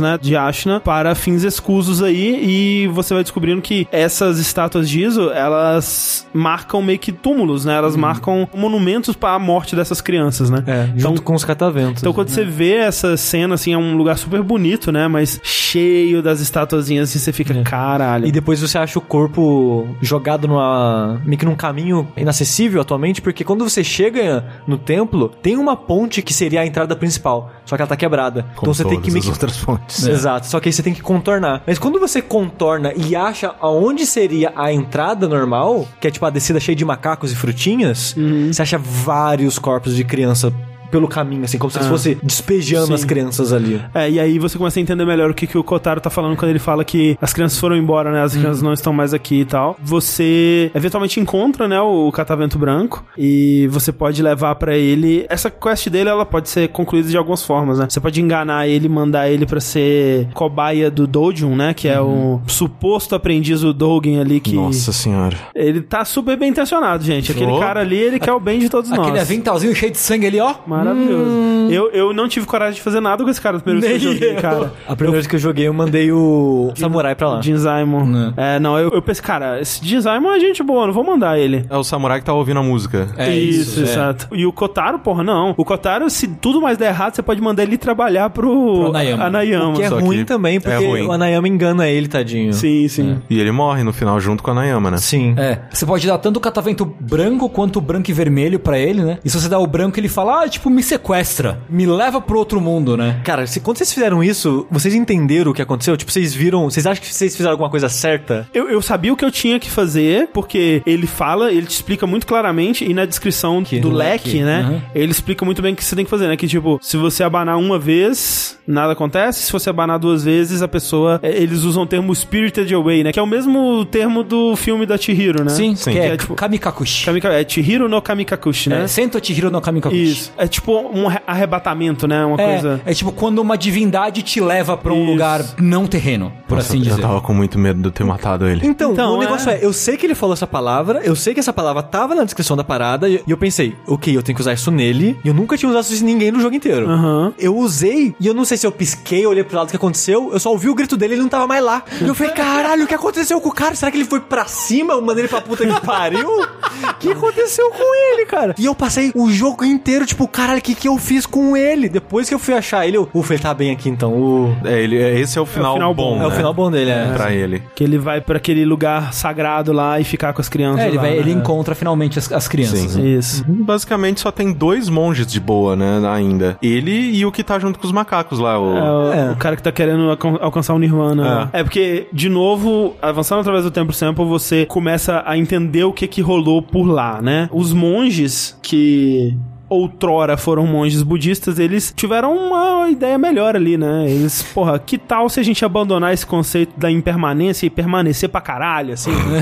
porra, vai Ah, ser né? da hora. É que o negócio é, é encerrar o ciclo de reencarnações, né? É, é, Se de você uma nunca forma- morrer, De certa forma. É. você encerra o ciclo. É, certa e forma. tem, até você encontra um dos textos, né, é, escritos pelo sumo sacerdote daquele templo, falando que, ah, eu tô com o bicho dentro de mim, Eu fui abençoado pelo verme. né?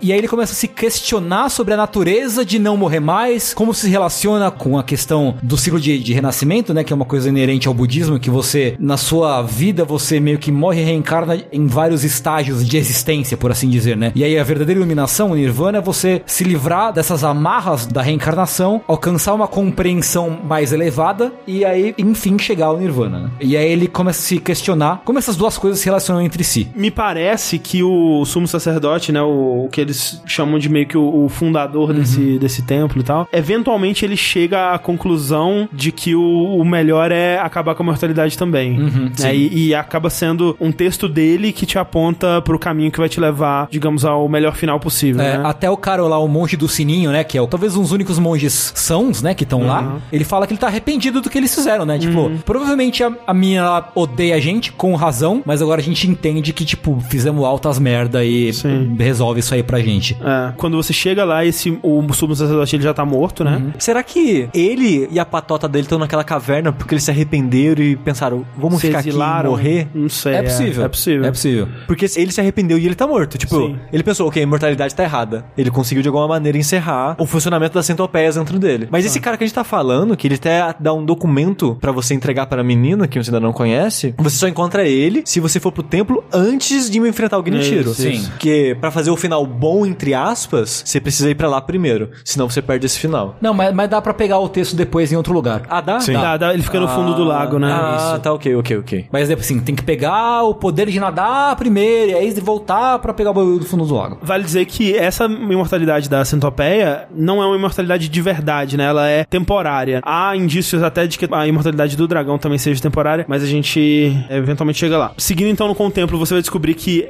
esse catavento branco que você pegou pro Kotaro, ele simboliza a criança que deu certo, né? Que eles estão experimentando com essas crianças, tentando reproduzir uma imortalidade que funcione pra valer. Milhares, talvez, de crianças morreram ali, mas uma deu certo e essa criança foi quem falou com você no começo, né?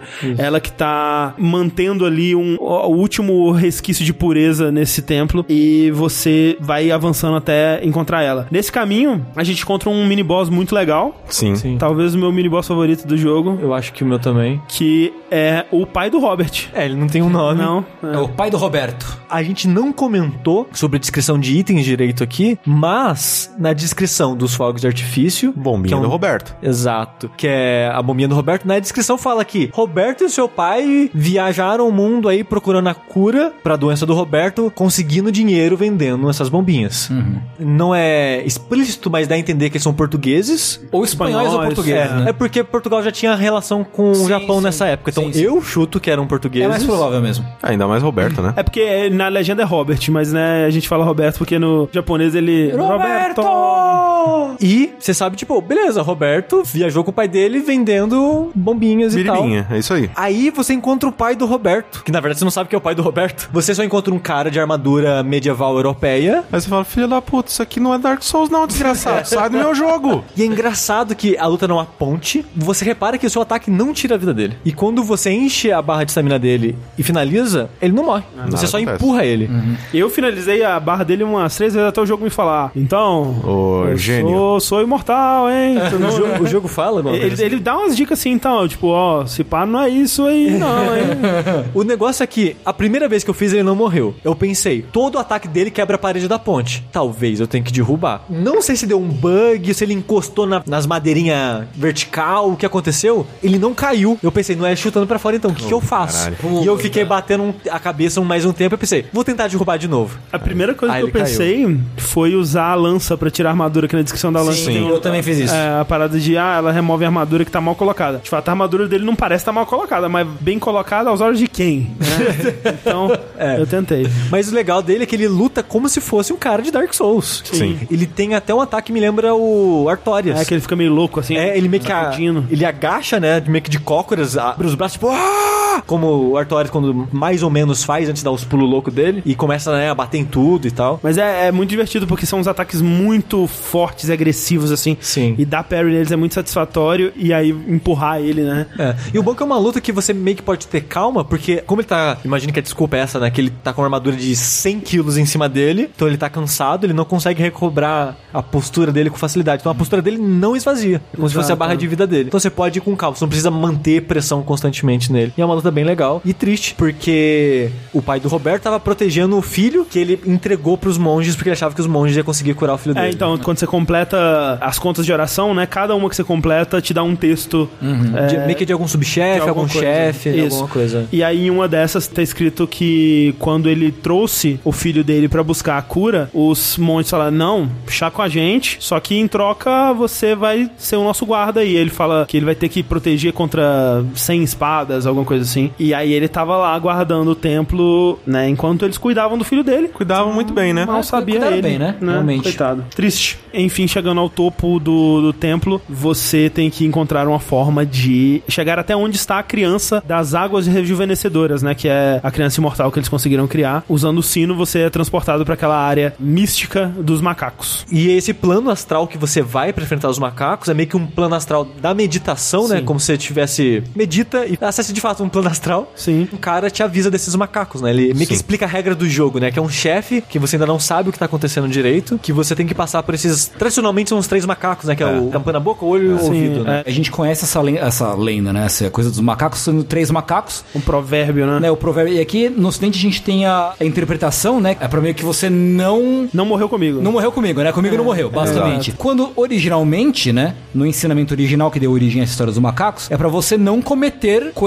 ruins, né? Você não falar coisas ruins, tipo, não dar vazão a coisas ruins. E existe um quarto macaco que a gente esquece aqui no ocidente, que é o de não fazer coisas ruins. Sim. Que até esse macaco, às vezes, ele pode estar tampando a genitália, por exemplo, ou tampando alguma outra coisa que eu não me lembro agora. É, tem uma outra leitura que é Smell No Evil, que ele tá tampando Tampa o o nariz, né? É. Isso. É, e até o nome, né? Em inglês é o Foreign Scream Monkeys, eu acho. É, o macaco do biombo, que foi em português. macaco do É. biombo, né? É. Em japonês é o macaco que vê, o macaco que fala e o macaco que escuta, eu acho. Que é um trocadilho, né? É Mizaru. É Mizaru, Kikazaru e Iwa- Iwazaru. E aí o Zaru, ele pode ser o verbo. É, é um e- sufixo, uma flexão negativa do verbo, né? Ao mesmo tempo que Saru significa macaco. Então é uma brincadeira com, com o som das palavras, né? Ah, então por isso são macacos nessas poses. Isso, que isso, tem- né? Que é um macaco, é um macaco de óculos, que é um macaco que, que te vê de muito longe. um macaco de óculos. Mas vamos levar um, um momento aqui para apreciar o fato de que esse jogo tem macacos vestidos com kimono. Sim. Um deles usa óculos.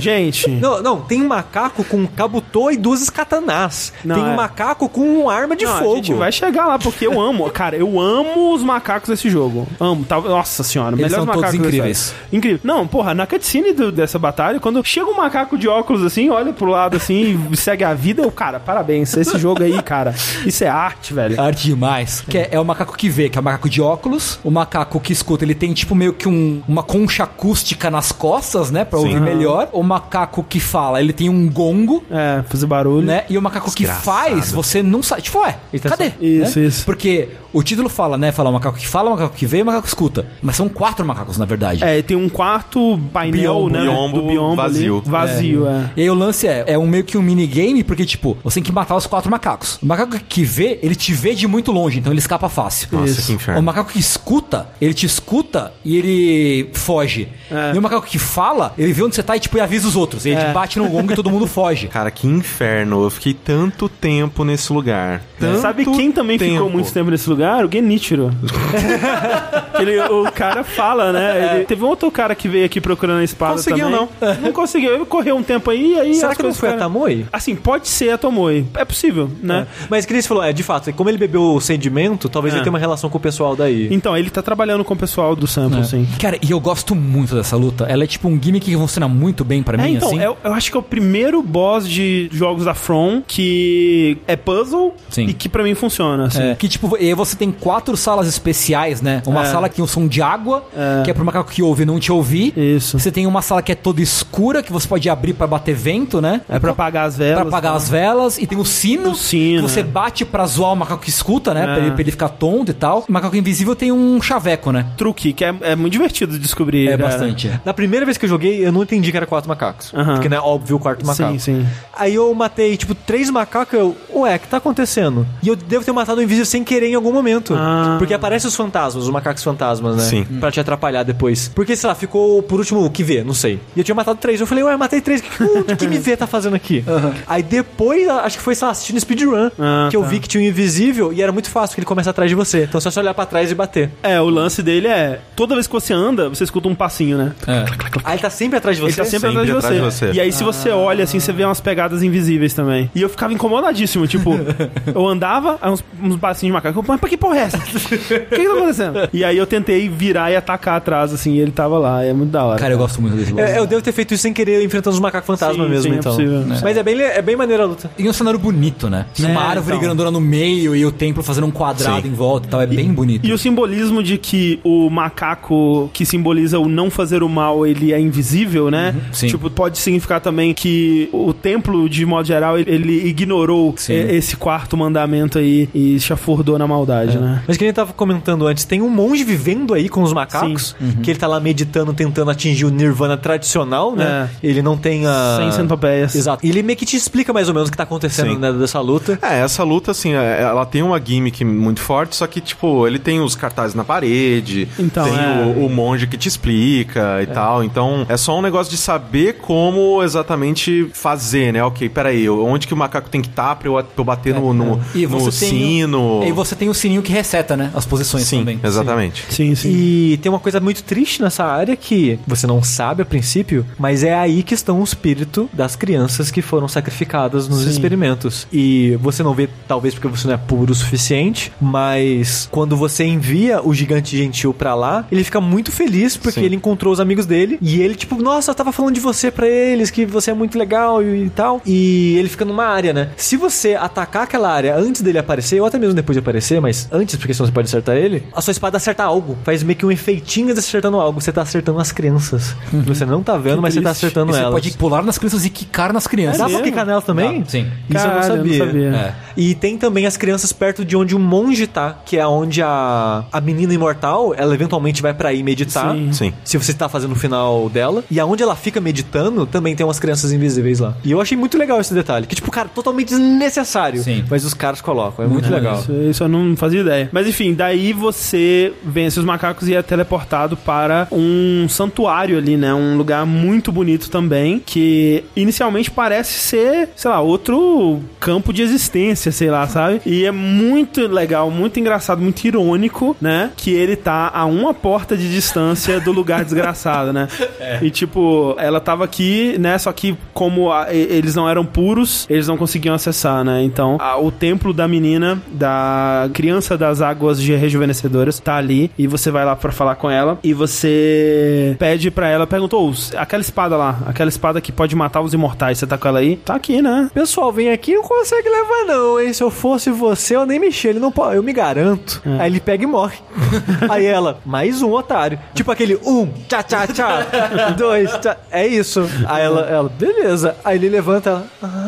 Caralho. Coroa. Mas eu gosto muito dessa personagem, cara, porque ela claramente passou por muita merda, né? Sim. Sofreu muito. Até quando você entrega um dos textos pra ela, né? Um do- dos capítulos que vai ajudar ela a entender o que aconteceu e por que, que ela teve que passar por tudo aquilo e tal. É o único momento onde ela demonstra algum sentimento negativo, né? Que ela fala meio que tentando, tipo, se livrar desse sentimento, Aham. mas tipo, cara, eu não consigo não odiar esses filhos da puta. É tipo, sabe? eu, eu entendo, mas eu não consigo deixar de odiar eles, assim.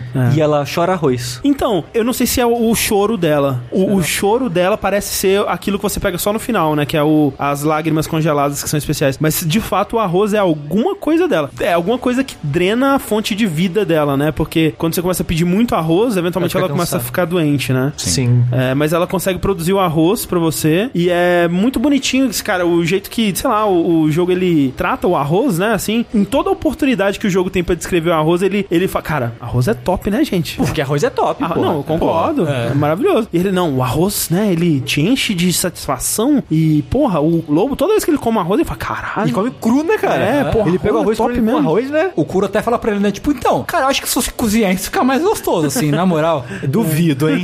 Mas uma coisa que eu acho legal do arroz da menina é que pra fazer o final dela, você precisa dos dois corações de serpente. Que são, acho que não são corações, são, acho que eles falam que é fígado. Ou vísceras, né? É, mas Uma parece corações. Sim, sim, sim. E quem te dá a pista de como conseguir os dois corações é a velha. Mas pra velha te dar a pista, você tem que dar arroz pra ela. É. E pra você eventualmente oferecer é o coração pra menina, ela tem que estar sem energia, porque quando ela tá sem energia, ela te pede frutas. Sim. Aí você pode dar as frutinhas que tem do lado de fora do templo. Ó, o caqui. Ou você pode dar o coração que lembra Kaki, o formato dele. Isso. E é muito esperto isso que a coisa que dá a pista pra você conseguir o final é o item que você precisa também pra ativar o estado que ela vai pedir. Sim. Os itens que a pista te Sim. dá, sabe? É. Eu, eu acho um loop interessante. E eu gosto muito, cara. Tem alguns personagens desse jogo que eu. Eu quero passar uma tarde com esse personagem, sabe? Tipo, eu queria passar uma tarde só conversando com essa menina, sabendo da vida dela e tal. E ela, ela é muito simpática, assim, e ela muito prestativa. À medida que você vai, né, tipo, ah, pega um pouco de arroz, ela começa a saber do Kuro, você começa a contar as coisas do Kuro pra ela. E ela fala, ah, então leva isso aqui, leva esse arrozinho aqui pro Kuro também. Aí você leva o arroz pra ele, ele fica feliz, aí ele faz uma bolinha de arroz doce e manda você, né, comer. E aí o, o lobo come, fica feliz e tal. Tem frase diferente pra se comer fora de lá e se você É. comer na frente dele. É, e aí você leva também uma bolinha de arroz pra ela e ela fica maravilhada. Caralho, uma gentileza, sabe? Tipo, nunca teve isso na vida. É muito bonitinho, sabe? É muito puro, assim. Da gente falando dos personagens desse jogo, eu acho que são os melhores personagens da From recente, assim. Sim, eu gosto muito de todos, cara. Que, tipo, a gente fala, ah, não, pô, o Soler é legal, né? Mas, tipo, É. quem que é Soler perto Não, da- total. dela, sabe? Sim. Por exemplo. Do Kuro dela, de vários personagens, mesmo. Os personagens aqui são muito mais complexos e mais interessantes. E mais né? humanos também, né? Sim. Sim. E eventualmente é esse interesse que ela toma pelo Kuro que vai levar ao que é considerado o melhor final do jogo. É, eu, eu acho que é. E eu acho que será o canônico caso haja uma continuação, mas a É, gente chega lá. Exatamente, Sim. porque, né, afinal de contas, ele é o único final que permite coisas acontecerem É, exato, depois. exato, sim, exato. sim. Mas o objetivo principal que nos levou até o Templo Sample foi a, a Lâmina Mortal, que tem uma tradução... Lâmina. É, então. Por aí que tá. É uma coisa que eu tava discutindo na internet quando tava saindo o jogo. Que, tipo, o nome da, do bagulho é Lâmina Mortal ou Mortal Blade, certo? O nome japonês desse item é Fushigiri. Fushigiri, ao pé da letra, significa matadora de mortais. Não é uma Mortal Blade, não é uma tipo uma espada mortal. É uma espada que mata imortais. Perde um pouquinho da nuance, assim, do nome do item, eu acho, sabe? Eu, eu acho assim, eu não entendo nada de japonês, mas em alguns momentos a tradução desse jogo me parece aquém do que ela poderia ser, assim. Uhum. Tem muitos diálogos e textos que o tradutor ele não se preocupou em remover aquela estrutura japonesa, Uhum. onde você fala, tipo, meu destino é ser feliz, você fala, tipo, ser feliz, este é o meu destino, alguma coisa assim, sabe? aham. E coisas, por exemplo, o nome do- dos inimigos também. Um que é ótimo é o Long Arm Centipede Giraffe. E, e, tipo, velho, o quê? Tipo, é uma girafa que é uma centopeia com braços longos. E aí você vai ver que não, tipo, é uma centopeia de braços longos cujo nome É- é, Giraffe. Sim. É bizarro, mas esse é o nome dela de fato. E aí seria, sei lá, Giraffe, The Long Arm Centipede, né? Sim. Seria o jeito certo. Então tem várias coisinhas assim que me parece meio errado, né? E parece perder um pouco do significado, assim. Não é uma, tipo, oh meu Deus, um terror, mas né, você perde um pouquinho do sentido, talvez, da Sim, sim. original que eles quiseram passar. Uma coisa legal que dá pra fazer no Tempo Sample é brincar de pipa, né? Tem Oh, ali rapaz. quando você pega a habilidade do fantoche ali de controlar as pessoas, né? Você- uns ninjutsu que você vai aprendendo mais pra esse meio do jogo. Primeiro é o da fumaça, né? Que te permite voltar ao stealth depois de dar um backstab em alguém ali. Que é uma legal, finalização. inclusive. Sim, que você pode pegar duas pessoas ou mais no stealth. E o outro que você pega aqui, né, depois dessa treta toda, é essa habilidade de controlar o inimigo, né? Você crava a espada no, no pescoço deles e passa a fazer com que eles lutem por você, né? Nossa, E- tem um, um- um chefe lá, um dos ninjas de um braço só, que ele tá dentro da mansão e tem um inimigo junto ali que você consegue pegar no stealth. É onde ficava o Batosai. Exatamente. Nossa, mas eu usei demais esse cara pra me É, ajudar. Eu acho que ele tá lá pra isso mesmo. Nossa, É. mas porque é infernal aquele, aquele desgraçado, aquele ninja, porque além dele ser um ninja escroto lá das voadoras, ele usa muito veneno. Veneno, é. Nossa, mas eu usei demais esse E ali no, no Templo Sample tem um dos ratos do Ishin, né? Do- dos anõezinhos ali, Uhum. que tá soltando pipa ali. Ele tá mexendo no, no negócio ali, tá perto da pipa. Se você controlar ele, ele vai lá e empina a pipa. É porque você tem que segurar a parada que controla a pipa, É, né? você precisa de alguém pra, pra É. segurar aquilo pra você. Se você vai normalmente, mata o inimigo e mexe no negócio, Ela sobe, só que você para de fuçar, ela desce. exato, aí você controla ele pra ele ficar lá segurando, aí você dá a volta lá na puta que pariu, sobe na árvore gigante e usa a pipa pra se impulsionar do outro lado. É como ponto de gancho pra você chegar do outro lado. E saindo dali, a gente tem uma nova área do jogo, né? Que obviamente esse não é a única forma de chegar lá, né? Pelo amor de Deus, tem formas muito mais simples. Pelas portas do fundo ali do castelo de Ashna você consegue também. Mas é o Vale Afundado? Vale. Vale afundar. Vale Afundado.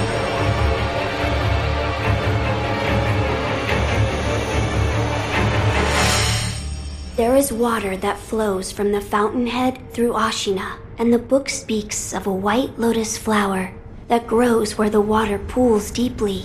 It appears to be one component of the fountainhead aroma. A place where the fountainhead waters pool deeply, perhaps in a deep valley? Yes,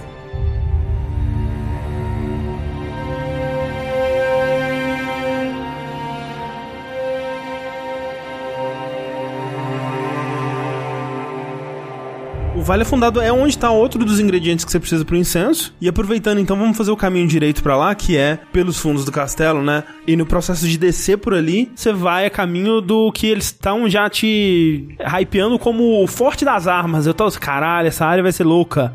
E é tipo uma sala, né? Mas assim, você verdade. chegando lá. É uma sala, mas é uma sala extremamente filha da puta, assim. Assim, é um forte. É, não é. Tem E muita tem- e gente tem- e tem protegendo o armas. lugar. De fato, É. tem armas e foram fortes. né? Não dá pra dizer que eles foram mentirosos.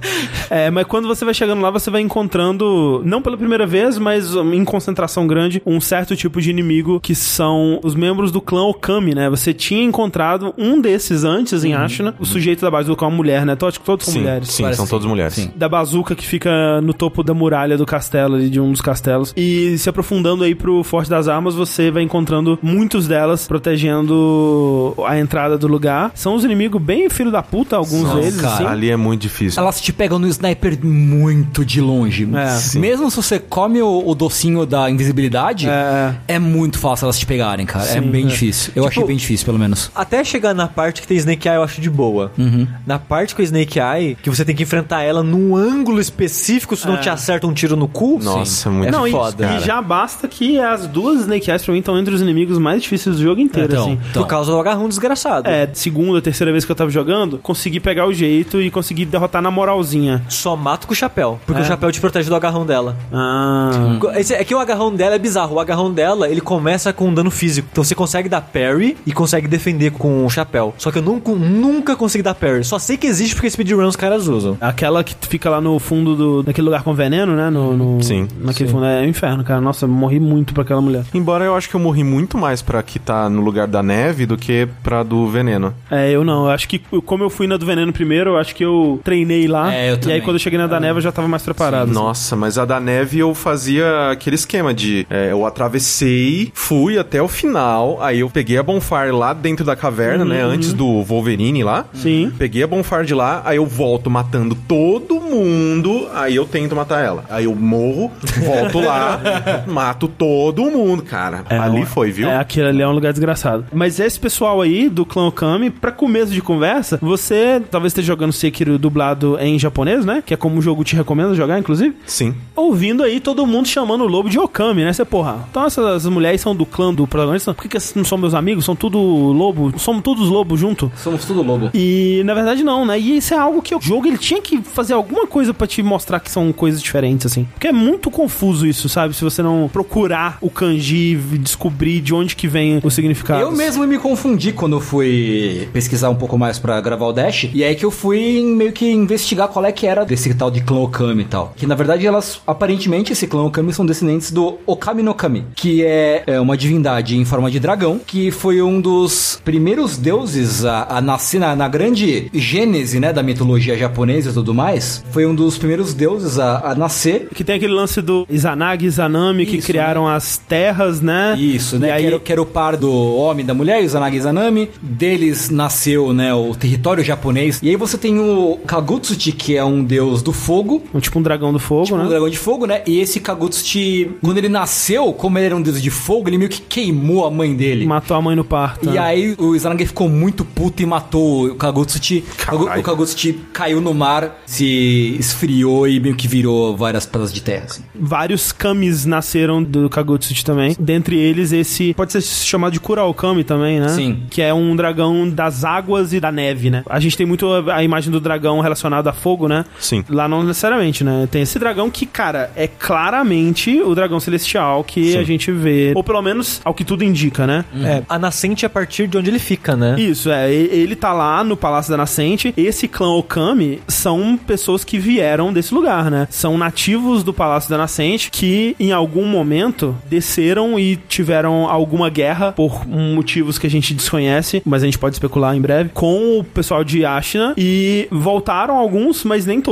Alguns ficaram por aqui mesmo. Sabe-se lá o que aconteceu com eles. É, essa é a discussão que até o Vat ele levanta, né, nos vídeos dele, Uhum. sobre se essas mulheres do clã Okami que estão ainda aqui, se elas ficaram porque elas queriam ou porque elas não conseguiram... deixadas pra trás, Ou né? elas foram deixadas pra trás, não puderam voltar, né? Alguma coisa aconteceu com elas, porque a aparência delas é diferente, né? Do pessoal do Palácio da Nascente. Será elas que ela- são todas enfaixadas, né? Será que elas são enfaixadas pra esconder o quão diferente elas são? Pode ser por isso, pode ser alguma coisa a ver com o veneno, porque a gente sabe que o pessoal do clã do Okami, eles foram derrotados por causa do veneno, né? Na descrição da Sabimaru fala isso, e todas elas são fracas a veneno. Não dá pra saber, mas realmente alguma coisa aconteceu e, e essas mulheres ficaram é, presas ali, defendendo esse forte das armas. Mas é bizarro, né? Porque as que estão lá em cima ainda têm uma fisionomia e uma movimentação, né, diferente do que a delas. Uhum. Então eu não sei se é só se enfaixaram pra, sei lá, esconder a a aparência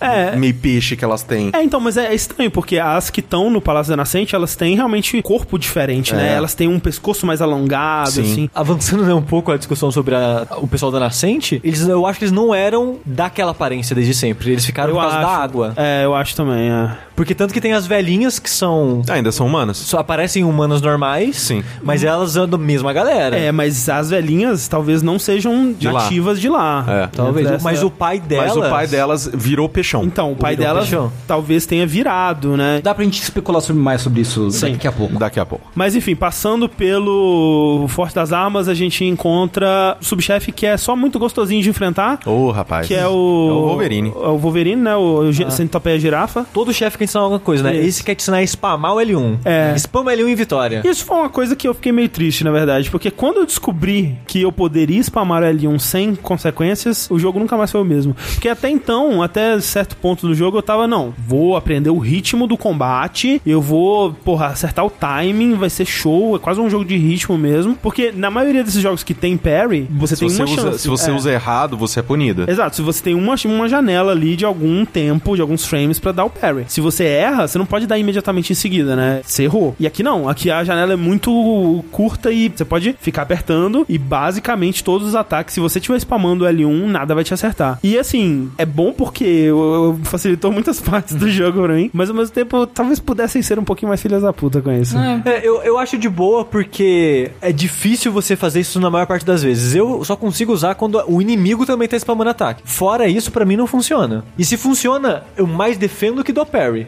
sabe? Que nem você falou, eu não vou tomar dano. De fato, não vai tomar dano. Mas também não vai causar dano pro É, e eu tô enchendo a porra da minha barra de postura e o cara vai dar stagger em mim. Ah, não, e aí, quando o inimigo ele tem um ataque que você consegue ver o tel dele direitinho, é muito mais gostoso você dar o parry na hora certa, Sim. né? Então é muito mais divertido você jogar assim, mas é, de fato tem esse lance do de spamar o L1 que o Centopeia Girafa te ensina. Eu gosto que o, o girafa ele te ensina a- tanto o girafa quanto o Senhum lá do Templo Senpô. É tipo, é pá, pá, pá, pá, pá, pá, pá, pá, pá, dá um pulinho. Na cara da cabeça dele. É, é é gostosinho. Aí você, via de regra, vai matar ele no pulo, né? No ar, vindo do ar. E é, e é tão gostoso. A animaçãozinha é tão gostosinha. É, de Surfar nele. Tem uns pequenininhos também que você, se você pular, você consegue dar uma finalização aérea neles. Vale dizer que esses caras, eles são, provavelmente mulheres também, na verdade, que são membros do clã Okami, né? Você vê que eles têm a, a mesma tipo de faixas, né? Em, em faixadura no corpo. Só que com centopeias. É, exato. Só que, de alguma forma, em algum momento, começaram a endeusar as centopeias da imortalidade e tudo mais, e estão tentando ser como elas, né? De alguma forma aí. Já que não pôde voltar e ser peixe, Exato. ficar e virar centopeia. centopeia. É. Exatamente. Que a centopeia é um tipo de dragão, quando você olhar no dragão meio errado. É. Avança, é interrompido no seu caminho pela cobra gigante mais uma vez, que quebra a ponte. Que é uma cena muito da hora, Muito inclusive, da hora, né? sim. Que é a do trailer. É, tem no trailer. E ela não só te derruba, como fica te perseguindo lá embaixo. É, aquela cena ali é meio tensa. É. Inclusive, é- essa parte não foi tão treta pra mim, porque eu fui pra lá depois de terminar a Vila Mibu. Aham. Então eu já tinha o bagulho de nadar. Ah, pode crer. Então, tipo, eu caí na água e mergulhei e a cobra nem, É. nem me pegou, É, assim. Parece melhor mesmo. Eu tive que ir no staffzinho marítimo. Sei. Porque você tem uma, tipo, uns matinhos saindo da água, você tem que ir Sim. se escondendo, fazer uma curva numa pedra e tal. É, tem uma caverninha. É, porque ali. você cai na água, só que a, a cobra fica, tipo, enrolada em lugares, olhando pra água. Então, tipo, se ela tiver, ela vai avançar pra cima de você. você vai chegando nesse vale que já tem uma cara, assim, né, de um lugar bem antigo, né? É, você vê pelas estátuas, né, de imagens budistas, assim, chega até a ter uma aparência até meio mais hindu, assim, porque o budismo, na verdade, ele vem da Índia, né? E já parece ser uma coisa mais antiga do que o resto do budismo que você vê pelo mundo até agora. Né? Estátuas de pedra e algumas caídas, assim, é um lugar muito da hora. É um lugar muito, muito foda. Você começa a enfrentar macacos ali, na chegadinha. Cara, eu vou te falar, quem que teve a ideia de colocar macaco nesse jogo é uma pessoa iluminada. Porque, cara, o macaco desse jogo, ele é assim, ele, ele é um macaco, né? pra começo de tudo. E alguns macacos, eles têm espada, alguns macacos eles só vão na porrada mesmo, e alguns macacos eles têm armas. E eu amo demais quem quer que tenha feito a animação do macaco atirando, cara, porque é maravilhoso. O macaco, ele pega o rifle, ele atira, e quando ele atira, ele toma um susto, porque ele é um macaco. E isso é muito bom, cara. Cara. Isso é muito bom. E eu gosto demais de lutar contra os macacos, assim, às vezes dá uma peninha porque eles são bonitinhos. Mas nem aqueles macacos de pelo branco que são filho da puta Os macacos demais. de pelo branco Aqueles são, aqueles são. bacanas, é. Esse não tem dó, não. Não, é. Não, Não, zero dó, porque não é, não é fofo também. merece Não tem que morrer. ter dó de bicho que não é fofo. Mas, porra, quando você chega lá e tem aquele monte de macaco, dá uma peninha, né? Um Dá, monte dá, de dá, macaco. dá uma peninha, dá uma peninha. Ainda mais quando você estoura umas biribinhas lá e fica É, tão...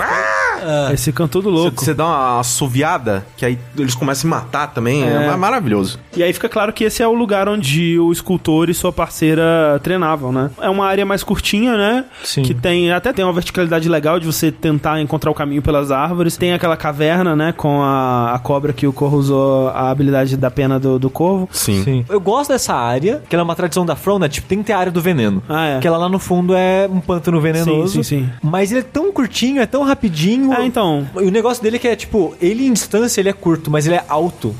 Então, se você quer explorar tudo, tem muitas curvinhas, aí você acha os, os ninja Bacurau lá. É verdade. Aí tem algumas coisas acontecendo. Mas se você, tipo, ah, só tô rejogando o jogo e quero só ir, Chegar no cara, chefe, você nossa. Pula um só e... É 30 segundos, Vai você lá pra acabou baixo, lá. É. Eu sinto que, de modo geral, eu, eu acho que eu queria um pouco mais de Sunken Valley e de Gunfort no jogo. Acho que as duas áreas você passa elas muito rapidinho, assim. Mas ao mesmo tempo, é ok também. Tem coisas interessantes em ambas e, e são divertidas. E o chefe do Sunken Valley é um dos melhores chefes do jogo. Eu gosto muito. E o único chefe mais animalesco, monstruoso do jogo que funciona pra mim, que é. Gorila Guardião. Manda um beijo pro Ricardo, ele mandou e falou pra gente antes da gravação. Isso. Sim. Nossa, cara, é, velho, aquilo fez a alegria do Brasil. É, foi o segundo meme de Isso, Sekiro. é o outro momento depois do Ninja da Pipa que todo mundo compartilhou, cara. Sim.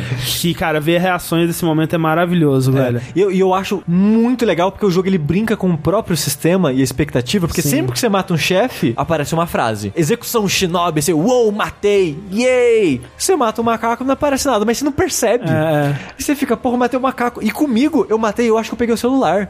é tipo, o macaco, né? Peguei o celular, aí eu ouço o barulho, olho pra tela, o macaco levantando, e, eita caralho! você não espera que o chefe vai voltar à vida do nada, de repente. Foi o chefe dando R1 pra ressuscitar. É, a terceira fase surpresa, assim, ela funciona muito bem aqui, cara. Do mesmo jeito que a gente tava falando do Relâmpago Marquinhos, que a terceira fase dele era a fase um pouco mais, mais fácil e Sim. tudo mais, eu também sinto que a terceira fase do macaco é a mais fácil. No começo, que ele é só um animal, ele ainda tá, tipo, cagando e jogando merda em você, Ele joga peidando em cima de você. É maravilhoso. Tipo, é inferno matar esse bicho. é É, caótico, muito, é. muito difícil, é porque, tipo, não dá pra você dar parry nele. Como é que você dá parry num, num macaco peidando em você, caralho? Então, foi nele, foi o chefe que eu aprendi isso, que eu posso dar parry em tudo que não tem kanji. É. Que até, no, a- as primeiras vezes que eu enfrentei ele, eu não tava dando muito parry, que eu pensei, como é que eu vou dar parry no macaco gigante? É. Mas eu posso. Você pode, é difícil, porque ele é, difícil imprevisível e caótico, né? Quando você derrota a primeira fase, ele fica mais caótico, mais, mais louco, né? E aí, quando você derrota a segunda, ele tem uma espada cravada no pescoço, Sim. né? Ele pega a espada e de- decapita o macaco. E aí, por aquela cena da hora, né? Sempre tem uma animação diferente na execução. E passam-se alguns segundos ali de paz, né? Onde, porra, matei finalmente. Onde você tá tipo, uh, foi bom essa luta, que da hora. E aí, o Ou filho você da tá puta- que nem o Ricardo, né? Tipo, É. puta que pariu! Exatamente. O Ricardo foi pior, porque todo chefe você tem que executar duas vezes na última execução Isso. pra ser dramático. O Ricardo No caso, o Ricardo Regis do Nautilus, né? Um beijo, inclusive. ficou 15 horas no macaco. Na última execução, ele só apertou o botão uma vez e saiu comemorando, se jogou na cama, começou a rolar, olhou pra tela, o macaco voltou e matou ele. É maravilhoso, cara. É maravilhoso. E aí, o macaco ele se levanta, segurando a, a cabeça decapitada na mão, Que grita aquela desgraçada. com a espada na outra. E o jeito que ele se movimenta, né? É aquele jeito serpentino. Sim. Centopeia mesmo, como se né? fosse uma centopeia, exato. É. muito legal isso. E discordo do Corraine e concordo com ele sobre a última fase ser um pouco. Tipo, é a fase legal e rápida. Que a primeira vez que você joga, quando ele tá nesse estágio, ele não se move como um macaco mais. Não, Ele, é. ele tá se movendo estranho. Ele parece mais. Boreal Valley Dance. lá. Exatamente, Dancer o Dark Souls of the 3. Boreal Valley, é. A área do ataque dele é gigantesco, porque o braço É. dele é 15 Sekiro, Não, a espada ele- dele é mais 15. Ele começa a serpentear a espada, assim, é um inferno. É, mas eu, eu, eu sentia que era mais fácil eu dar parry na espada, porque assim, Sim. eu tô vendo a E de espada fato tal, é. E o movimento de é bem é. lento, né? É, Então. e tal, e assim, por isso que pra mim, essa fase menos an- animalesca dele é mais fácil. E eu acho que é, mas eu só senti isso em vezes que eu joguei depois, sabe? Eu, eu só comecei a sentir isso quando eu aprendi a manha maneiríssima E isso tem isso de também. jogar, de acertar a garganta dele, o furo de onde tava a cabeça, no caso, com a lança. Corraine aparentemente não, Oh, fez isso. sim, sim, É sim. um bom momento. Quando você mata ele, você tira uma centopeia, né? E mata ela com a espada imortal. Quando ele dá aquele porradão que ele, tipo, ele levanta o braço serpenteando pra cima e bate com tudo, se você der parry, ele cai estatelado no chão. Sim. Nessa situação, se você dá a lança, você puxa a centopeia pra fora. Tipo, ele pesca a centopeia, assim. E você causa um dano gigante na estamina e na vida dele, aí você- e ele fica meio que estagueado, então você pode bater mais um pouco nele. Ah, não. Com essa técnica, ele realmente fica uma luta mais rápida e divertida. Sim, Não eu gosto fiz bastante. isso. O que me fudia também nessa luta é o ataque de terror dele. Até eu descobri exatamente, tipo, a distância das coisas, cara. Eu morri tanto pra essa porra desse saque de terror. E é aquela coisa, é muito. Das primeiras vezes que eu jogava era o medo de tipo, cara, estou nessa forma, É. Ele né? vai gritar. Eu não posso morrer, então eu não vou tentar coisas, eu só vou jogar safe. Sim. E em Sekiro jogar safe não é a, Não. a melhor das opções. Quando eu pegava mais confiança nas outras vezes que eu tava jogando, quando ele começa a ameaçar que vai gritar o ataque de terror, se você bater na, na cabeça dele, na que Uhum. ele tá segurando, ele para. Se você for pra trás dele, também você não é afetado pelo ataque Também de tem grito isso. também. Então tem várias coisas que você pode fazer nessa fase Ele é fraco pra Mortal Blade, por causa dele ser imortal. Sim, sim, sim, é verdade. é. Tem como você enfrentar ele antes de pegar Mortal Blade? Tem. Tem. E é interessante porque, mesmo quando você mata ele, o Sekiro não usa Mortal Blade pra matar ele no final, o que é meio, meio um furo, assim. Na- é meio que proposital. É, sim. É, é um furo do Sekiro, É.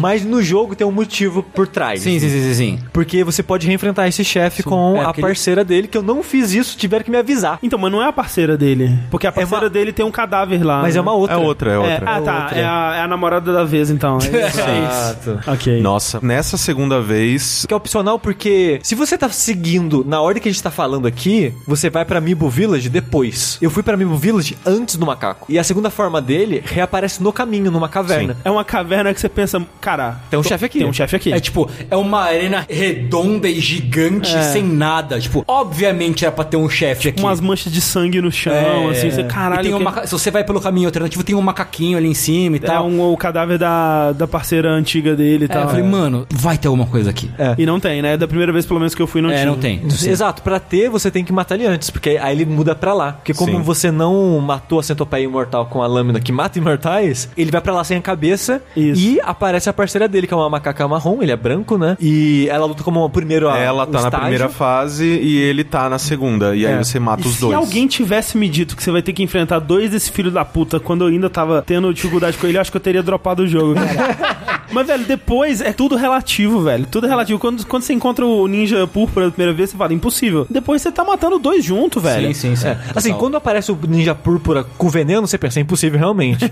Mas eventualmente você mata. Eventualmente você mata. É, os dois macacos eu matei de primeira. Então, É, também. é- é porque eles são mais eles frágeis. são mais fracos, é. E é engraçado, se você matar ele, ela morre também. Ah, é? se Você você, mata ele mata, primeiro? primeiro, ele, ela, Ela, ela, ela, ela some, igual o cavalo. ela, ela senta e meio que lamenta e pum. Machista. É. Outra parte que eu gosto muito do Vale Afundado é quando você vai na caverninha. Primeiro que você passa, né, o, o pântano de veneno, que tem os macacos de pele branca, que é um inferno de enfrentar. E aí quando você passa ali pelo Memorial Mob e entra na caverninha, primeiro que tem um monte de assombração. É, uns bichos saindo da parede, Né? bizarro, né? É, um antes, bicho- antes não, antes de entrar, tem um vendedorzinho lá que fala: Ô, entra aí não. É, vai, vai nem não. Se você entrar, tem uma cobra. E se a cobra te comer, você vai parar de comprar coisa pra mim. Então, não entra lá, não. E eu, eu acho bizarro. Foi bom o André ter lembrado que eu tinha esquecido da existência desses espíritos. É um inimigo de Kingsfield que aparece em Dark Souls 2 e voltou aqui por algum motivo. Eles não encaixam em nada. Não, Não faz, faz sentido, sentido nenhum Não ali. faz sentido. Não Quero faz ver, sentido. quero ver a análise de lore dessa porra aí. Manda aí pra mim. Mas a caverninha ainda assim é muito legal, porque meio como se você estivesse na casa da cobra, você Isso. passa por baixo dela, por cima, e ela não te percebe até chegar no fim, né? Uma dúvida. É uma cobra ou duas que existem? São, São duas, duas. cobras. São duas, São né? duas cobras. É, atualmente, né? É. Já existiram mais, aparentemente. Sim. Aí você chega no no fim da caverninha, você vê meio que um templo no, no fundo. Só que quando você vai pro templo, a cobra anda e fica olhando pra você, na sua direção. Esse cara, ai caralho. E agora? Aí você vai lá, se você aparece, ela vai te abocanhar e você morre, foda-se. E aí tem todo um esquema de você dar a volta pelo ladinho, que não foi o que o Corraine fez, né? Não, quando a cobra fica encarando você, o que, que você faz? Você vai na direção dela, caralho. É óbvio, é a única coisa que dá pra fazer. Todos os bichos desse, desse jogo, o que, que você faz? Ele vem pra cima de você, você vai pra cima dele. E aí foi, eu falei, eu vou fazer exatamente a mesma coisa. Primeira vez que eu fui, tomei uma porrada, morri. Hum, hum, talvez eu não, eu não possa, né? Eu não vou dar parry na porra da cobra. O que, que eu posso fazer? Pô, tem aquele negócio lá do corvo que eu uso de vez em nunca. Vamos ver se funciona na cobra? Funcionou. Aí foi na hora, assim. Só que você, assim, você tem que ser ninja total, né? Você tem que ser igual, é um parryzão. Você tem que apertar. Assim que ela te dá o bote, você, você some e aparece atrás dela e continua correndo. A primeira vez eu fiz do jeito errado também, mas foi. É porque assim, quando você tá lá. A cobra, ela tá pronta pro embate, né? Ali, ela tá olhando pra você. Só que, da primeira vez que você entra no lugar, você vê ela chegando. Sim. Então, o que eu fazia? Eu saía da caverna, voltava pra ela ter essa animação e eu já, já ia com tudo. Caralho. Eu já ia no gás. E aí, eventualmente, dando uma contornadinha assim, eu consegui passar por ela. Puta Porque merda. eu fui pra aí antes de ter o poder Ah, do, do- da marionete. Da marionete. Então, tipo, ah, tem um macaco aqui, mas sei lá o que eu tenho Pau que no fazer. cu no macaco. esse Shuriken no macaco. E, e é muito louco porque como esse jogo ele é mais aberto, você tem múltiplas entradas pros lugares. Essa cobra foi uma das últimas coisas que eu encontrei no jogo. E eu até fiquei meio decepcionado quando eu passei por ela, porque era um lugar que eu já tinha ido, que era a piscininha de veneno Sim, sim. indo pra Mimbo Village. Eu acho legal que ele tem essas múltiplas opções pra você fazer as coisas, mas eu lembro que eu tava, tipo, terminando e eu pensei, vou revisitar as áreas que eu não fiz tudo que eu tinha que fazer ainda. Tem o coração que é muito importante lá. Sim, sim. Mas o que eu fiz nessa hora foi, eu tava explorando, vi o macaco, matei o macaco, achei a serpente, morri pra mordida dela, e eu fiquei pensando, como é que passa? E como eu já tinha feito a parada da pipa antes, eu, ah, macaco. Aí eu já dei a sacada e fiz isso e foi na moralzinha. É, a primeira vez eu fui, eu dei a volta, mas eu passei reto do macaco, eu não vi o macaco. É, ele tá no escurinho ali, né? E aí, tipo, ah, eu vou tentar pular. E obviamente não deu. Mas aí depois eu usei a, o jutsu do fantoche. Mas quando você usa o jutsu, você manda o macaco, ela vai em cima do macaco e você É, tem. o macaco chama a atenção dela. Isso, ele, você espeta o macaco, ele começa a ficar doido, aí ele pula, chama a atenção da cobra, foge, aí a cobra vai atrás dele. Ah, é. bem mais fácil. Aí quando você entra no templo, tem é, scriptado na dela voltar e dar uma cabeçada na porta Sim, e exatamente. fechar lá. É, pra mim foi muito mais emocionante, porque faz sentido ela ter dado aquela cabeçada, tá ligado? Sim. Porque eu tinha que... eu acabei de fazer um Ronaldinho Gaúcho com ela de novo ali, ó. fu- No templo você encontra, né, um dos corações, corações entre aspas, né, uma víscera que parece um caqui da Sim. cobra, Seco. seco. Que é uma das vísceras que você precisa pra fazer um dos finais, né? A outra víscera você pega depois que você já passou pelo Sunken Valley e essa coisa toda, e você faz a- o lance da pipa que a gente falou, né? E aí passando pela caverninha ali, você vê a cobra enrolada naquela pedra. É. É. Só que ela não tá lá desde sempre, né? Depois que você passa daí, Isso. ela aparece lá. E, é- e é engraçado que a primeira vez que eu fui lá, ela não tava. E eu fiquei, ué, pra que, que serve esse lugar? Eu tô aqui e não tem nada. Eu cometi suicídio umas três vezes, tentando entender, e não era nada, eu fui embora. Aí depois eu voltei, ah, tinha uma É. cobra aqui. E quando ela tá lá, é uma das minhas cenas favoritas do jogo, eu acho. Que você vê a cobra enrolada na pedra e você fala, Será que eu pulo? é. E aí você pula. E aí aparece a bolinha vermelha. Sim, quando você tá no ar. É, tipo, mano, a animação do Sekiro matando a cobra é a coisa mais legal É do animal. É muito legal. Que ele cai, ele bate com a espada, ele pula e o sangue jorra. E a cobra se debate. É, aí tipo, fica uns, alguns segundos chovendo sangue, assim. Sim, É, e, ele, e ele fica coberto. é muito animal, é muito É animal. essa muito cena. foda, é muito foda. E ela te joga pro outro lado da ponte que ela quebra. Isso, e da primeira vez eu pensei, calma aí, não vou explorar aqui ainda, vou voltar. E você não tem como mais voltar pra aquele lugar. Eu fiquei o- a minha vida inteira perguntando o que, que tem lá, até jogar pela segunda vez e descobri que não é nada de importante. Não. é, obviamente. E matando ela assim, você pega o coração fresco. Sim. Isso. E, mas tem uma parada que você pode fazer também, que é falhar o Quick Time Event. Ah, é? É, se você. Ela te come, né? Exato. Quando você tá caindo na parada, aparece o- a luz vermelha, aí você fura ela, acho que ela te joga pra cima e aparece de novo a luz vermelha. Se você não apertar nada, ela te engole e te cospe na porta da caverna que tem a outra. Ah. Aí um, o pessoal de speedrun fazia meio que uma gambiarra pra essa cobra aparecer lá antes do que deveria Ah, aparecer, pra ser engolido e pra ser cuspido lá. Faz sentido. Curioso. Mas enfim, voltando pro macaco, você derrotando ele, você tem acesso à caverninha que ele tava protegendo, onde ele tava ali cultivando uma flor para a sua amada. E essa Lotus é parte do cheiro do incenso que você vai precisar É. para acender ao reino divino e você pega a flor.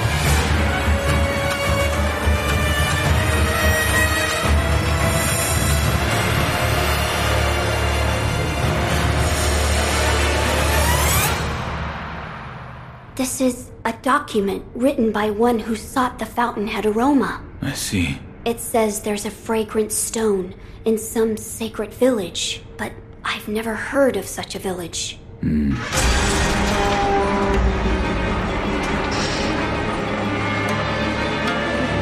Vamos então para o lugar desgraçado desse jogo, que é Mibu Village. Nossa senhora. An- Antes disso ainda tem aquela florestinha da neblina, né? É, mas é tudo ali no É caminho. tudo ali. O núcleo da desgraça ali, né? A- Aquele lugar da neblina é tenso. Eu me penso. Não, eu me perdi o tempo inteiro, assim. Eu fiquei, sem sacanagem, foi o lugar que eu mais me perdi. Foi o lugar que eu falei, cara, mas o que, que ele quer que eu faço? Aí eu, eu fui, passei o, máximo possível daquele lugar com neblina. Aí depois, não é lá. Aí, cara, volta todo lugar. Aí você vai, ah, não, a fonte da neblina é a desgraça da mulher, homem peixe lá que tá no meio tocando flauta nessa desgraça. Primeira vez eu fiquei muito perdido. E eu gosto desse conceito. O foda é que tem muito fantasma te perseguindo, é, é muita coisa acontecendo, você não tem paz naquele lugar. É. O pior é que é uma área pequena até, né? Relativamente. É, Sim. Você só fica muito perdido. Sim, jogando das outras vezes você sabe assim, ah não, só vou aqui resolver a neblina, depois eu exploro o resto, né? E você vai lá, quando você chega, né, naquele lugar que tem um- umas árvores e uns galos ali. Qual é o do monge que fica lá? Então, ele é um monge te alertando sobre o que tá acontecendo com esse lugar, né? Que ele te avisa que tem alguém aqui que tá indo contra os ensinamentos de Buda, né? E ele manda você ir lá resolver o negócio. E quem tá indo contra, né? E tomou um templo é, budista pra si é um dos nobres da neblina, né? O pessoal lá do, de, de Fountainhead, que esse, por algum motivo, ele veio pra cá e ele fala que ele tá enganando o povo da vila com essa neblina. Eu acho que é pra impedir as pessoas de irem pra Mibu. Isso. Porque Mibu tem acesso a Fountainhead, né? É, Ah. e por algum motivo, em tempos antigos, eles eram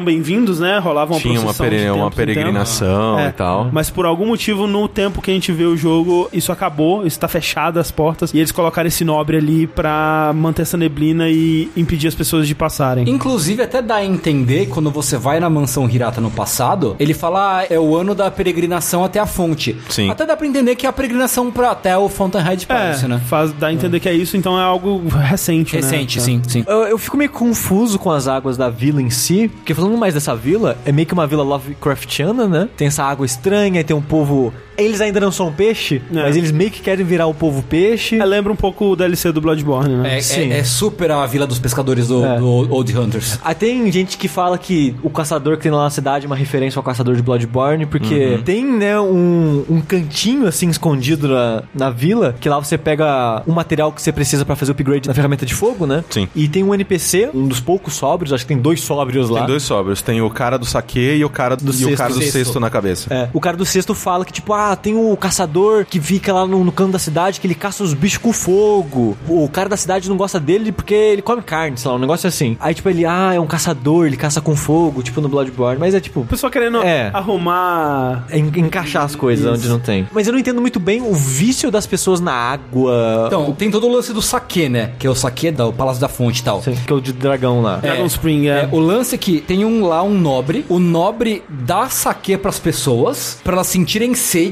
e beberem a água, pra isso cultivar o bagulho dentro delas. Meio que o plano é mais ou menos esse, assim. Então, o, o pessoal daquela vila, eles estão bebendo aquela água pra ter as centopeias neles? É, eles- ou, é, ou é só pra cultivar as pedras? Eles não estão bebendo com esse objetivo, mas é isso que tá acontecendo, né? Sim. Tanto que até o cara do sexto fala: Ah, eu não posso beber, porque se eu beber eu vou ficar com sede. E aí eu não quero beber água, não sei o que. Ele, ele é meio paranoico com isso. Mas, mas o negócio é que parece que o pessoal da vila perde o controle do corpo quando eles fazem isso. Parece que eles ficam meio que sabe? É, eles Por ficam isso que eu achei só confuso. cultivando aquelas larvas lá, lesma lá. aquelas lesmas, né? Sim. Essa água que eles estão bebendo, de certo modo, já é diferente da água do Sunken Valley, por exemplo, né? É, porque outra coisa que eu fico confuso, porque aonde a gente pegou a Lotus agora, que o macaco protegia, em teoria, a nascente lá de Fountainhead Palace, que é a água mágica do dragão e tal, ela desboca, a princípio, ali onde tá a Lotus. Tanto que a Lotus nasce lá por causa disso. Então, mas ela cai do palácio, passa por Mibu Village e eventualmente chega no Sunken Valley, que é o ponto mais profundo. Você acha que é isso? Como é que o peixe foi parar lá então e não em Mibu Village? Ele provavelmente passou Ele provavelmente por Mibu Village. passou por Mibu. Tem umas cachoeiras lá em Mibu Village. Eu acredito que o peixão ele passou todo o caminho até ficar lá, chegar É, lá no eu, final. Eu prefiro acreditar que são dois rios diferentes da mesma nascente, porque Mibu Village é mais funda do que Sunken Valley. Eu acho que não, porque eles falam que o ponto mais profundo é em Sunken Valley, né? Eu não sei. Eles falam, tipo, é, é onde as águas se acumulam mais profundamente, que é onde a Lotus nasce. Renasce, Mas né? é estranho, porque você tem, né, a caverna da serpente que a gente falou, que é na faixa de Sunken Valley. Só que ali tem a caverna com veneno, ali tem um outro macaco, ali na mesma altura, mais ou menos, tem a, a Floresta da Neblina. Mas Mibu Village tem uma descidona. Mas o lance é que lá as pessoas elas beberam dessa água que também é uma água diferenciada aí, que sabe-se lá o que mais que tá acontecendo com essa água, que eles realmente ficam meio loucos e é, é como se eles fossem uns zumbis mesmo. É, né? eles ficam viciados na água, não conseguem parar de beber a água. É, e tanto que é aquilo, você mata eles e eles renascem, né? Você tem que Sim. matar eles com fogo pra eles pararem de, de voltar. E eles nascem e saem do chão com Sai suas do chão, É, é. é insuportável É, andar exatamente. lá. E tem as moças que também dá agarra e arranca o seu olho fora, tipo Bloodborne. É. ali que tá a fantasma lá da. A Orin. Sim, É. sim. É. Que tipo, ela não é uma, bem uma fantasma, mas ela parece uma fantasma, né? É, não, é que ela tá lá chorando, né?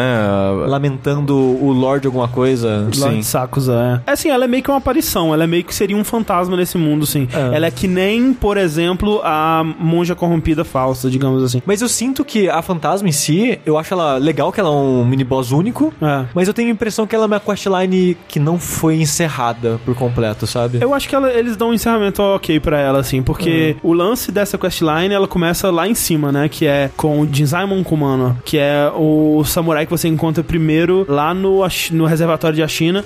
E ele perguntou, tá ouvindo essa música aí? E você, não, cara, você tá, você tá louco. Ele, a música bonita. Aí ele vai perseguindo a música, né? Vai descendo lá pela masmorra abandonada lá e tal. E ao longo do caminho você pode encontrar ele várias vezes e, né, eventualmente até mandar ele pro médico, pro dojo. E... Não é uma coisa boa, pessoas boas não fazem isso. Não. E aí, se você continuar conversando com ele, mandando ele, né, pro caminho e tal, ele vai eventualmente chegando em Mibu Village e lá ele chega até a portinha desse mini boss, né? Onde você entra, você fala com a Orin das Águas, Sim. né? Que é essa fantasma com um balde na cabeça também e tocando um shamisen, que é aquele violãozinho japonês com que você toca com uma espatulinha assim. Ela pergunta: "Você sabe onde tá o Lord Sakusa?" Aí você fala: "Sei não, minha senhora, me desculpe." Ela: "Ah, então vou te matar." Seu escroto, tá mentindo pra mim também. Todo mundo mente pra mim. Se você passa direto, ela bate. Se Ela você fala bate, que sim é. bate, você fala que não bate. É. Mas, tem uma coisa triste nesse jogo. Você pensa, quase todo mini-chefe eu posso dar backstab. Esse não. Nessa, como ela não tá como um inimigo antes da conversa, você não pode. Mas você Tem pode. um jeito, é verdade. Eu vi alguém fazendo isso. Se você pular na cabeça dela, ela sai da instância de conversa e fica na de luta, mas sem agrar. Então você pode dar backstab nela logo em seguida Ah. e ser feliz, porque é uma chefe difícil. Ela é bem Ela é bem difícil. difícil.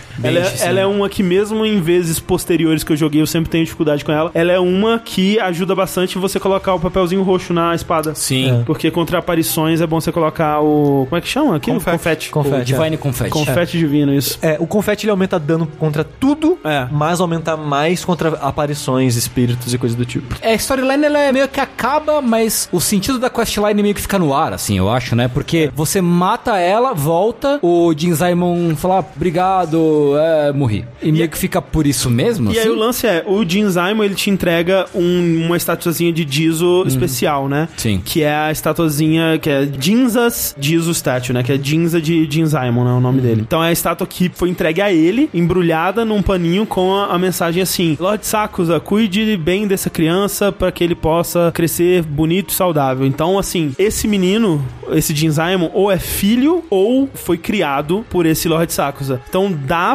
a entender que essa mulher é a mãe dele. Então a, a, a mulher, de alguma forma, o que pode se supor é que alguma coisa aconteceu no casamento dele. Provável, como tudo nessa vida, provavelmente morreu no parto, né? E ela virou esse espírito e ela está procurando o amado dela, só que uma- o amado dela já, Já foi. Já foi e tal. E que restou foi o filho que recebeu essa mensagem do pai de nunca vá pra Mibu Village, porque provavelmente sabe que a mãe dele, fantasma, vai estar lá. Ele vai, Guiado pela música, guiado né? pela música da mãe dele. Que só ele ouve, né? Só ele ouve. Chegando lá, ele não chega a encontrar ela, mas ela agradece, né? Ele, ele fala que quando antes de morrer ele ouviu a mensagem, tipo, você fez bem em vir até aqui. Uhum. E ele morre feliz ouvindo a música dela. Então, assim, é meio que um final feliz pra ele ainda assim. A gente não entende porque ele morre, na real, né? É, acho que ele morreu de felicidade, sei lá.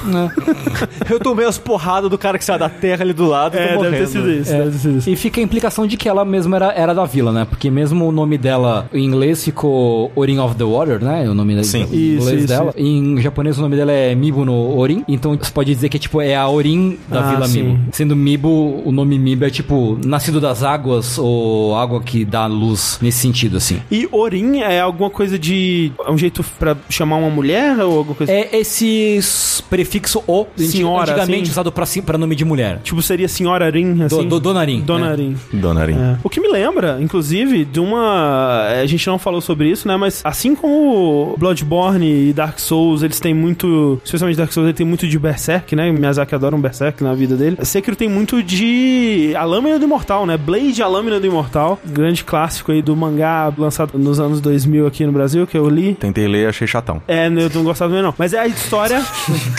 era a história de um samurai que ele, né, tinha altas armas lá e tal, e ele era imortal. A imortalidade dele vinha de umas lesminhas, né, que foi colocada também no corpo dele.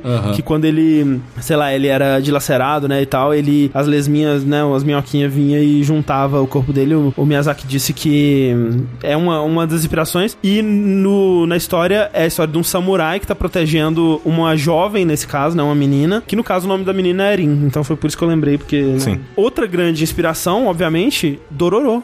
Foi curioso porque tava saindo a adaptação pra anime de Dororo, mais ou menos na época que o, o Sekiro saiu, né? Então ficou bem clara, bem óbvia os paralelos, né? De um guerreiro com próteses, né? É, no caso do Dororo, é o- a última obra que o Osamu Tezuka fez antes de morrer, não foi alguma coisa assim? Talvez, eu não lembro agora. Porque não acaba, né? Dororo não tem fim, né? Ela ok. acaba no meio porque ele morreu. Que basicamente ele perde. Acho que. to- Acho que o corpo inteiro, o corpo basicamente. inteiro, né? é. Tem uma outra coisa ainda que fica, mas ele perde o corpo todo e ele tem que ir atrás das pessoas, né? Dos demônios ou alguma coisa assim. E cada um que ele mata, ele consegue uma parte do corpo de volta.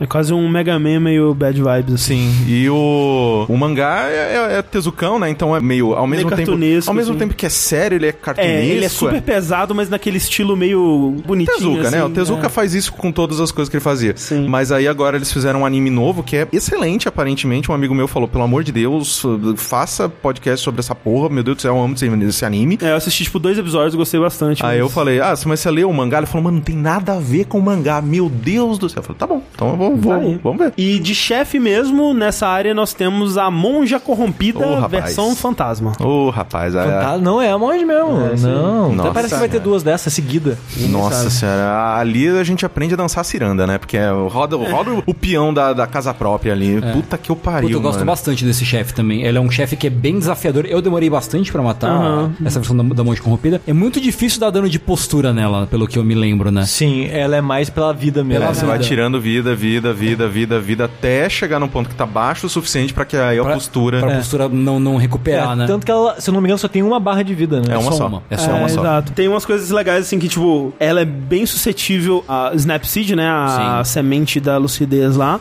Que é uma ilusão. É uma ilusão. E ela também toma mais dano com a. Mortal Blade e Isso. com confete. com É. confete. E também é efetivo contra ela as cinzas. Se você jogar cinza Isso. nela, ela é bem suscetível. Inclusive, né, no speedrun eles fazem uma loucura, né?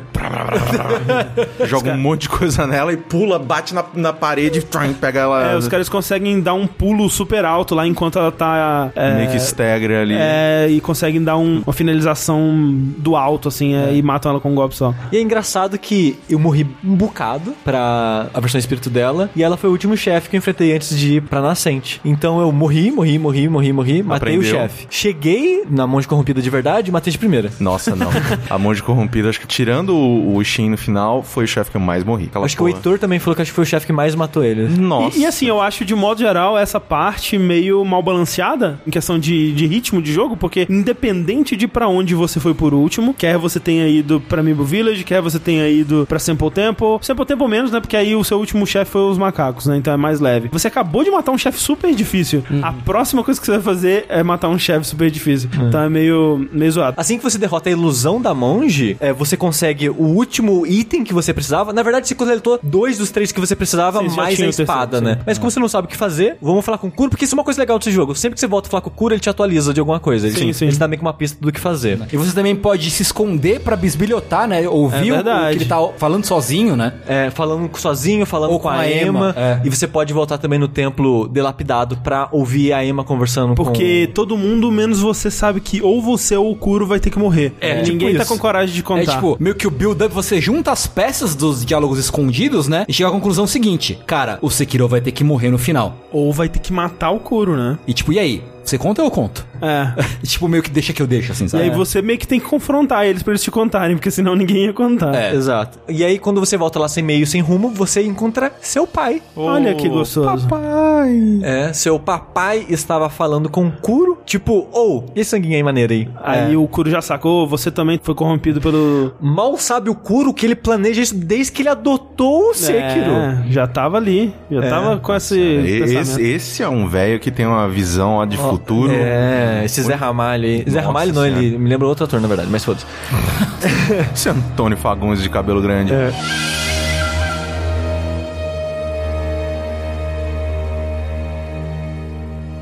Father, to think you were still alive. That was my design. But the same could be said for you. I was certain you died that night. The power of the divine air brought me back. That's it. What? The divine heir's power. The dragon's blood. Must be mine.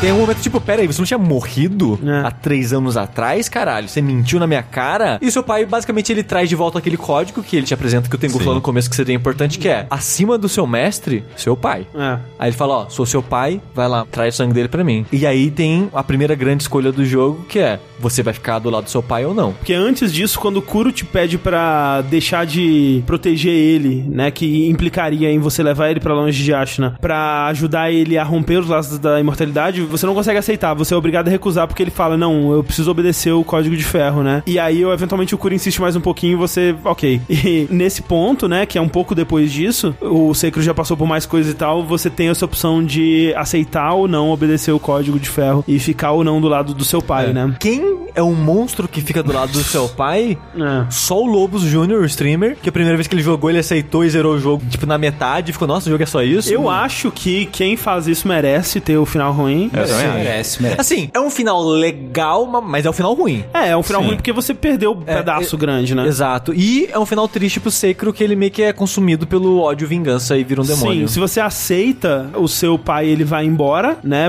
Cuidar das coisas da vida dele lá. Só que aí é, chega a Emma e tipo, puta que pariu que tá rolando aqui, seu cuzão do caralho. Ela vê em você já o Shura, né? Ela olha pra você e fala, Shura. É, e ela tá lá pra matar o demônio, como ela Isso. falou antes. É. E ela faz um bom trabalho, viu? É, Porque, e é maneiro. ô, a luta ela é muito legal. É muito mulher legal. É- é difícil muito legal. do demônio. Ela tem um, um agarrão ali que é uma loucura. Ela te pega, te gira, porra. É que nem o Steven Seagal. A valsa de um homem só. Isso. É só ela tá dançando com você. Exatamente. Nossa senhora. É triste que só tem uma barra de vida, né? É, mas faz sentido, né? Que, tipo, ela não é uma guerreira super experiente, nem nada assim. E quando você mata ela, tá pegando fogo, É o- né? O chão. É, quando você mata ela, é horrível, porque o Sekiro enfia a espada na garganta dela É. e ela morre falando Shura. É triste. Aí chega Ishin, o velhote. Nossa já doente. Só o pó da rabiola, né? Vem- vem- Só o osso. Sim, ele vem com a camisola dele, Isso. de ficar dormindo ali. E Shin Miojo vem com um ódio no olho, cara. É. Ele vem, ele vem putaço. E, e é legal que o chão tá pegando fogo, já que essa temática do Shura, é legal como ele usa o fogo, né, no combate, né? Ele dá a pisada, es- esparrama o fogo e tal. E ele acho que tem uma barra de vida só também, né? Acho que são duas. São duas. E ele é difícil pra É caralho. porque a primeira ele, ele luta com os golpes normais do estilo, do né? estilo Ashina e tudo mais. Aí na segunda barra de vida ele começa a usar os golpes de fogo. Aí o negócio fica louco. E eu acho ele muito maneiro aí. Não, ele é muito maneiro. Nossa, o... Não, e é um velho que você não dá. Você fala, mano, vai, vai, vai tomar friagem. Acabou o velho. Morreu, gente. Ô, tá- mas esse tá aqui. últimas, Vai escorregar, quebrar a bacia, já era. um Nossa, abraço. mas é. esse tá esperando, tipo, o exame da catarata na porra do, do SUS. Tem, pô, seis meses.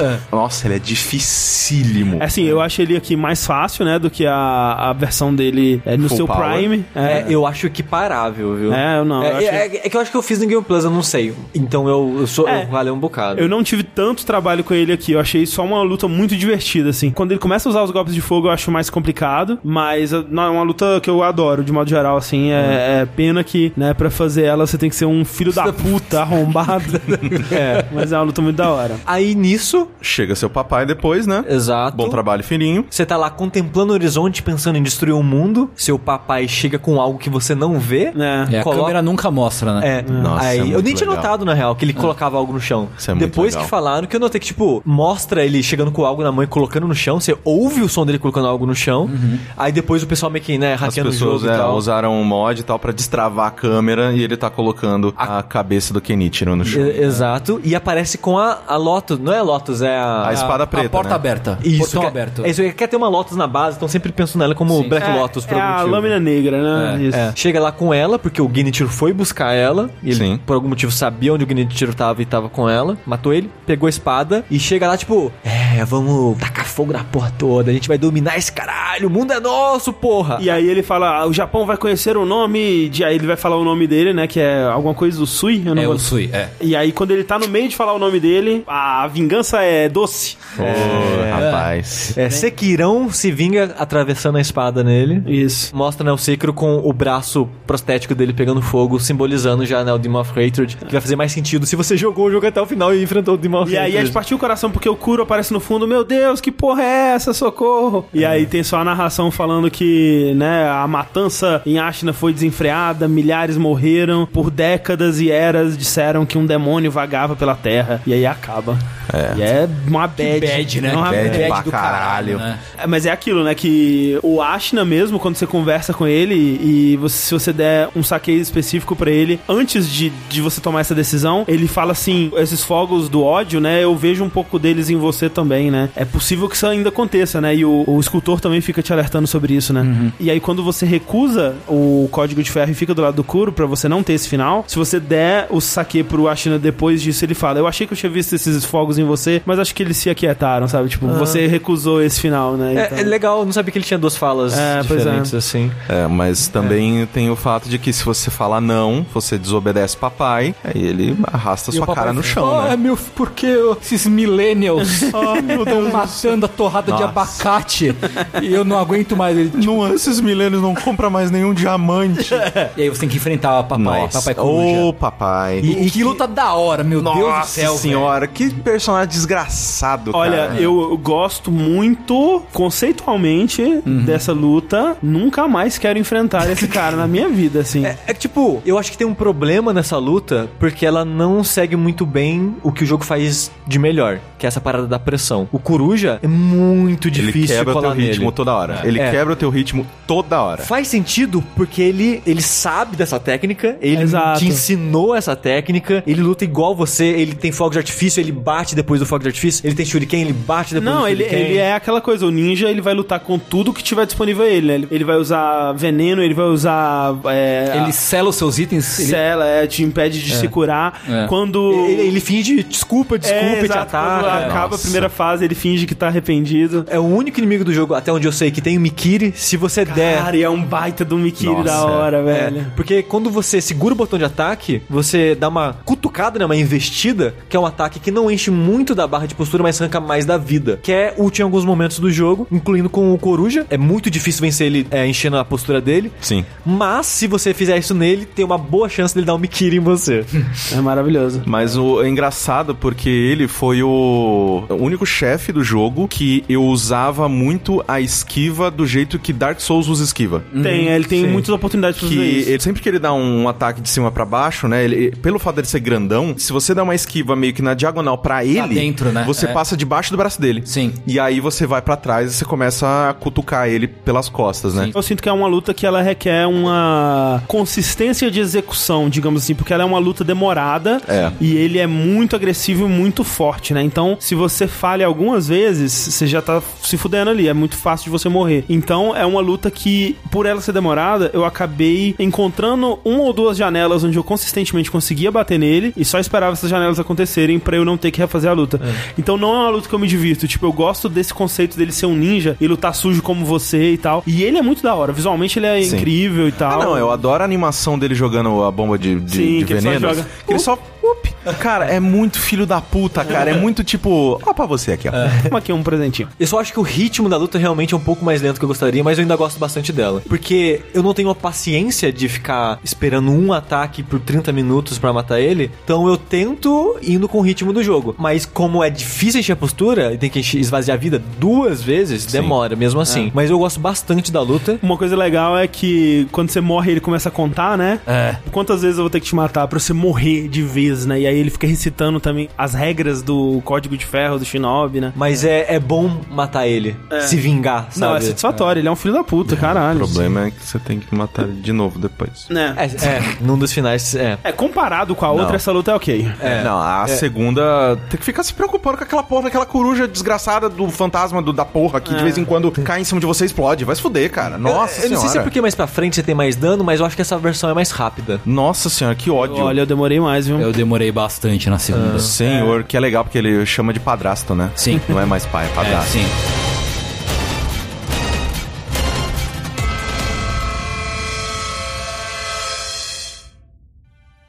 Master Wolf, it looks as if your brow is less furrowed than before. If only a little. Please, see that Lord Kuro's wish to sever immortality is met. Derrotando o Coruja, você descobre que com ele tava o ramo da cerejeira que você tava procurando, né? O ramo da cerejeira eterna, da flor eterna, que tinha sido trazida do Palácio da Nascente pelo taqueiro. E aí você faz o incenso com o, o ramo da árvore, com a, a pedra, com a lotus. E aí pega um pouquinho de sangue do, do Kuro, né? Com a, a lâmina mortal você consegue tirar um pouco de sangue. É porque ele não se corta com Sim, lâminas exato. normais, né? É. Então ele se corta. Ele se corta no peito por algum motivo, É, não não parece muito não entendi prático. por quê também. É pra não, não ter que mudar o modelo e mostrar nada. É, exato. Poderia ter cortado no, no pulso, seria muito mais fácil, mas é, enfim. Porque ele queria uma cicatriz maneira. É, uma cicatriz de guerra. E aí, colocando o sanguinho lá, eles conseguem criar o incenso completo que você leva para a caverninha. E aí tem uma cena muito louca. Não, aquilo não. louco. Nossa, velho, eu fiquei tipo, mano, o que que tá acontecendo? Porque é muito aleatório pra mim, assim, porque é, eu não sei, né? Mesmo depois de, de ter visto os vídeos lá que a gente acompanhou pra poder, né, relembrar das coisas e tudo mais, tipo, tem toda a questão de, do, do significado daquelas cordas ou aqueles nós e tudo mais que geralmente ficam, né, nos, a entrada de lugares sagrados e tudo mais. Mas, mano, vê um bonecão de corda! Um bonecaço de Com um corda! pinto de corda. Ele tem um pinto, é, tem, Tem um um pinto. pinto. Bonecaço! De corda não, de prego, tipo um pregão. É de tipo, é, prego, é tipo um pedaço de madeira ali, é um pau. Caralho, ele vem, ele, ele, fuá, né? Tipo, põe a, a mão de corda escrota dele lá, fuá, você fica preso no meio da mão dele, aí ele vai andando, vai andando e pó, te coloca Não, e aí ele lugar. faz um deb e é. na montanha com um deb. Caralho, velho. que É, e aí ele cansa, e aí ele fica lá pra sempre. Ah, É. cansei, gente, tô Cansei. cansado. Mas o negócio é, ele tava lá pra sempre quando você vai coisar. Se reparar, a mãozinha dele tá no topo. Que tem um. Na caverna tem um furo no teto e a mãozinha dele tá lá. Ah, ok. Tá tipo a, a pontinha dos dedinhos. E quando você senta, ele só desce e pega. Mas qual que é desse bichão aí, Tengu? Esse boneco, né, é um boneco de Shimenaó, que é um tipo de corda cerimonial que você vê muito em, em Tori, né, aqueles portões vermelhos e tal, não sei o quê, ou em volta de árvores, às vezes acontece. Sim. E a simbologia dele, basicamente, ele ou mostra que aquilo é um objeto sagrado, ou que demonstra passagem para um lugar sagrado e divino. Você já vê várias vezes isso em alguns portões do, do jogo. No- Sim. notoriamente, quando você vai passar pra se jogar no abismo que dá no, na pocinha de, de veneno ali, é um torizão com a corda, né? Que basicamente a velha fala: ah, você tem que ou se, que se oferecer ou ser arremessado na, na, na coisa. Né? Ou quando você tá saindo do castelo de Ashina indo pra onde fica o templo da cobra ali, né, Sim, também. sim. Eu jurava, essa alguns. velha, eu jurava que se eu ficasse muito tempo parado na borda, ela ia levantar e dar uma bicuda. tipo, vai caralho! Seria maravilhoso. Vai, filhão! É, porque ela fala, não, ou você, ou você se joga ou te jogam. Quem vai me jogar, velho? Você tá louca? Eu tava muito esperando que ela, tipo, "Ah, pá!"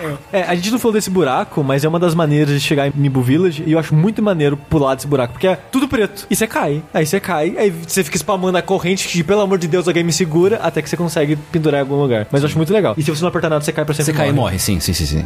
É. É, e é isso, é meio que como se fosse a maior, tipo, um megazord disso te levando pro lugar mais divino de todos. Exato, é tipo assim, sei lá, se quanto mais divino é o lugar, mais portões de Tori precisa e mais Shimenawas precisa. Então, velho, tem um, um gigante de Shimenawa pra te mostrar que, tipo, Isso aqui é muito É divino. divino pra caralho, velho. Não, imagina você é o exército do Ieyasu indo pra China, aí você tá de boa, olha pro horizonte, tem um bicho do tamanho da montanha andando. parece legal. Você vai invadir o lugar? Não vai invadir o lugar. Fudendo. Nem fudendo. Porque, tipo, as pessoas veem aquilo, não tem como. É, então você chega no, no Palácio da Nascente, enfim, é recepcionado pela monja verdadeira, que tem três barras de vida. Ô, isso? desgraça. Essa é a primeira, o primeiro chefe que eh, já fala de cara, não, é três barras mesmo, né? Vamos lá. É. É. legal porque você pode dar uma finalização em uma, né? É, se- em duas. Ah, é? Duas. É, na... É difícil, mas dá pra fazer duas. É, na primeira é fácil, porque é só você ir pras árvores antes dela aparecer, porque ela, ela, ela desce, né? Tipo, tum, ela cai lá no meio. E se você estiver nas árvores, ela não te vê, aí você pula em cima dela. A segunda eu nunca entendi direito. A, a segunda é quando ela faz a neblina e tá as sombras dela te atacando, ela fica ali no centro. A de verdade fica no centro, né? É, aí você consegue dar um backstab nela. pular em cima dela, É, verdade. eu acho essa mais fácil do que a primeira, na real. É, essa foi a única que eu consegui. É, porque a primeira, você tem que ser muito rápido pra conseguir fazer. É. E se você errou de primeira, já era. É. Então, é essa da segunda forma eu acho mais de boa de fazer e facilita um bocado. Porque a parte mais difícil dela pra mim é essa neblina com É, os- as é cópias dela. difícil de não tomar dano ali, viu? É bem difícil mesmo. E é foda porque ela tem o mesmo moveset da. Da fantasma. Da Pelo menos as fantasma. duas primeiras, né? Sim, só que aí vem a terceira, ela começa a jogar fogo, começa. É, vomitar veneno, assim, Quem também. tá é uma veneno. fodendo centopeia do pescoço Ah, dela, assim, se né? fuder, Que aí revela caralho. qual é que é a verdadeira natureza da, da monja, né? É, porque é legal porque é um lugar todo bonito, né? E bucólico, assim, com as árvores com as folhas vermelhas e tal, aquela coisa toda bonita. E aí, do nada, vem essa coisa, não, ok, aqui também tá zoado, né? Aqui não tá. Aqui não tem nada de puro aqui, não. Eu acho curioso a presença dela lá, porque é uma monge, então dá a entender que ela era do templo dos monges. Ela também tem uma centopeia nela, então ela também bebeu água do cendimento. Mas o pessoal do Palácio da Nascente em si, eles não têm as centopeias neles. É, até onde a gente sabe, não. Talvez pela água ser mais pura, em vez disso eles têm essa forma de meio peixe. É, então, é, é muito difícil de dizer, mas assim, tem uma coisa da inspiração dessa monja que Sim. pode dar uma dica de, de onde ela vem, né? É, porque essa monja, eu acho que é uma das contas de oração que diz que eu revela o nome dela, que é Yao, né? Aham. Provavelmente baseada num- em uma monja que existiu na vida real, ou pelo menos em uma lenda, que é a Yao Bikuni, que é a monja Yao, literalmente, que é uma monja que ela comeu por engano a carne de um Tem uma sereia. um sereio, que tipo, é uma sereia, mas é uma sereia que é tipo, é um corpo de peixe com cara de gente. É tipo Gloob Gloob. É tipo, ela comeu o gloob gloob. Ou tipo Gloob Gloob. Seaman. É, o tipo Simba, né? Ela comeu o gloob gloob. Ela comeu Gloob Gloob. E ela viveu por 800 anos. Sacanagem, né? Não, e essa, não, e é sacanagem pra caralho porque ela comeu porque o pai bêbado dela do caralho não jogou a porra da carne fora. É, sim. Tem toda a relação das carpas com comer a coisa, um produto da água que dá imortalidade e ser uma monja. Então, talvez tenha uma relação com isso. É, e aí pode ser daí que começa a origem. Talvez é possível que nem sempre tenha existido o lance da centopeia e que de alguma forma comer a carpa que tá no templo, né? Da nascente. Da nascente tenha infectado a primeira pessoa que pode ter sido ela. Porque quando você vê o cadáver, né, de carpas que já se foram, a ossada dela É, tem. A carpa é gigantesca, no caso. Isso, né? é. Sim. Tem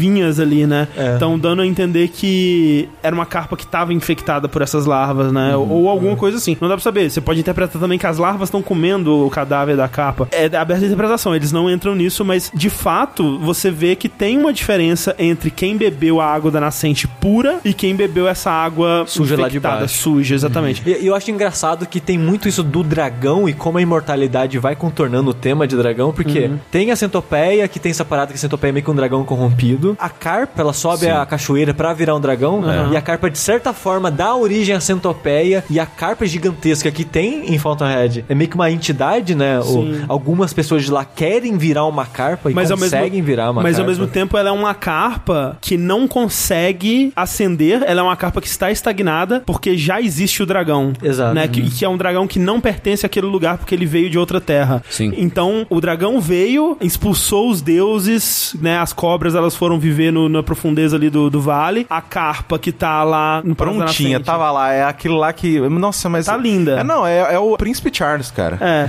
A, a, a véia não morre, ele tá prontinho pra serrer a, no- a vida inteira. Não vai. Não vai, não consegue subir a cachoeira pra virar dragão e fica estagnado ali, talvez por conta disso começa a se corromper, ficar podre, não sei. E aí surgem as centopeias e aí que quando vo- você vê que, por exemplo, no templo da nascente, quando você começa a entender melhor como funciona esse lance da procissão do casamento, né, da, da peregrinação, você sabe o que acontece. De tempos em tempos vai uma peregrinação através de Ashna que vai levando pessoas através de Mibu Village até a caverninha lá do casamento, essas pessoas elas são pegas pelo Shimenawa e levadas pro palácio. Lá no palácio, elas bebem um item que você encontra lá que é a água pura da nascente. É, especificamente eles falam que é água pura. Quando você encontra esse item da água pura e dá pro o chefe da vila, né, o cara que tá de vestes vermelhas no cantinho daquela casa bebendo água lá, loucaço, Que, diga-se de passagem, é muito legal encontrar essa casa, porque você tem que entrar embaixo Isso. dela, e é uma porta ninja do chão. É. Aí você vai, entra de baixo pra cima. Quando você dá essa água pura pra ele, ele imediatamente vira um nobre do palácio. Então, tipo, é outra água, sabe? Não é a mesma água que tá caindo pra essa galera e eles estão bebendo. Se- será que é tipo níveis de pureza? Porque, por exemplo, Possível.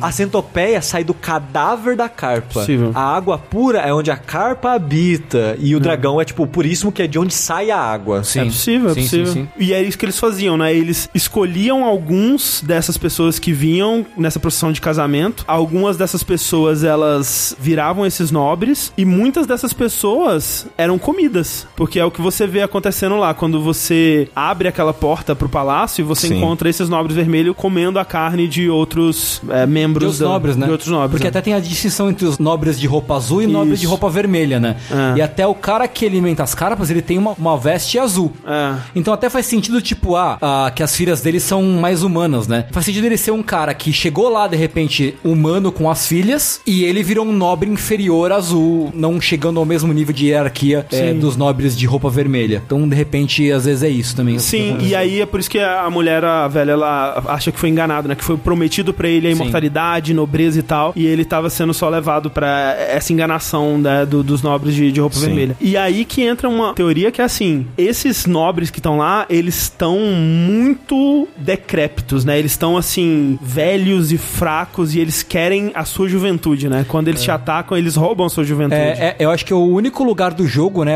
Você encontra lá um status negativo novo que é envelhecimento. Isso. Que ele toca a flautinha dele lá e te dá uma zica e você fica tipo. "Ah!" O Sekiro ele começa a andar usando a, a espada como bengala É, e tal. Ele muito fica legal. lento, debilitado e tal. É. Se você mata, eles têm uma execução específica pra sim. É, pra É, então, você é. se joga em cima deles, né? Tipo, muito sem força, né? Enfiando. Você enfia a espada neles, assim, com o peso do seu corpo. É. E aí, se você conseguir fazer isso, é porque assim, se nesse estado, se o mais provável que vai acontecer é o nobre vir pra cima de você e te matar, e aí ele vai te comer.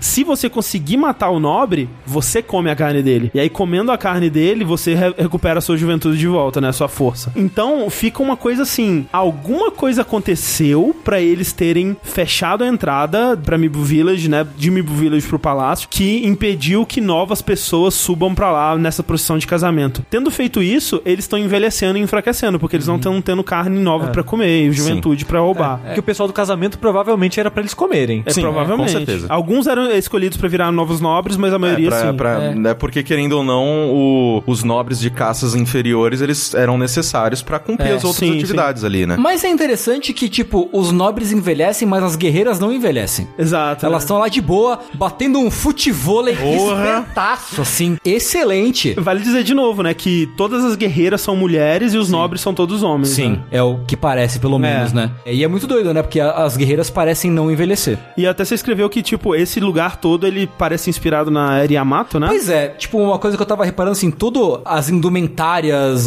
as armaduras, até os cabelos e tal, né? É muito reminiscente, pode ser, pode não ser, mas pra mim parece, muito da era Yamato, né? Que é o período Yamato. Século 3 até o bem antes, séculos 8, talvez. Ok. Que foi um período que, pra mim, o que cimentou essa teoria é que, tipo, junta tudo pra fazer sentido. Porque esse período, primeiro foi o período em que teve a primeira grande unificação dos povos, dos reinos do Japão, né? Muito, muito tempo atrás. E também foi um período de grande importação cultural do continente. Coisas da Coreia e da China. O budismo chegou nessa época. Sim, sim. Né? Vários instrumentos chegaram nessa época, né? Armas e tal. Tanto, né? A espada que o dragão divino usa Sim, é uma aquela- espada com origem na China, na Coreia. Tem várias teorias que dizem um que veio de um, outro que veio de outro e tal. Sim, foi um, um presente do. De um dos reis, de um dos reinos da, da- da antiga Coreia. Exatamente. Né? Então, assim, faz com toda a temática de ah, um dragão que chegou do oeste, né? Uhum, Meio por algum motivo. É. Talvez ele tenha chego né, nessa época, né? Faz, e juntando com, né, com como são as Da guerreiras, da né? O Kemari, que é o futevôlei das guerreiras, Sim. do- chegou nessa época também no, no Japão,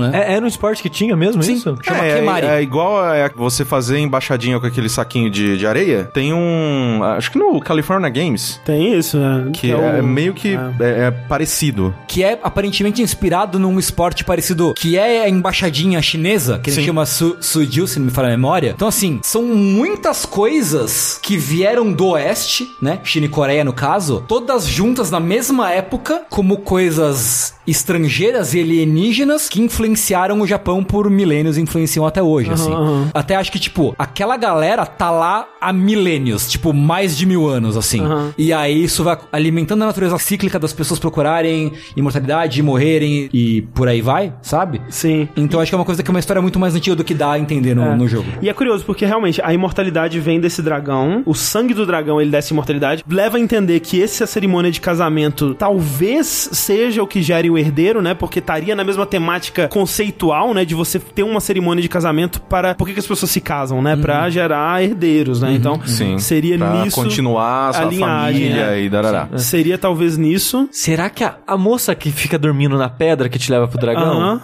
Ela é um dos maiores mistérios do jogo, porque É. não tem nada dela escrito em lugar nenhum. Sim. Ela só tá lá. E se ela for a mãe do Kuro e a esposa do dragão? É possível, assim, tem muitas teorias. Tem teorias que falam que é a Tomoe, tem teoria que fala que ela só tá lá pra representar a pessoa num templo que faz as cerimônias, né? Ela tá ali pra representar... É uma sacerdotisa. Uma assim, né? sacerdotisa do templo que faria a cerimônia do casamento com o dragão ali. Não sei. É, é um dos grandes mistérios do jogo, eu também não sei. Eu acho que ela é tão bem feitinha, né? Ela é feita com tanto cuidado, a coroinha dela, é, a roupa sim. e tal. É, então, eu não sei, assim, obviamente que isso pode ser um pouco de preconceito meu até, mas pelo quão delicada ela é, eu, não, eu não consigo colocar ela como uma guerreira como a Tomoe, sabe? Eu acho que é outra parada, sabe? E tem até o lance da, da simbologia do Tomoe, né? Do termo Tomoe. Ah. É uma vírgula, na verdade, né? Um símbolo de vírgula, como a gente conhece aqui. Ele é muito ligado a divindades é, que representam o arqueirismo, né? Todas as, as guerreiras do Okami, elas têm habilidades de... De mirar, né? De mirar de longa E distância. você tem o símbolo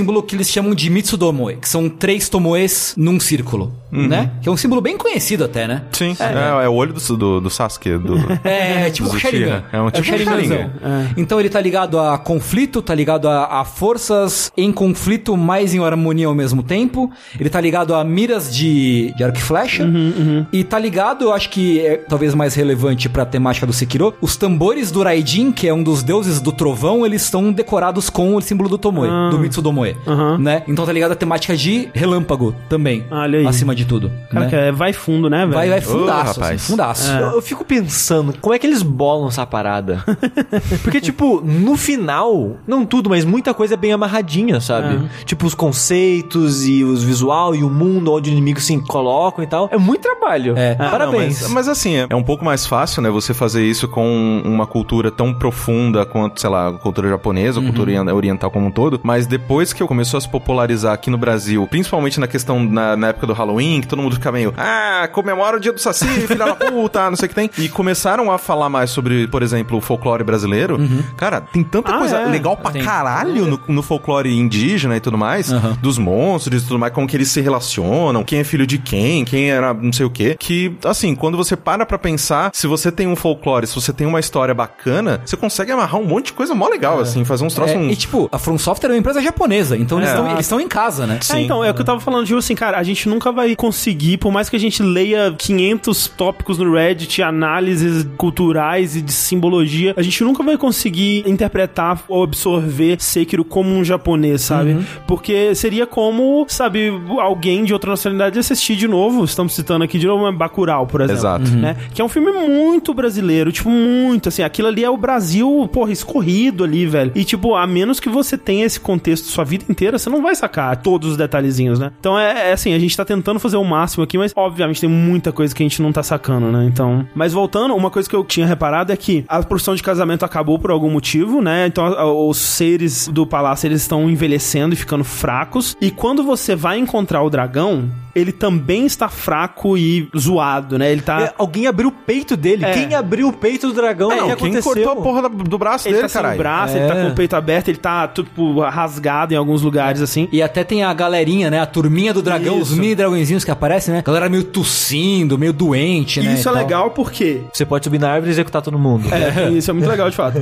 Quando você tem um dos momentos que você tá confabulando com o Kuro sobre o que fazer e tal, você vai encontrar ele na biblioteca, você a primeira coisa que você vê ele fazendo é tossindo. Se eu aprendi uma coisa com ficção é que uma tosse nunca é só uma tosse.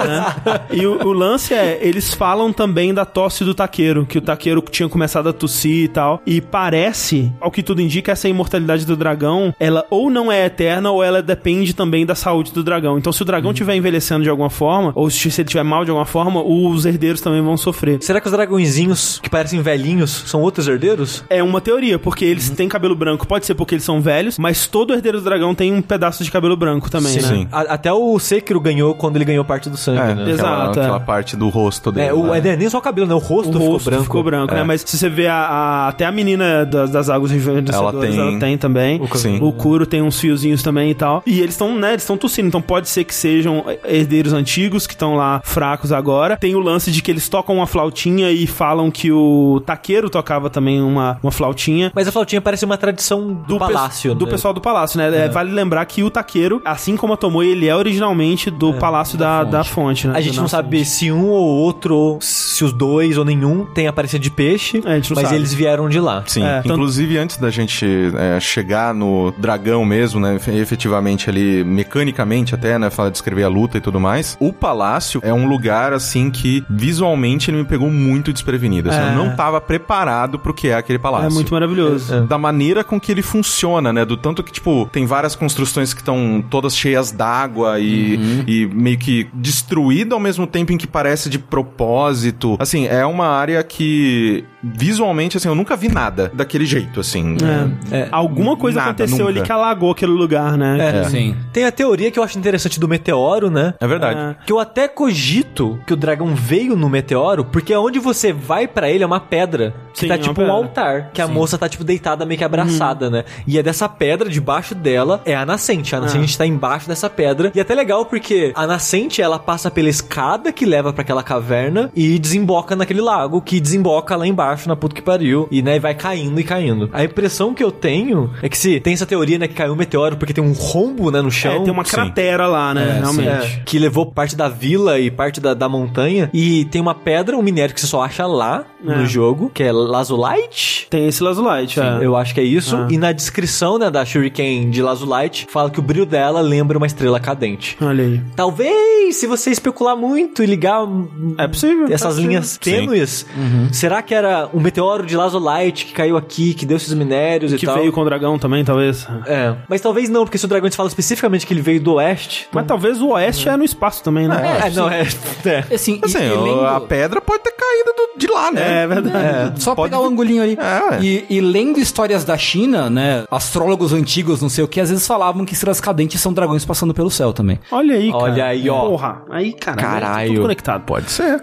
Mas então eu acho que, de alguma forma, por não tá rolando mais esse casamento, o dragão ele tá ficando mais velho também, mais fraco. Ou das pessoas abusarem dele, né? Também, vai saber. Ele tá tudo cagado. a gente não cagado. sabe se ele já chegou assim também. É. Talvez ele veio fugido. É interessante que ele vem meio que montado numa cerejeira gigante, né? Também, né? o dragão. É, o- na tradução ele ficou como Dragão Celestial, né? Sim. Mas não é o nome dele original. O nome dele original é Sakura Dragon. Ah, tipo, ok. é o dragão da cerejeira, né? O dragão da flor de cerejeira, no É caso. porque é como se fosse esse dragão de serpente, né? Chinês. Só que ele tá meio que saindo de uma pedra que tem uma cerejeira, né? É, como isso. se ele fosse uma, um só com essa É, estrutura. sim. Todo o palácio, ele, ele tem um monte de árvores, né? De cerejeira Aí e tudo ele mais. tem uma grande no centro, assim. né? Exatamente, e né, eu acho que isso é uma coisa bem popular, né? e Até quem não tá muito por dentro da cultura japonesa tem essa noção do quão importante, né, é a cerejeira, a flor da cerejeira e tudo mais, que ela, ela floresce por apenas uma semana, né? Depois é isso aí, é uma semana no ano. É, e é tipo super bonito e tudo mais, mas Então é um- passageiro, né? Exatamente, Então essa então- metáfora pra vida, vida, né? Exatamente. E, e no Japão é aquele negócio que, tipo, eles batem nessa tecla de, tipo, é uma puta de, uma, de um momento com várias festivais e também muito foco em turismo, todas essas coisas, porque realmente é um troço lindo. Mas é, tem isso, né? De, tipo, lá no, no palácio, todas as cerejeiras, elas são eternas. Elas não são só, tipo, uma semana e acabou. É, tanto que tem até o conceito da Everbloom em Everblossom. inglês. Everblossom, que é a flor eterna. Isso. Sim. Tokozakura em, em japonês, né? Que é a Sakura Eterna, né? Aham. E também no, no Japão, né? Tem essas, toda essa simbologia de... é, na poesia, quando se fala flor em poesia, você quer falar a flor de cerejeira, né? Especificamente, né? E também você tem todo o contexto antigo de que as, as cerejeiras, elas são especiais, elas guardam divindades dentro delas, por elas serem tão especiais. É, e, e aí, obviamente, né, vai aquela coisa de, tipo, a flor de cerejeira ser eterna é uma corrupção do seu significado, né? E Sim. a existência da imortalidade é o que tá é, trazendo essa corrupção, assim. Lembrando de novo que quem trouxe essa Everblossom pra Ashna foi o Takeru, um presente de partida, assim, ele levou um ramo e plantou ele é, em Ashna. E aí eu tava lendo que, até pra isso, que é uma coisa que a gente associa tanto com o Japão, existe uma discussão se a flor de cerejeira ela é de fato endêmica do Japão ou se ela foi primeiro da Coreia e da China e trazida pro Japão, seja por alguém ou seja, né, naturalmente. e É, tudo natureza mais. funciona de um jeito muito É, doido. mas o pessoal, cara, eles querem muito saber. Tipo, eu, eu tava vendo gente que estudando o DNA pra saber qual que é o mais antigo e tal. Eu acho que não tem um consenso ainda, mas é interessante porque, assim, uma coisa que existe muito no, no Sekiro, assim como no Japão de modo geral, é esse lance do sincretismo, né? De você ter essa mistura do shintoísmo com o budismo, né? Da tradição com a tecnologia. Exatamente, É, essa tradição mistura. e modernidade. Hoje no, no Globo Repórter. É. Porque hoje em dia, né, e já se passaram tantos anos e tantas eras aí, que é até difícil de você identificar onde começa um, onde termina o outro, né? Mas o Sekiro, ele faz um, um esforço muito grande de mostrar, ok, esse aqui é um templo shintoísta, esse aqui é um templo budista. Ele tenta mostrar essas duas coisas e essa, essa aqui é uma entidade que tá representando o budismo, essa aqui é uma entidade, um kami, né, que estaria mais associado ao shintoísmo, como, por exemplo, seria o dragão, né? Que ele seria uma entidade da natureza, né? Essa coisa associada à flor de cerejeira e tal, que é um conceito bem shintoísta, assim. Apesar de ter vindo de outro lugar, né? De não ser nativo dessa terra. É, você tem no Shintoísmo, você tem os conceitos de Amatsukami e Kunitsugami, que são tipo os kamis, né? Quando a gente fala de kami em Shintoísmo, não é o deus que a gente tem Sim, como sim, ideia sim, no Deus, Deus. Deus, É. Deus, ou Deus, sei lá, Odin, Thor, Sim. tá ligado?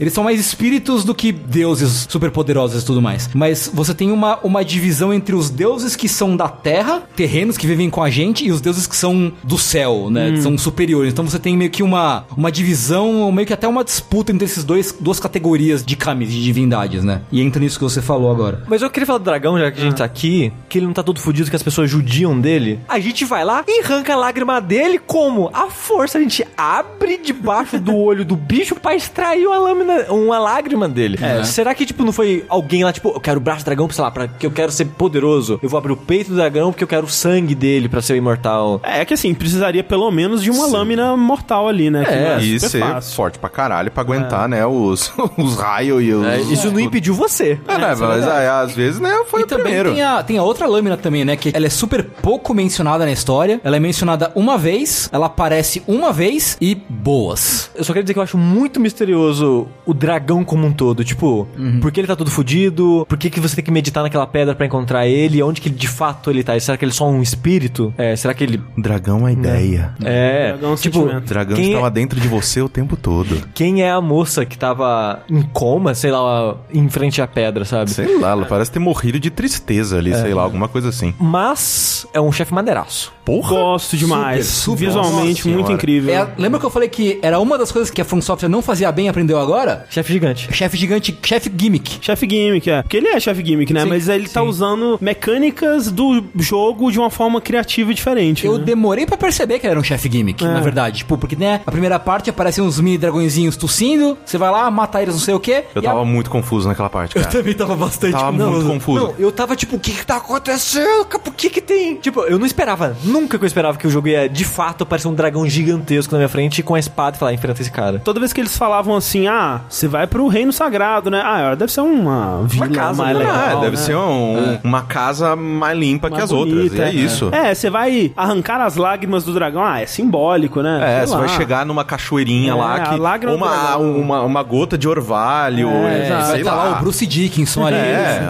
E não, né? Tipo, você realmente vai no dragão, faz ele chorar, senta o cacete no dragão. Nossa, Eu- já tenho, eu, não, eu tenho que falar que eu tenho coitado, dó dele. Ah, Dá dó, dá dó. Coitado daquele dragão, cara. Pelo amor de Deus, já foi Assim- judiado demais. Assim, ele é a causa de todo o mal desse mundo? Mas será que foi culpa dele? Não será sei. que não foi as pessoas pegando as coisas dele e levando pra terra? Ah, não, pensa no seguinte, sei lá, pensa assim, que é, você agora você se mudou pra uma chácara de mococa e aí você criou o costume de todos os dias pela manhã ir mijar numa bananeira. No caule da bananeira começa a surgir uma sociedade que o seu mijo, ele é mágico e... tá é, fudendo a vida dele. tá ou deixando eles super fortes, ou não sei o que tem. Aí vai chegar num ponto que a porra das, das formigas loucas lá do, do capeta vai falar: pô, eu preciso de mais, vou lá pegar as bolas desse cara. E, mano, aí a sua vida fica um inferno. Por quê? Porque você só tá mijando na bananeira. Talvez pro dragão nós somos apenas formigas da bananeira. Exatamente, que tá ferrando a vida dele. É, eu, eu tenho um pouquinho de dó dele e a Moonlight Great Sword. É a espada dele. Sword, Tem isso, opa, né? Tem Moonlight isso. Great Sword. É uma espada gigante, translúcida e mágica. E verde. De meio verde Que lança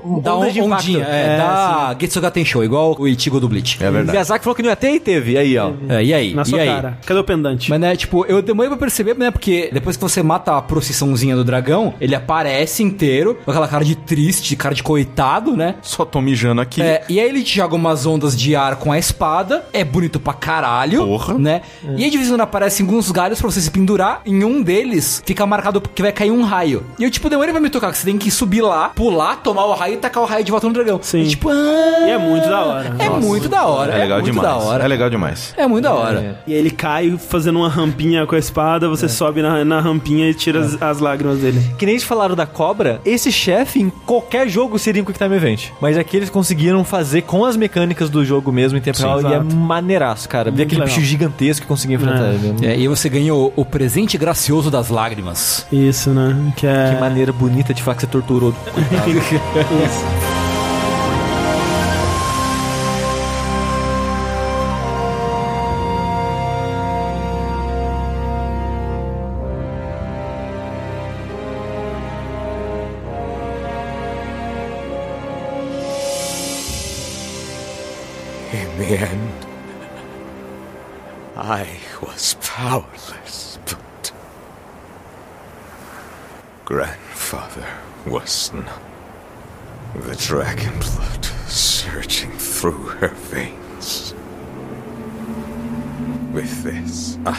Long night comes to an end. Hmm.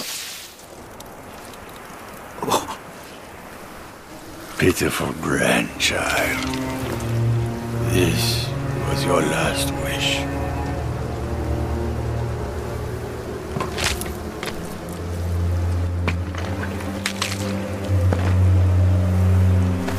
To see Ashina returned from the great beyond.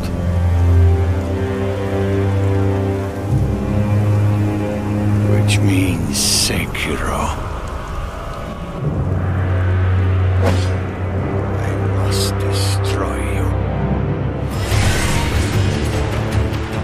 Voltando pra Ashina agora, com as lágrimas do dragão, você descobre que coisas mudaram ali, né? Meu, tu não sabe o que aconteceu. né? Pois é. Dá uma passagem de tempo, né? Começa a entardecer, já não tem mais aquela neblininha que tinha no começo do jogo, quando você vai fazer essa quest dos três lugares, e começam a invadir o castelo. Você já começa a ver as forças da. Ministério do Interior, né? Isso aparecendo em alguns lugares, alguns lugares com os ninjas infiltrando pelos fundos do castelo e coisas do tipo. O jogo ele começa a mudar. E eu achei muito legal quando isso aconteceu a primeira vez. Sim. Olha, o jogo tá adaptando, porque o jogo ele não tem tantas áreas assim, mas as que tem essa principal. Vai mudando. Vai mudando e tal. O foda é que acontece várias vezes, né? Eu acho que o jogo ele se arrasta demais no final, assim. É, então, ele disso. repete demais essa área, né? Ao longo do jogo você tem que subir o castelo, tipo, três vezes, né? É, porque depois que a gente voltar do palácio, tá de noite e aí é invasão de fato, aí muda bastante Aí é coisa. arranca rabo. fogo, Aí não, né? aí é arranca rabo, assim. É. meio que, pelo menos nessa parte da invasão de verdade, eu acho legal porque dá pra você simplesmente vai e ninguém tá te dando atenção, porque eles estão eles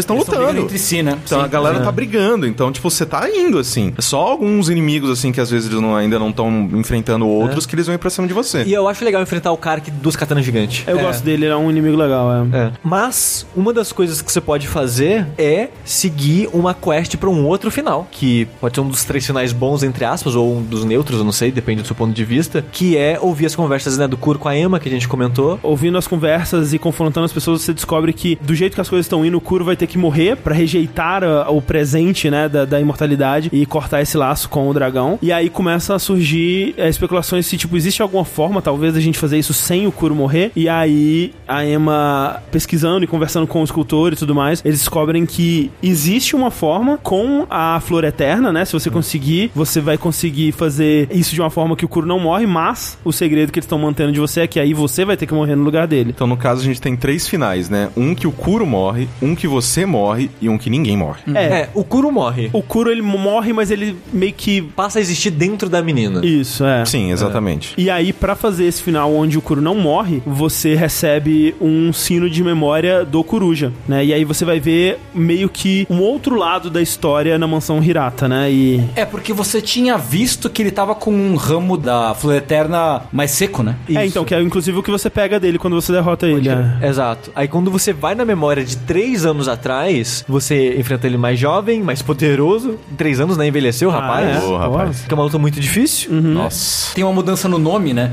Porque quando você enfrenta ele pela primeira vez no telhado do lado, no andar superior do castelo, ele tá como é, grande ninja coruja. E no- na segunda vez que você vai pro passado enfrentar ele, em inglês tá é, coruja, entre parênteses. Father, né? Pai. E no japonês é só, tipo, padrasto. Não fala coruja, não fala nada. Fala só, tipo, esse é o seu padrasto. Mate ele. Mata esse filho da puta. Escroto do caralho. E quando você derrota ele nessa luta que é quase a mesma coisa, só muda que ele tem alguns poderes místicos, né? De fazer tipo um, um espectro de coruja, ele teletransportar através do espectro, umas paradas assim. É um filho da puta mais ainda. Cara, essa luta é muito difícil. Olha, essa luta eu não quero. Eu não fiz ela de novo quero. e eu não vou fazer ela nunca mais na minha vida, sério. É. Mas quando você derrota ele aí, você encontra a Ever Blossom inteira. Ela não morreu no bolso dele. É, exato. E com ela você consegue entregar ela pro Kuro num dos finais, que parece que você meio que vai desativar o sangue dele com isso e você tem que se matar pra encerrar o seu o sangue dele em você, uma parada Isso, dessa, isso, né? é. E no outro final, que é o final mais normal, que você só termina o jogo, você mata o Kuro, tipo, ah, matei o imortal aqui, e acho que é isso, né, gente? É, e, e é o lance do. A lágrima do dragão, ela simboliza o encerramento desse pacto, né? Tipo, É. se você entra em um contrato com alguém verbal e você soca essa pessoa até ela chorar, provavelmente você encerrou o contrato com ela. Fica aí nosso aviso legal. Isso. Falando já em buscar finais, é nesse momento que você também tem que caçar o que eu considero o melhor final ou o final mais interessante. É, o- é o- acho que é o final correto. Aparentemente é o É. o canônico, né? A gente comentou algumas vezes aqui, né? O coração seco, o coração fresco da serpente, a velhinha dando as dicas, o arroz da menina. É meio convoluta a maneira que você faz esse final, mas quando você segue guia, quando você só tá seguindo o jogo e conversando com as pessoas com frequência, você meio que tropeça nele. Tipo, esse foi o primeiro que eu fiz. Só porque eu explorava e conversava com as pessoas o tempo todo. Então meio que eu tropecei nele, porque pra fazer ele você tem que achar os dois corações das serpentes, que são relativamente escondidos os dois. Você tem que fazer a menina te dar arroz algumas vezes até ela ficar cansada e pedir frutas. Ela faz arroz, aí você leva pro Kuro. O Kuro faz o doce pra ela. Ela come o doce e fala: Nossa, pô, esse menino é mó legal. É. Tem que ter um jeito de ajudar ele, não é possível. É. Aí você entrega o texto pra ela. Ela fala: Pô, aqui tem um jeito de, aju- de ajudar Não. ele. Antes disso, ela vai meditar. E meditando, ela lembra do cara e pede pra você buscar o documento nele. Aí tem uma coisa que eu acho tosca no jogo que é aparece o item onde não tinha. É, é verdade, é. Isso é, É. tosco. Aí você vai Mas lá é, no- mas é aquilo, eu entendo, assim, tipo, ele você não... não que tava procurando. É, exato, você não revista todos os corpos, né? Talvez... é, Na, na prática seria isso. É. é. E aí você entrega esse texto pra ela, ela descobre que ela tem uma forma de virar o que ela chama de berço, né? The cradle. E pra isso ela precisa consumir essas vísceras da, da serpente, que vai deixar ela quase como se fosse uma oferenda de casamento também. O, o que ela não entende é a parte que ela fala de, de estar frio, né? E o lance é que quando ela come as duas vísceras, quando você volta, né? Primeiro ela tá cega e ela tá se sentindo muito frio. Aí, e aí quando você pede pra ela te dar arroz, ela te dá neve. E aí quando ela chora, as lágrimas saem congeladas. E aí essas lágrimas congeladas você tem que dar pro Kuro junto das lágrimas do dragão. E aí quando o Kuro morrer, porque ele foi ferido pelo Genichiro ali, o espírito dele vai ser abrigado no berço dela, né? No, no- dentro dela mesmo. Tipo, a lógica por trás disso eu não sei. Mais uma vez, pode ser uma daquelas coisas que a gente tá perdendo alguma referência. Sim. Né? Sim. Eu tava lendo que, tipo, é baseado um pouco num tipo de médium espiritual que crianças que nascem cegas são treinadas pra serem um tipo de médium espiritual mesmo. É, e elas são treinadas com água fria e gelo e, e esse tipo de coisa. E tem todo um lance de serem crianças, né? E treinadas dessa forma desde criança. Parece uma coisa bem cruel, na verdade, que hoje em dia só existem pouquíssimas que ainda são dessa tradição, né? Mas é, parece que tem alguma relação com isso. Mas o, o fato é que, completando esse final, você permanece vivo e você, de alguma forma, mantém o espírito do Kuro vivo ainda, né? Isso. Dentro dela. E você tem que fazer essa busca desses dois finais que eu comentei antes de anoitecer, antes de matar o dragão. Porque quando anoiteceu, fudeu, já é o final do jogo, você Isso. já tá pra acabar ele. Porque quando você mata o dragão e tá de noite, o exército né, invadiu, você chega pra falar com o Kuro, o Kuro foi raptado de novo pelo Rapaz. Genichiro. O... O Ishin morreu. É, o Ishin falou, vou salvar o... Morreu. Eu achei que tinha sido atacado, mas ele só morreu de velhice mesmo. É, tava na hora, né? É, aí a Emma tá ali cuidando, né? Tipo, lamentando a morte do, do Ishin. Ela tá tristona, né? É, você pensa, vou falar com o meu amigo orangutan. Não tá mais lá. Sumiu. Sumiu, desapareceu. Sumiu. Todo o jogo inteiro foi pro caralho. Todo É, mundo. é, to- fudeu, já era. Tudo aquilo que você conheceu ali tá pegando fogo, tá sendo destruído. Isso. E aquele pedaço de a a China Outskirts, eu acho que você não consegue mais ir naquela área inicial, no comecinho. É, tem várias áreas que estão inacessíveis, né? É, aí você tem que ir ao contrário, do castelo até o que seria o começo ali de Ashen Outskirts. É na porta onde tinha o primeiro general que você enfrenta no jogo. Aquela porta, por algum motivo, aparece um, Ah, sim, um sim, sim. Buda lá que te teletransporta pra onde você enfrentou É, não faz nenhum sentido. o Niwa, não faz sentido nenhum. E lá está o Demon of Hatred. Se você quiser quebrar toda essa progressão do jogo, que nem eu fiz sem querer, tem aquele atalho mágico do monastério, lá do templo, pra Alshina Skirts. Se você fizer aquele atalhozinho, você já sai no meio da zona, quebra toda a progressão do jogo de encontrar o- a Emma, de encontrar o Shin morto e de encontrar na janela, na janela não, nos telhados, os, os Bacurau falando, cara, tá tudo fudido, ajuda a gente, pelo amor de Deus. Você pula tudo isso, não recomendo. Mas se você fizer esse caminho que eu comentei, em vez de ir direto pra onde o Kuro foi raptado, pra onde foi a primeira luta do jogo, né, lá naquele campo florido, você encontra o Demon of Hatred, que é o Shura, que é o Orangotango. o orangotan, Que é exato. o escultor. Que é o escultor. É, que é uma luta ótima. Ótima, assim. Socorro, No não. lore. Nossa, não, assim, no lore. De eu fiquei, fiquei meio chocado com essa declaração sua, Sushi. Eu ia te expulsar do podcast agora. Eu acho ela ótima. dos- Ah, que Nossa, absurdo. velho. Que, Eu que ódio. adoro. Por favor, que ódio, por favor, que defenda. ódio. assim, Tengo... Eu adoro essa luta porque eu sou um masoquista filho da puta, assim. porque eu adoro o Órfão de Cos, por exemplo. Acho que essa luta é meio que uma piscadela, um presentinho, tipo, "Ô, você que jogou Souls, isso aqui foi mó diferente, né? Toma aqui uma coisa que você conhece agora pra você se sentir meio em casa.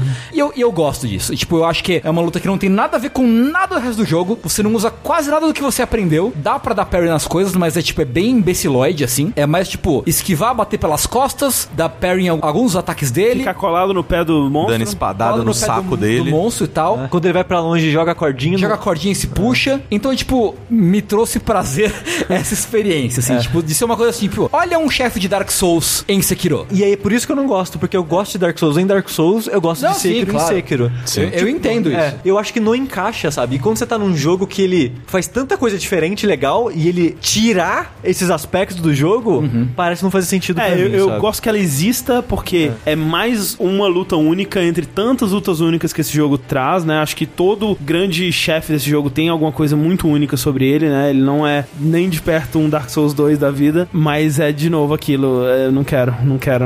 Eu tô de boa. Eu só enfrentei esse cara uma vez e pra derrotar ele, eu distribuía os meus os meus emblemas entre o dedinho e o a Sabimaru. Na primeira fase, porque você só pode usar o, o apito três vezes, né? Depois para de ser efetivo. É, então na primeira fase eu usava o apito três vezes, daí o resto que sobrava eu usava na segunda fase pra deixar ele envenenado. E aí na terceira fase, se eu chegasse nela, era seja o que Deus quiser, vamos sobreviver. Eu usava, na primeira fase eu não usava nada, na segunda fase eu usava o escudo de fogo, pra me defender de alguns ataques que eu não sabia como esquivar. Aí na terceira fase eu usava o, o apito, pra É. finalizar, assim. Eu não, eu não tinha sacado a potência do escudo de fogo ainda. Pô, então ele, eu- ele- ele é bem, bem É. bom nessa luta. Sim, sim. Uma coisa que a gente acabou não comentando, o apito, ele é mega efetivo porque, né, é bom contra espíritos e entidades, mas também... No caso dele, é, pela nostalgia que ele tem, que era o apito da companheira dele. Exato, e pra você dar o último upgrade, né, tem a skill tree, né, de upgrade de ferramentas, alguma delas precisa de um item único Isso. pra dar aquele upgrade. O dedinho, pra você ter esse upgrade que afeta espíritos, você precisa do anel dela, que tava com, né, um demônio, uma entidade, um espírito, É um Shishiman. É, que aparece aonde você enfrentou os macacos. Se você der um load, né, sentar numa bonfire e voltar lá, o Shishiman tá lá, quando você derrota ele, acho que a ideia é que ele coletou aquele anel dos macacos.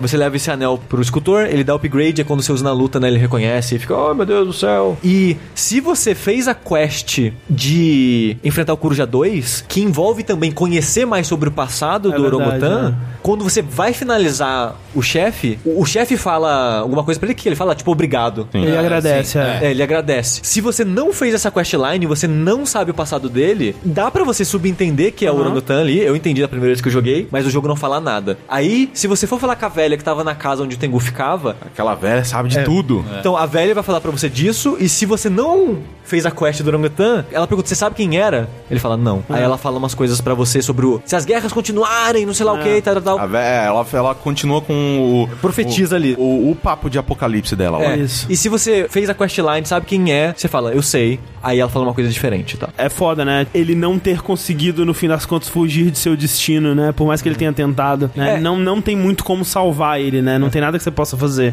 Não dá pra saber se foram as chamas que despertaram nele, porque ele fala essa parada do fogo, né? Até o vendedor aí fala: Ah, o cara falou chama, chamas e saiu correndo. É, então, é, eu imagino que, tipo, ele ficou sabendo do- da invasão e ele foi fazer alguma coisa a respeito. E aí ele foi consumido, né? É, pela- eu, eu, entendi, eu acho que era isso também, mas né, não vai saber. Eu não percebi, assim, na última vez que você volta pro templo que ele ficava lá dentro fazendo as esculturas e tudo mais, ele ainda tá com os, os coisas, os emblemas lá? Os amuletos? Os Tá, amuletos, ainda tá, tá. É, porque na minha cabeça, sei lá, talvez pudesse ser, sei lá, como tá tudo pegando fogo, pegou fogo os, amu- É. os amuletos Com também. certeza que sim. Eu não lembro exatamente, mas eu tenho quase certeza que sim. Mas eu acho que foi isso, né? Ele saiu de lá pra lutar contra os caras e durante as batalhas ele despertou. É. Tanto que quando você encontra alguns NPCs morrendo durante o caminho, eles falam: Cara, tem um demônio destruindo tudo, tá matando todo mundo. E você chega lá e ele tá enfrentando a galera. É, sim. sim, é verdade. Matando Então- geral. É, então eu acho que foi realmente isso que aconteceu. Tem um diálogo que você pode ter meio aleatoriamente com ele, assim, que tipo, você tá lá assim, ah, vamos lá, dá upgrade aqui no meu, nas minhas armas, dá upgrade aqui nos meus, nos meus negócios. Aí ele vira pra você, ô Sekiro, ele não chama de Sekiro, né? Ou você aí, eu sei que um dia você que vai me matar, hein? Aí, eita. Eita. Que isso, jovem. Mas é, é bom que quando ele vai embora, você ainda pode fazer os upgrades e você mesmo mexe na sua arma, né? O que tem a ver com um dos finais do jogo, né? Sim, sim. O final mais normal, mais neutro, né? Que é o que o Kuro morre e você sobrevive. Você abandona a sua prótese. Você vira o orangutan. Exato, você abandona a prótese e fica lá esculpindo os É. Budas. E aí a Emma tá com a prótese falando, acho que eu vou guardar isso aqui porque um dia vai vir um shinobi buscando poder É, também. Fazendo né? ciclo, né? E completando exatamente. o ciclo. É. É, Samsara que chama isso aí, é budismo. É. Mas, indo pra onde o Kuro tá, enfim, chegamos ao fim do jogo. Voltamos de novo, né? Eu vi alguém fazendo um meme que é o, o Sekiro andando naquele corredorzinho assim com Oh shit, here we go again. É, terceira vez, né? É. Isso, você chega lá, Gnichiro de novo no mesmo lugar, repeteco da primeira luta. Mas isso é muito legal, cara. É muito legal porque Porque agora. ali é, é uma brisa. É, o Não. Genichiro é irrelevante. Não é nada. Ele usa a porra da espada preta lá e, e, cara, não significa nada. Nada. Assim nada. como a nossa mesmo durante o combate não significa nada. Ah, não, mas, Nossa, mas... Nossa. É que ele bota uma pressão, tem um diálogo, tem a, a vento e não sei o que. Nada, foda-se. É, mas é legal essa luta, é que é tipo, como os dois mudaram ao longo dessa jornada. Tipo, foi um dia, mas os dois mudaram muito ao longo desse dia. E é legal ver esse embate dos dois, e ele realmente é muito mais fácil, porque assim, ele... Vale dizer que entre a primeira batalha do Genichiro e essa última, talvez tenha sido mais de um dia, porque você não sabe quanto tempo rolou entre ele ter sido o braço cortado até ele despertar na casa do escultor, mas sim. É, tem isso. É, é que é um dia. Mas da, é um dia- da aventura Sim, é um da dia. aventura é, um da- dia. Exato. É óbvio que a luta vai ser mais fácil porque são dois chefes seguidos, né? Eles precisavam dar uma facilitada no Genichiro e também pra você sentir, tipo, porra, tô foda, eu vou destruir todo mundo. Mas aí, Nossa, uma cara. coisa que caso você tenha voltado lá pro lado do Shin durante a tarde, antes de anoitecer, tem um novo baú com um novo pergaminho que vai te dar um pouco do contexto dessa da espada preta, Aham. que ela abre portais, porque eu, a primeira vez que eu joguei, não achei aquele documento. Só aparece naquela hora. Eu, eu acabei achando. Eu achei também, é. É. No final eu fiquei, o que, que tá acontecendo? Porque eu não tinha o contexto que aquela espada abre portais pro mundo dos mortos. E quando você mata o Genichiro, ele fala: beleza, você realmente é o fodão, nunca vou te derrotar, Vamos ver então. mas eu quero ver você derrotar isso aqui, ó. Ele abre a própria garganta com a espada pra abrir um portal pro mundo dos mortos é e trazer o avô dele no seu primor, no seu auge. dizer, Não um jovenzinho, mas é um mais senhor jovem. de uns 30 e Mas, poucos mas anos. é, é, aí. mas é o. Não, um pouco mais velho, eu acho. É, mas é ele na época que ele derrotou o General Tamura ali, mais ou É, menos. né? Exato. Nossa. E é a cena é maneiríssima, uma das coisas mais legais que eu já vi na minha vida. Que é tipo, corta a garganta, Aí esguicha sangue. aí você fica caralho, aí mostra a mão do Genichiro segurando a espada. Aí sai outra mão. Aí, é tipo, é, não- você não vê, né? Só, só aparece uma mão saindo de cima, assim, e pegando a espada da mão dele, o Genichiro Nossa soltando. Senhora. É, essa imagem de trocando a espada eu acho incrível. É, incrível. animal, é animal mesmo. E aí depois sai a outra mão assim, começa a esticar lá o pescoço dele e corta, né? nossa. Tipo, não- você não vê ele saindo inteiro, mas você vê assim o velho saindo de dentro do, do Com rapaz, roupa e capacete. Com roupa. e, cara, só pra zoar um pouco mais. Espada e a lança depois ele tira do chão. Que ele E, sumou. e aí o lance assim, muita gente não entende por que que você luta contra o Ishin aí, se ao longo do jogo inteiro o Ishin tava do seu lado, ele tava contra o, essa, Genichiro, né? essa quest do Genichiro. Sim. Qual é o sentido, né? O lance é que essa espada que abriu esse portal também foi chamar o, o Ishin pra realizar o desejo final do Genichiro, né? É. Então o Ishin ele tá ali preso a esse desejo, né? Ele até fala alguma coisa tipo, ah, é o que o meu neto queria, né? Então vamos lá, então vamos lutar. É. Ele tá obrigado a lutar contra você. Parece que dentro dessa limitação ele vai tirar o maior prazer possível da luta. É, porque é o que ele gostava de fazer, né? Lutar. Sim. Lutar. E essa é a maneira do jogo meio que repetir, sei lá, Dark Souls 1, que é no final do Dark Souls 1 você vai enfrentar o cara lendário, o Isso, rei isso, do isso. reis. E aqui você vai enfrentar o guerreiro mais foda Fodão, que é. existiu no Japão desse mundo, É. né? É. O, o problema dessa luta final pra mim é que Ela é incrível e uma das melhores lutas da história do videogame. Sim, mas o, o problema dela pra mim é que eu saio de um ponto muito. Nossa senhora, minha pica tá. tá Tô nossa, foda. Tá raspando no chão, É. cara. Que coisa linda, meu Deus do céu. Eu sou o cara mais foda do mundo, do universo. Aí sai aquele velho do corpo do moleque. Ele acaba com você. Assim, É, ele não, ele te acaba. come com farinha ele muito- muito fácil, assim, acaba é. com você, assim. Assim, eu acho essa a minha luta favorita do jogo. Tanto porque o Ishin lutando é incrível, assim, é. Tanto porque. Ele é, tem uma pistola metralhadora. Ele é um escroto. Ele é um escroto do caralho. Tanto pelo fato de que, tematicamente, ele é o tipo de luta contra chefe final que eu mais gosto, que é a gente vai te dar um pouquinho do jogo inteiro aqui, juntar numa coisa só e fazer um desafio Vamos final ver com se você tudo. aprendeu. Vamos ver se você aprendeu tudo. É, então é um teste final muito da hora. Ela repete de uma forma magistral aquilo que a gente comentou no Genichiro, que tipo, se você passou a segunda fase, depois que eu passei a segunda fase dele, eu, eu nunca morri pra terceira. Porque quando você chega na terceira, cara, espera ele te dar o raio, joga o raio nele e acabou. Tipo, a terceira é só pra ser da hora, é só pra ser visualmente incrível, assim. A fase difícil mesmo é a É a segunda. segunda. Segunda. Não, porque a primeira, ele tá só com a espada, né? Então É. ele tá usando todas aqu- aquelas táticas, né, de Ashna. Então é o quadradão, é os duas porradas na cabeça, E a- é o Battle Sai. É. E é, legal que quando isso aconteceu, eu fiquei tipo em choque, tipo, o que, que tá acontecendo? Beleza, vamos enfrentar esse cara. E ele me destruiu na primeira forma dele. Depois que você entende, ele é bem isso, tipo, ele é bem quadradão, ele é bem técnico, É, né? ele é sim, bem sim. simples. Mas ele ainda é muito perigoso se você vacilar. É. Mas no geral. Ele é muito competente na quadradice dele. É, É. mas quando ele sumou na lança Ah, na não, não, segunda não. forma. Segunda a forma segunda da forma, a lança é- segunda forma, assim, eu entreguei pra Deus, cara. Eu falei, não, não, não, não vou acabar esse jogo, é isso, não vou acabar esse jogo. Porque além dele tirar aquela, aquela lança do cu, ele começa a te dar. Mano, quando ele me deu um tiro de 38 38, cara. Mano, eu fiquei injuriado. Eu falei, eu vou até o Japão e eu vou dar um soco na cara do, do Miyazaki, cara. Porque eu fiquei, eu, eh, sem sacanagem, eu falei, mano, não, não é possível, cara. Deram a porra numa uma lança pra essa porra desse velho E desgraçado. começa a chover, é muito da hora. Começa a chover, É, ele, começa, raio. ele começa a pular em cima de você, ele começa a fazer umas coisas que. Cara, velho, você não, consegue fazer não, isso. E o, lugar é lindo, É. e os matos vão subindo, e cara, é bonito pra caralho. Sabe é que eu não foda. lembrava que ele dava tiro nessa luta? Mano, Dá, ele corre na sua direção, descendo o dedo dedo em você. E tipo, não, é um, é tipo. Pá, pá, pá, pá, pá, pá, Não, e, é, é só pra, tipo, pra foder sua. Porque o tiro não dá tanto dano.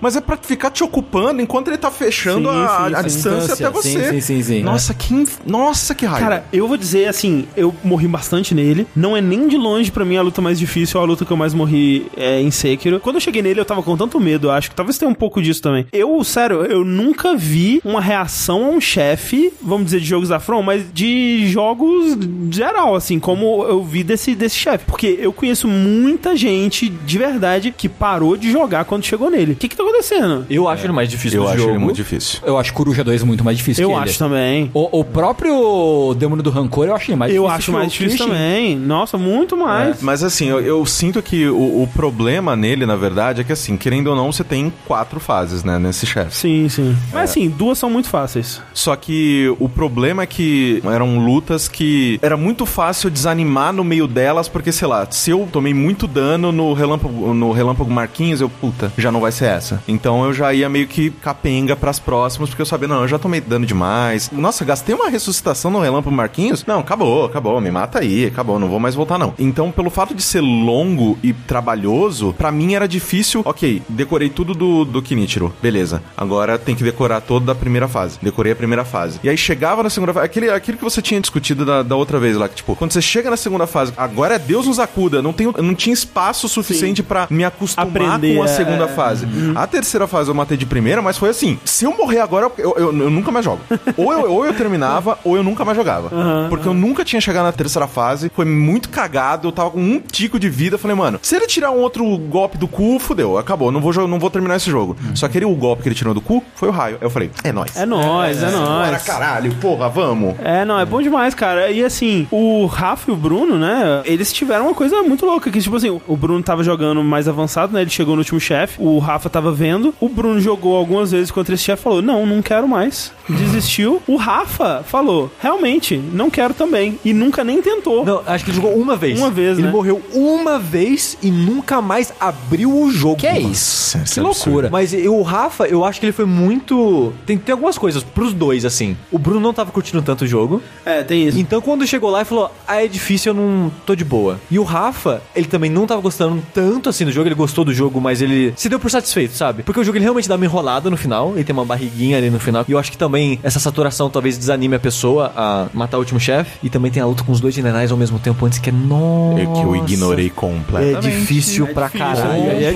completamente. Eu, eu não, eu insisti, assim, inclusive é muito difícil pegar eles no stealth, porque eles têm sentido da aranha 3 mil, assim. Sabe o que você tem que fazer? Tem um cara capenga quase morrendo ali. Você tem que esperar eles chegarem perto de você, executa aquele cara com a fumaça Com a sangue- neva. a névoa de sangue, aí você consegue executar um dos dois. É, eu sei que eu tive dificuldade, mas assim, fiquei lá até matar. Não quis continuar o jogo Não sem matei. matar eles, não. Não É. matei. O- não matei e me sinto muito bem por não ter matado. E o Rafa, eu acho que foi muito tipo, ele vê o sofrimento do Bruno e tipo, Não, não ok, eu quero eu, não passar quero por também. isso. Mas quem quase fez isso foi o Heitor. O Heitor verdade, chegou no é. último chefe, ele quase desistiu, mas insistiu um pouquinho e matou. Mas ele também quase desistiu. E é engraçado que, pra mim, a luta era tão legal que eu tava achando difícil, mas eu não queria parar. Sim. Diferente do Demon of Hatred, que eu enfrentei ele umas três vezes eu falei, que saco, não quero. Foda-se, esse jogo deve ter como jogar depois de terminar. E fui matar o último chefe antes. Fiquei, tipo, duas horas, fiquei mais de uma hora enfrentando o Ishin pra matar, morri bem mais pro Ishin do que pro Demon of Hatred, que eu matei o Ishin, falei, beleza, vamos lá pro Demon of Hatred. Enfrentei ele, sei lá, umas cinco vezes e matei. Nossa, eu só acho mim- muito chata a luta. Pra mim foi tipo assim, não sei quantas horas eu fiquei, mas assim, cheguei no Ishin e eventualmente matei ele. Demon of Hatred foi tipo uma semana. Todo dia tentando um pouquinho aqui, um pouquinho ali, jogando tipo uma hora. O Demon Face, eu acho que eu matei ele em um dia, assim. Foi o chefe que de longe eu mais demorei pra matar. É mais mais até que o Coruja 2. O último Steam, acho que tipo umas. Também umas duas horas, acho que eu demorei pra Não, o. Steam eu fiquei vários dias, assim, eu ia, jogava um pouquinho, e porque o problema é que de jogar vários dias diferentes é que precisava esquentar, né? Tinha, sei lá, umas quatro, cinco vezes que era só, ok, timing, ah, esse, essas são as movimentações, e que tem até chegar nas vezes que eu realmente ia tentar. Eu acho assim uma luta tão gostosa de aprender, assim, tipo, É, então. é um clima tão legal, é um final tão Apoteótico. tão épico, apoteótico, né? São coisas que você já viu, mas um pouquinho diferentes, várias coisinhas que você reutiliza o que você já sabe e aplica de um outro jeito pra vencer o boss, assim. É. Cara, eu achei tão gostoso, tão gostoso. Não, e é legal porque pra mim ela coroa o jogo como um todo, porque uma das coisas que aconteceu comigo é que durante o jogo todo ele te ensina a confia em você, vai pra cima, confia em você, vai pra cima que você é capaz. Chegou nessa última luta, eu tava tão nervoso, eu tava tão abalado ali por toda a situação que eu esqueci disso. E eu comecei a ficar Na vou- retranca? Retrancaço, retrancaço, tipo, sei lá, ele colocava a espada na bainha, eu saía correndo. Não, filha da puta, tchau. Eu saía correndo, correndaço. Até que ele tira a espada e fala: caralho, velho, sério? tipo, ele, ele, ele começa a ficar um pouco inconformado. É, se você fugir, realmente ele cancela o ataque. Não, eu, porque tem uma pedrona lá, né? Sim. Comecei a roubar pra caralho na pedra. Porque ele vinha pro, pro, pros ataques, eu dava a volta na pedra, dava umas porradas na bunda dele, dava outra volta na pedra. Aí quando eu realmente falei, cara, por que, que eu tô fazendo isso? O jogo não é sobre isso.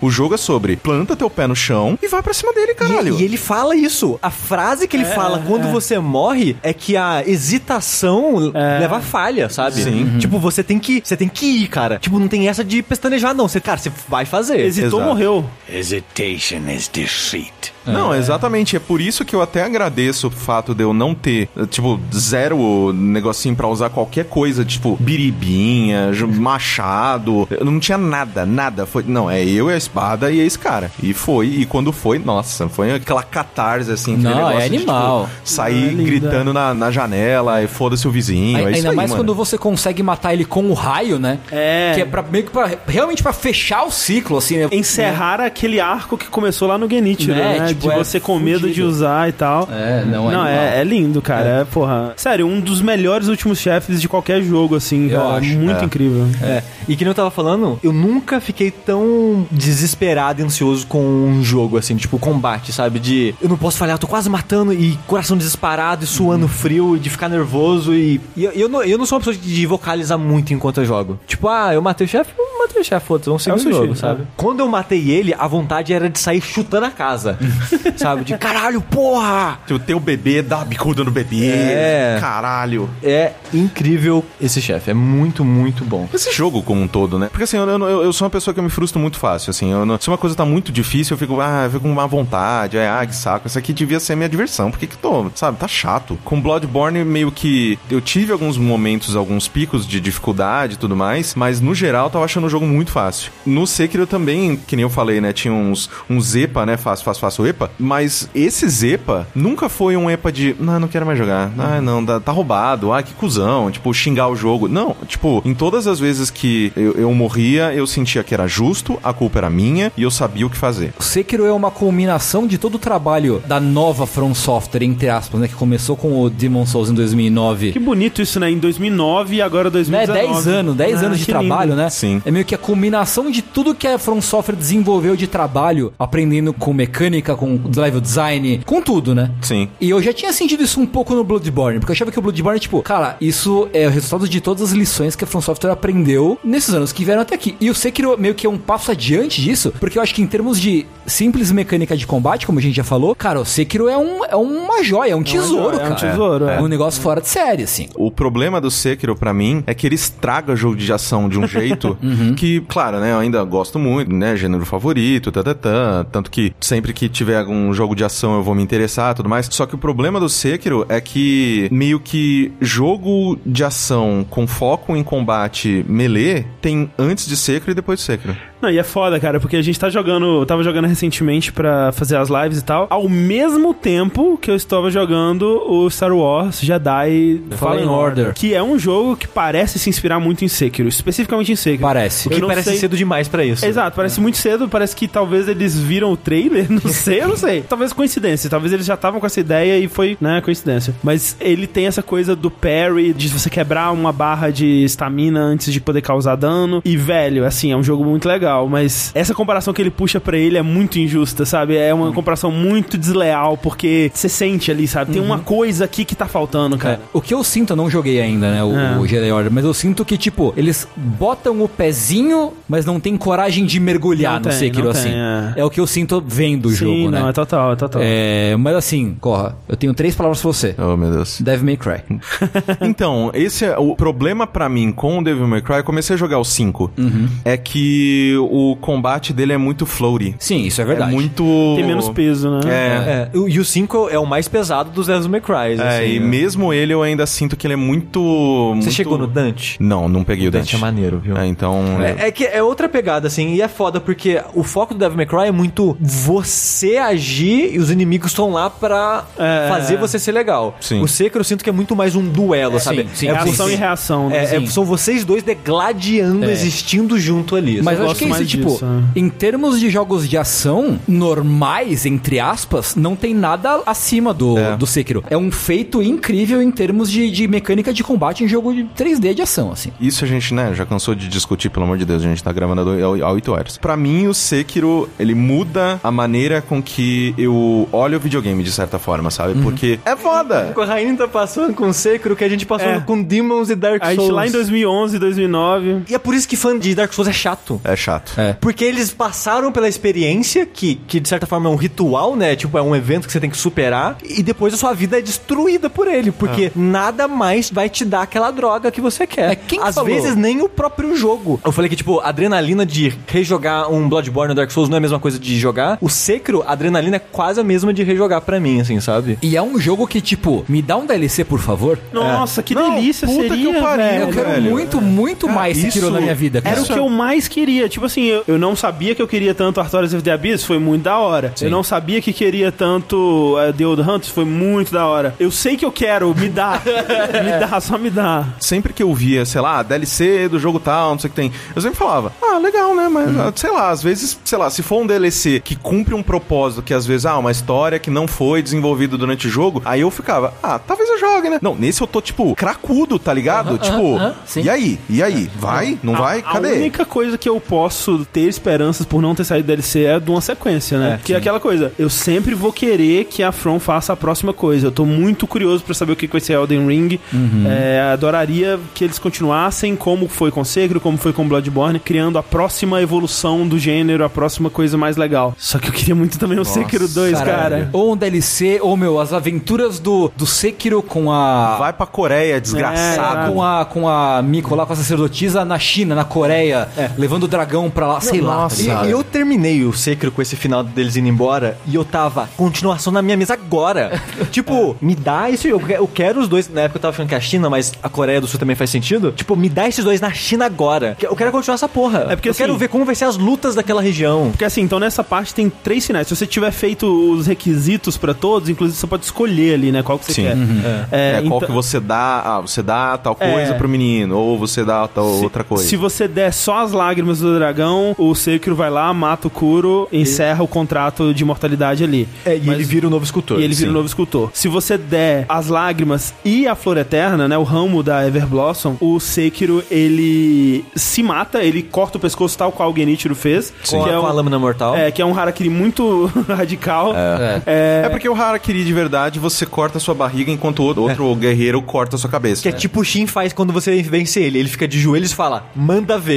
Aí você corta a cabeça dele fora. Isso. E aí é, é uma cena muito bonita porque quando ele corta, em vez de sair sangue, sai a- as flores, né, da cerejeira, assim, sim. simbolizando que, ok, as flores agora estão caindo. Olha só, as flores da cerejeira que antes eram fixas e Sim. eternas, agora elas estão indo, estão ao vento, né? Então é muito bonito porque a imortalidade deixou de existir. E visualmente também. Muito da hora. E aí o. O o Kuro e a Ema se juntam pra partir numa jornada pra ver qual é que é, né? O que, que É, vai e aí acontecer. fazem um túmulozinho pro lobo ali naquela, É. naquele lugar mesmo da, das flores. E acho muito engraçado, porque desde o começo tem toda essa coisa deles estarem indo pra aquele lugar das flores pra fugir, né? Como um caminho. Mas não tem saída ali. É, é tipo uma- um penhasco, né? É, não tem nada. Tinha uma ponte, mas É, quebraram. Tá quebrada a ponte. então não tem pra onde ir. Mas enfim. E aí o terceiro final, que seria o melhor, é quando você decide dar a- as lágrimas do dragão e as lágrimas congeladas da criança das águas rejuvenescedoras. Que aí você dá as duas lágrimas. O Kuro, ele morre ainda assim, porque ele, tava, ele tinha sido ferido pelo Genichiro ali. Só que aí ele, ele renasce dentro da, da menina, né? Como ela tinha se tornado o berço. E aí corta pra ela ainda cega, né? Com um paninho cobrindo os olhos assim, começando uma jornada com o lobo rumo ao oeste, né? Tipo, essa coisa da jornada ao oeste, né? E toda essa simbologia com o macaco também é Sim, muito legal, sim, né? sim. Pra devolver o dragão ao seu lugar, lugar de né? origem, Ao né? seu lugar de origem. Exato. Muita gente especula que isso significa soltar a alma do Kuro pra ela reencarnar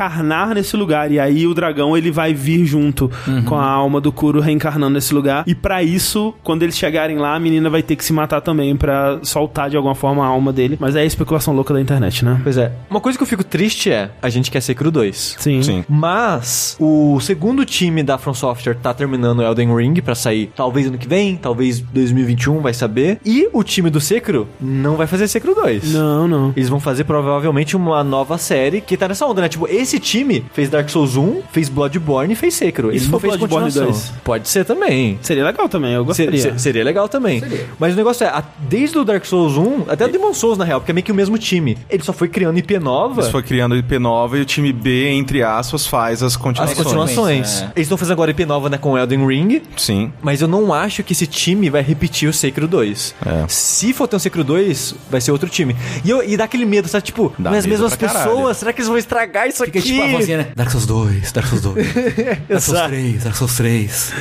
É, exatamente. Aquele medinho, assim. Um medinho de leve. É, mas eu tô muito ansioso pra ver o que, que vem pela frente da From Software no geral, assim. É. Esse final, o que eu já vi pessoas escrevendo sobre é até uma coisa que poderia levar você a questionar se Sekiro ele tá sendo um pouco xenofóbico com a história dele, porque assim, ah, o que é nosso talvez seja puro e o que vem de fora talvez seja ruim. Quando você vê, por exemplo, o Templo Sample, que é super budista, né? Ele, né, tem estátuas budistas e imagens budistas e tudo mais. E quando você vê o templo da Criança das Águas, né, que é um templo shintoísta, que ele não tem imagens budistas, ele não tem estátuas nem nada assim, ele é bem mais a tradição shintoísta assim. Ou então quando você vê a Vila Mibo, né, que eu já vi muita gente comparando, né, os vários locais de Sekiro com os mundos budistas, né? E aí a Vila Mibo estaria mais relacionada ao mundo dos mortos, né, que seria o Yomi. Tem essas coisas, essas disparidades de como ele representa o budismo e o shintoísmo, muitas vezes parecendo que ele tá representando o shintoísmo que é nativo do Japão como algo bom e o budismo como algo ruim. Mas quando você para pra pensar, o dragão, que estaria associado um kami, que seria algo do shintoísmo, ele representa um conceito corrompido do budismo, né? Que é a estagnação, né, que é, é não deixar as coisas fluírem e não deixar a, a vida ocorrer, né? E o Sekiro, ele toma decisões profundamente budistas, né? Ele toma a decisão De fazer fluir. humanista de aceitar a morte, de aceitar o fim da imortalidade, de aceitar o, o sacrifício, né? E no fim das contas, assim, você tem essas pessoas representando uma busca por um Japão puro, como outrora, né? Tipo, um faça o Japão grande de novo, que tá mais representado dentro do Genichiro, eu diria, né? Esse cara que tá buscando a, a terra como ela era, minha terra, vou proteger até o fim da minha vida. E ele é representado como alguém corrompido, né? E aí quando você pega, assim, se você for considerar a flor de cerejeira como um símbolo do Japão e a flor de cerejeira como um símbolo do dragão, significa que nesse final canônico, eles estão querendo tirar isso do Japão, meio que simbolizando o, o fim de um conceito de tipo, ah, isso aqui nem é tão. Né? É, É. o fim de, isso aqui nem é tão importante assim. É muito mais importante a gente deixar as coisas. irem. Eu vi um vídeo onde um cara ele compara essa estagnação que Sekiro faz com um pouco da história do Japão. Eu achei muito interessante, que é assim, especialmente depois da unificação, né, na era Edo, O Japão tava fechado, o né? Japão é, o Japão ele, ele, ele parou, ele estagnou, ele se fechou pro mundo e viveu uma época que foi, tipo, porra, foi da hora, né? Internamente ele, ele teve arte, muita arte, progresso, e exatamente. toda. Só que muita gente aponta esse período onde ele não acompanhou o que estava acontecendo fora do mundo como um dos motivos que o levaram a estar em desvantagem quando futuramente o Matthew Perry Perry, aquela galera foi lá e fez muitos tratados muito nocivos, né, e muito injustos com o Japão. É, quando chegou lá o, o Tom Cruise lá Exato, é, com, nessa a, época com aí. a arma de fogo, Foi fudeu foda. tudo. É, foi foda, Tom Cruise. Então, essa pessoa especula que muito da mensagem do, do Sekiro é, é sobre isso, sobre essa evitar essa estagnação cultural e, e aceitar o que vem de fora e o que vem do mundo, né? Uhum. Como um todo. Obviamente, mantendo é, a sua essência também, né? A sua, a sua individualidade, né? Tem uma mensagem que em alguns momentos eu ficava com medo, assim como eu fiquei com medo quando eu jogava Yakuza 6, do jogo tá flertando com esse discurso xenofóbico que é, é até assustadoramente comum em muito é, mangás e, e Sim. mídias que a gente consome do Japão atualmente. Mas parece que não, parece que a mensagem dele é uma mensagem mais cosmopolita, assim. Mas mais uma vez, isso é tudo, né? Porra, especulação aí. Mas eu acho que é uma mensagem muito relevante pro que acontece hoje em dia no Japão, que tá um país, principalmente economicamente estagnado faz um tempo já. Aham. E socialmente quase estagnado, assim. É. Tem, tem pequenas mudanças sociais, mas tem muita coisa que ainda parece que a sociedade reluta em mudar. Tá estagnada até em população, porque tem diminuído, né? É, a natalidade. envelhecido pra caramba. É, isso, isso é uma coisa muito legal, uma- uma discussão que sempre aparece, né? É. Quando, ah, não, que é, a sociedade japonesa não, não se reproduz mais, Sim. né, sei lá. Sim, sim. Meio que, ó, ok, por enquanto, atualmente é mais uma preocupação sociológica de tipo, quanto isso afeta a juventude, deles não quererem se relacionar e todas essas coisas, a galera meio que achando que esse relacionamento interpessoal não dá em nada, é muito trabalho, não quer, nananã. Mas daqui um tempo, essa discussão ela vai ultrapassar a barreira sociológica pra chegar a uma barreira econômica, pra chegar a outras, Já, outras já coisas. é uma barreira econômica, inclusive, Total, né? é, o. Japão Tipo, tá meio. Não sei se tá em recessão, mas Tipo, a economia do Japão tá ruim faz muitos, muitos anos. Exato, assim, né, vai ter que rolar uma movimentação que é extremamente contra a natureza do Japão, de tipo, velho, a gente precisa de gente de fora. Então, isso tá meio que acontecendo hoje em dia, peronomútil, né? Uhum. Porque eles, por um lado, querem abrir, mas por um lado ainda existe uma, uma certa resistência ao povo a receber gente de fora. Sim. Tem muito preconceito ainda. Sim. Fora a questão de, tipo, dificuldade de, né, de casais homoafetivos construírem famílias, o que ainda é um Exato. grande problema. Sim. O esquema de trabalho ainda é muito atrasado, o esquema de escola ainda é muito atrasado. Então, assim, pode dizer que por essa ótica existe uma estagnação no Japão hoje em dia ainda, assim. Sem desconsiderar, obviamente, todos os pontos positivos Claro, do óbvio, Japão, óbvio, né? Tipo, Lógico. Obviamente que, mas ainda assim, todos os lugares, por melhores que eles sejam, eles têm problemas. Sem problemas. Para de beber água com centopeia, Japão. Por favor. Pelo amor de Deus, né? Eu só queria dizer que depois de mais de 8 horas de gravação, eu tô com vontade de jogar essa porra desse jogo de novo. Não é? Isso é impressionante. Olha, se isso não é uma característica do jogo do ano de 2019, eu não sei qual é, viu? Cara, eu Realmente. tô, eu tô maluco pra sair daqui e ver os GIFs de, de, Ah, sim. de reação ao, ao Ninja da Pipa, cara. Quero, quero ver todos eles. And dishonored. But when I was resurrected unarmed, I wasn't a wolf without hunger. Now I never settle for any katana unless it is deadly or sharper. Because my guard and posture hardly falters. Got one arm, but I'm all the stronger. With death, I cannot be bothered. From it, I have never been any farther. Equipping effective prosthetic and slaughter anyone who thought I'm katana fodder. Dragon rod is spreading already, and every cloudy day's only getting darker. But the thought of revenge is enough to get up from this altar and start to conquer all of feudal chance against me? You can pretend as I steady my weapon and prove to your clan. I fight to the death, it's a beautiful dance. My foes don't know me, I faced and embraced the gallows. Wanna get a hold of a shinobi, you're basically chasing shadows. I'm master of stealth, I am a dope. Lather myself in the guise of a blood. Mortality's well behind me, I'm stunned from dying. Life is kind of my throat. Swallow a cord, I gotta follow my lord. And if I can't get him back, and I follow my sword, I'm a defiant corpse rises wanting more. Less alive, but stronger than I was before. I get lost in the dance of the sword.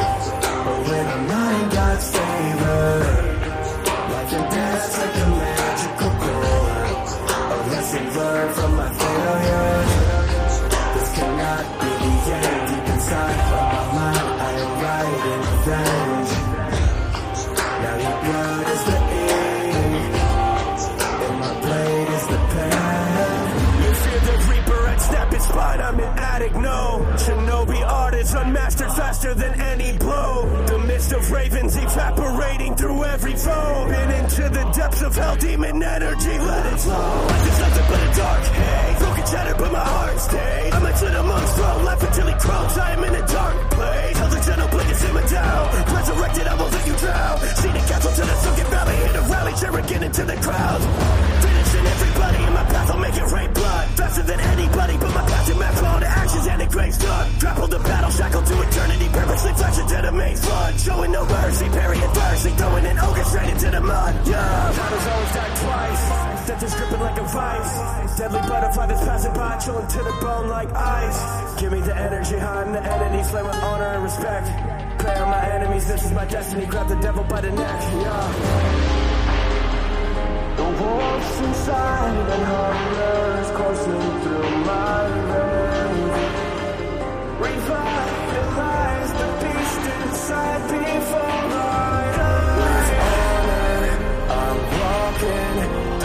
outside completely faded. The faithful who will never save me. With honor, I'm walking outside completely faded. The faithful who will never save me. I get lost in the dance with the sword. But when I'm not in God's like a dance, like a magical chord. A lesson learned from my failures. This cannot be the end. Deep inside of my mind, I am writing revenge. Now your blood is the ink, and my blade is the pen. Quando você mata o dragão, ele morreu. É, morreu. Ah, a gente pulou pra enfrentar o coruja. Senhor Jesus, verdade. Ah, que tem que voltar pra mansão Hirata matar o coruja, né? Nossa senhora, verdade. Puta, tem todo o final de matar a. Jesus. Calma lá, vamos lá. Vamos lá, vai dar tudo certo. Coloca isso de extra no final, porque a gente tá com 7 horas de gravação e a cara de todo mundo agora. Puta, pode crer, cara. Vai dar tudo certo, vai dar tudo certo. Lembra quando a gente falou que era quatro horas? Lembra? Oh, nossa senhora, que saudade, A hein, gente gente? tinha que ter falado que ia ser duas. Nossa É, senhora, Pra ser quatro. saudade. Não, não começa não. Você ainda separou uma folha pros headless aqui que Não, a gente tá mas eu já- ignorando. cara, eu já caguei. não, a gente ignorou. não, Foda-se. não, sem cabeça, enfia o sem cabeça no cu de vocês, cara. A gente não vai discutir essa porra. Nossa senhora, gente. Eu nem sabia que isso era possível. Eu acho que foi o dash mais longo da nossa história. É um, no- é um novo recorde? É um- Caralho, são quatro da manhã. Puta que pariu.